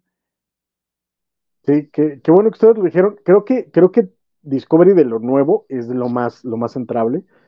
Yo no sé, de nuevo, es que no, no puedo verlas con, con ojo eh, frío. Eh, creo que Lower Decks también puede, puede funcionar pero es que el Wordex está tan lleno de, chistes referenciales, de, momentos de historia, que, de nuevo, cuando mencionan alguna pendejada ya me estoy riendo porque estoy, estoy ahí, pero eh, sigue siendo eh, eh, una comedia y creo que puede ser, puede ser factible, pero sí creo que Picard, si no vienes con Next Generation encima, ya no digamos Voyager, aunque algunos de Voyager pueden ser, pero sí es difícil entrar a picar por ahí. Eh, creo que mi querido Julián Ramírez, me parece, se despidió de nosotros, se fue eh, hace ratito.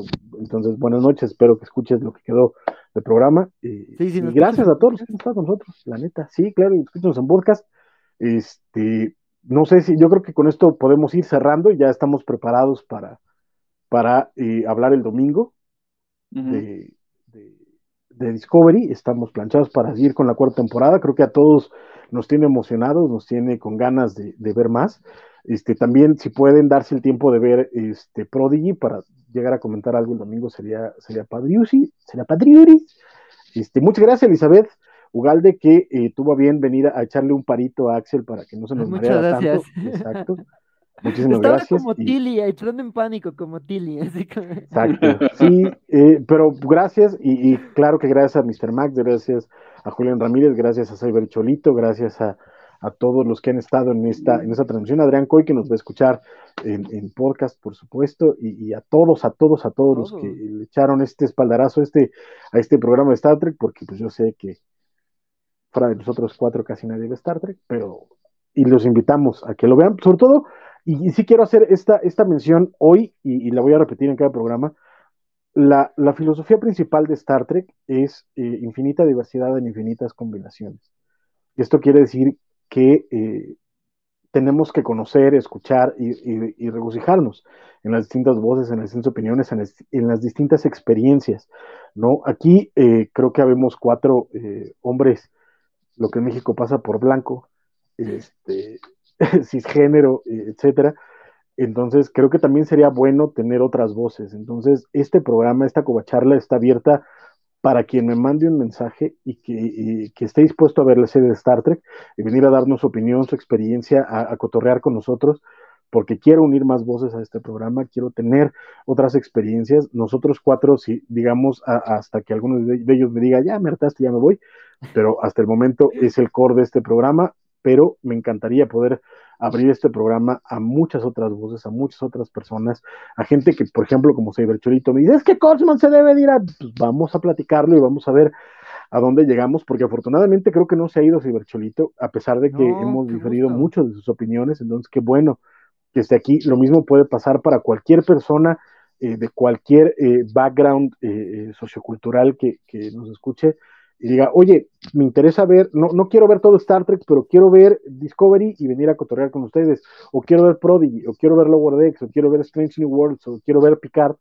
lo que sea, y vengan a cotorrear con nosotros, y, les juro, les aseguro que tienen un espacio abierto, porque infinita diversidad en infinitas combinaciones. Así es. Y muchas gracias a ustedes que se están aventando este paro conmigo. Este, y yo creo que sí, nos despedimos ya, porque ya llevamos, ya vamos para cuatro horas, esto ya está convirtiendo en los cómics de la semana. Sí, oye. Te dije que iba a ser como los cómics de la semana. Bueno, estamos llegando no, y cada vez los cómics de la semana estamos llegando a donde nunca antes nadie había llegado. Eh, sí, sí, sí, por poquito la semana pasada rompíamos récord, por poquito. Este, Félix, claro que.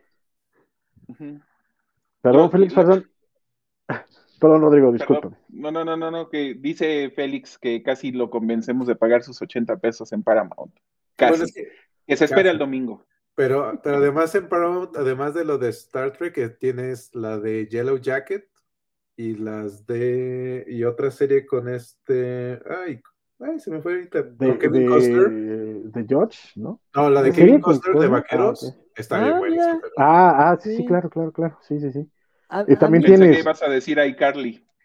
También. También, también. ¿por qué no? Pero también, exacto. Tienes Fraser para quien lo quiera rever. Tienes Fraser, claro. South Park. Tienes, tienes South Park. Me este... gustó mucho el especial post pandemia y no esperaba gran cosa. Tienes, tienes a Cashore. Ya le vamos a pedir apoyo a Paramount. Patrocínenos, Sí. Si, si, le rascan, creo que por ahí está mi participación en Comedy Central. Ah, English Blog. Eh. Este, hay, hay un montón de cositas. Eh, tienen todas las de Scream ahorita, que, que eh, acaban de salir las 5, tienen las 4 en, en, Paramount Plus. Tienen, eh, hay, ¿cómo se llama? La historia de la criada, hombre. Made, ah, este. Handmaid Tales. Handmaid, Tales, la, la, tienen también ahí. Este, o sea, pueden entrarle bien a, a, Paramount. La neta es que no, no es dinero tirado a la basura. Hace rato sí lo era Ahorita ya no. Y en, poco tiempo, les puedo asegurar que en menos de dos años vamos a tener todo Star Trek en, este, en Paramount Plus. y mientras tanto, por lo menos ahorita viene, este, viene Discovery, Prodigy, Lower Decks y, Strange New Worlds, que la neta es que Strange New Worlds sí me tiene poquito emocionado. También tienen Twin Peaks, precisamente dice sí, no, Twin Peaks, la original. Y si, ay, eso, si la tienen la original, sí tengo tantas ganas de volver a verla. Y fue el fallo de, de, de, de, Netflix con el revival, o sea, de que veías el revival, pero no podías ver la original. Correcto, sí, coincido. Acá tienen Twin Peaks, entonces también es, un, es una gran oportunidad. Pero pues bueno, ya este, de nuevo, nos llegamos a las cuatro horas. Muchas gracias y vamos, últimas palabras, últimos pensamientos, emociones. ¿Qué esperan de lo que viene de la cuarta temporada? Este, vámonos despidiendo, mi queridísimo oficial científico Isidro Rodríguez. Ah, yo espero que, el misterio sea entretenido, que nos den algunos giros ahí interesantes y que crezcas más a los personajes, que, nos, que nos generes más emociones. Eso es lo que quiero. Perfectísimo, mi queridísimo oficial de ingeniería, Rodrigo Díaz Paz. Pues yo espero seguirla disfrutando como lo he estado disfrutando hasta ahora, pero además de hablar de la cuarta temporada, también quiero eh, externar que este episodio cero fue muy bueno, me, la pasé muy bien, creo que mucha de la gente que nos vio también eh, se la pasó bien y me gustaría mucho que al final de, los episodios que vamos a tener, la gente se lleve algo y le den ganas de ver Star Trek y, nosotros podamos de alguna manera como ir guiando esos, este, a aquellos que quieran entrarle entonces, este, yo estoy muy contento y agradezco mucho la oportunidad, capitán Isidro y Axel, para que, de, que me dejen estar aquí compartiendo este tiempo con ustedes. Hombre, es un placer y al contrario, muchísimas gracias a ti y, claro, a todos los que quieren estar en este programa, como mi primer oficial, mi número uno, mi oficial de comunicaciones, mi queridísimo Axel Alonso. Ay, no, pues yo, yo muy emocionado, como les decía, o sea, para mí es como cerrar una etapa de, de, conocer a Francisco, de bueno, no se publicó este texto, pero mira, estamos acá hablando de una franquicia bien bonita. Digo, yo entiendo, este, gracias a quienes nos acompañaron, a los que conocen la franquicia y estuvieron platicando con nosotros, pero también a quienes por curiosidad se acercaron, también Francisco y yo, pues sí, hicimos mucho ruido entre los cobachos, y sí el comentario de, es que no veo Trek, es que no sé por dónde empezar. Entonces, pues digo, hicimos esto como con mucho cariño a la saga y también mucho cariño como a ustedes para que se acerquen a, descubrir series nuevas. Digo, a mí me encanta la ciencia ficción y digo, estoy de acuerdo con ciertas voces que dicen que no pega mucho en México, tristemente. También con The Expanse lo vimos, de que pues, se habló poquito de The Expanse, pero digo, creo que hay historias muy bonitas y creo que Star Trek si algo hace que sea una franquicia tan querida, tan idealizada, que cause tantos pleitos, aunque no tan, tan, tan brutales como en Star Wars, es que habla de un futuro utópico, de un futuro muy bonito, que tiene como base el entendimiento entre, entre formas de vida distintas y creo que es algo, por algo, si 50 años después seguimos, más de 50 años después se sigue hablando de este universo y, digo, eh, podemos tener nuestras diferencias de, de, las nuevas series y cómo abordan el material original, pues digo, creo que también habla muy bien de que tanto tiempo después una franquicia se siga reinventando y siga viva y siga presentando enfoques distintos y de presentar enfoques tan distintos, este, y creo que eso habla muy bien como de esta saga, ¿no?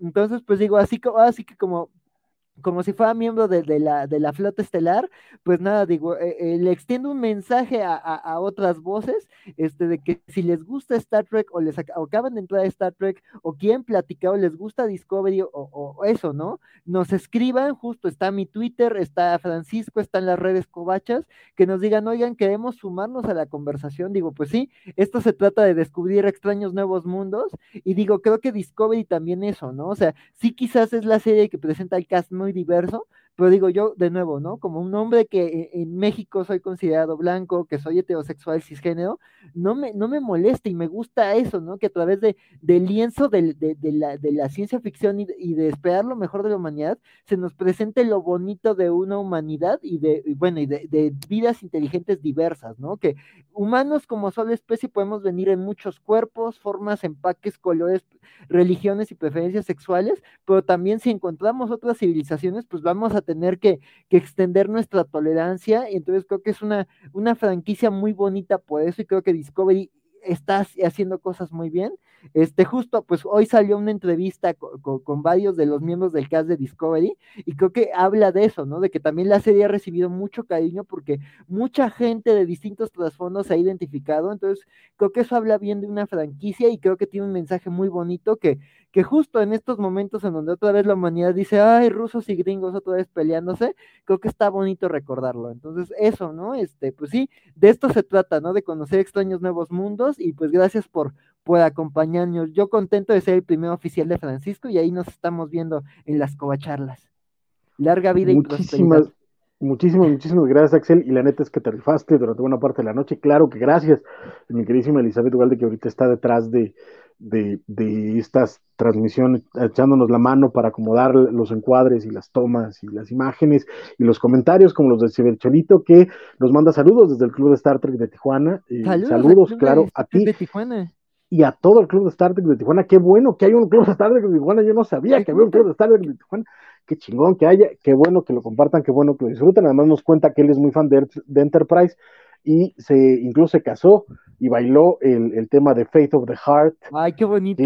divide, divide opiniones esa canción, pero a mí me gusta mucho porque, como ya lo dije, hasta lo que no me gusta de Star Trek lo amo profundamente.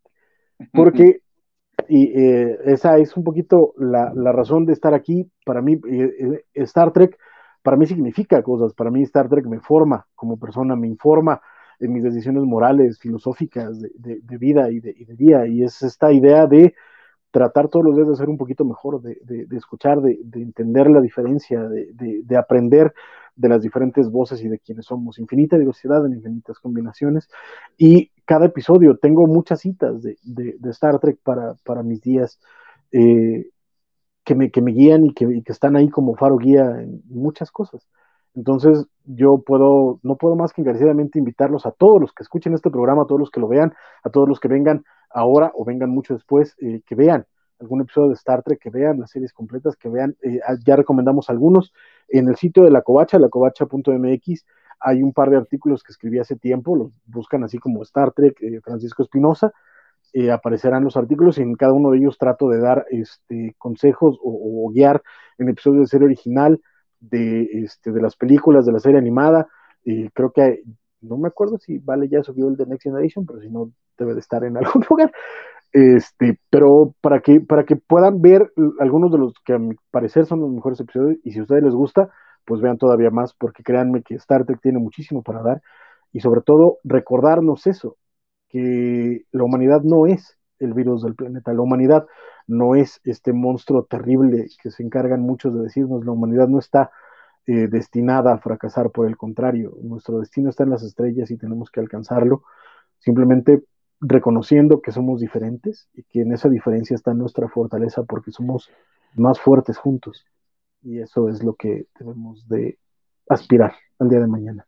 Muchas gracias, mi queridísimo Rodrigo, mi queridísimo Isidro, mi queridísimo Axel eh, y todos aquellos de nosotros, mi querida Elizabeth, mi queridísimo eh, líder supremo, admirante Valentín García, que nos dio este espacio y, nos vemos el domingo para platicar acerca del nuevo episodio de Star Trek Discovery.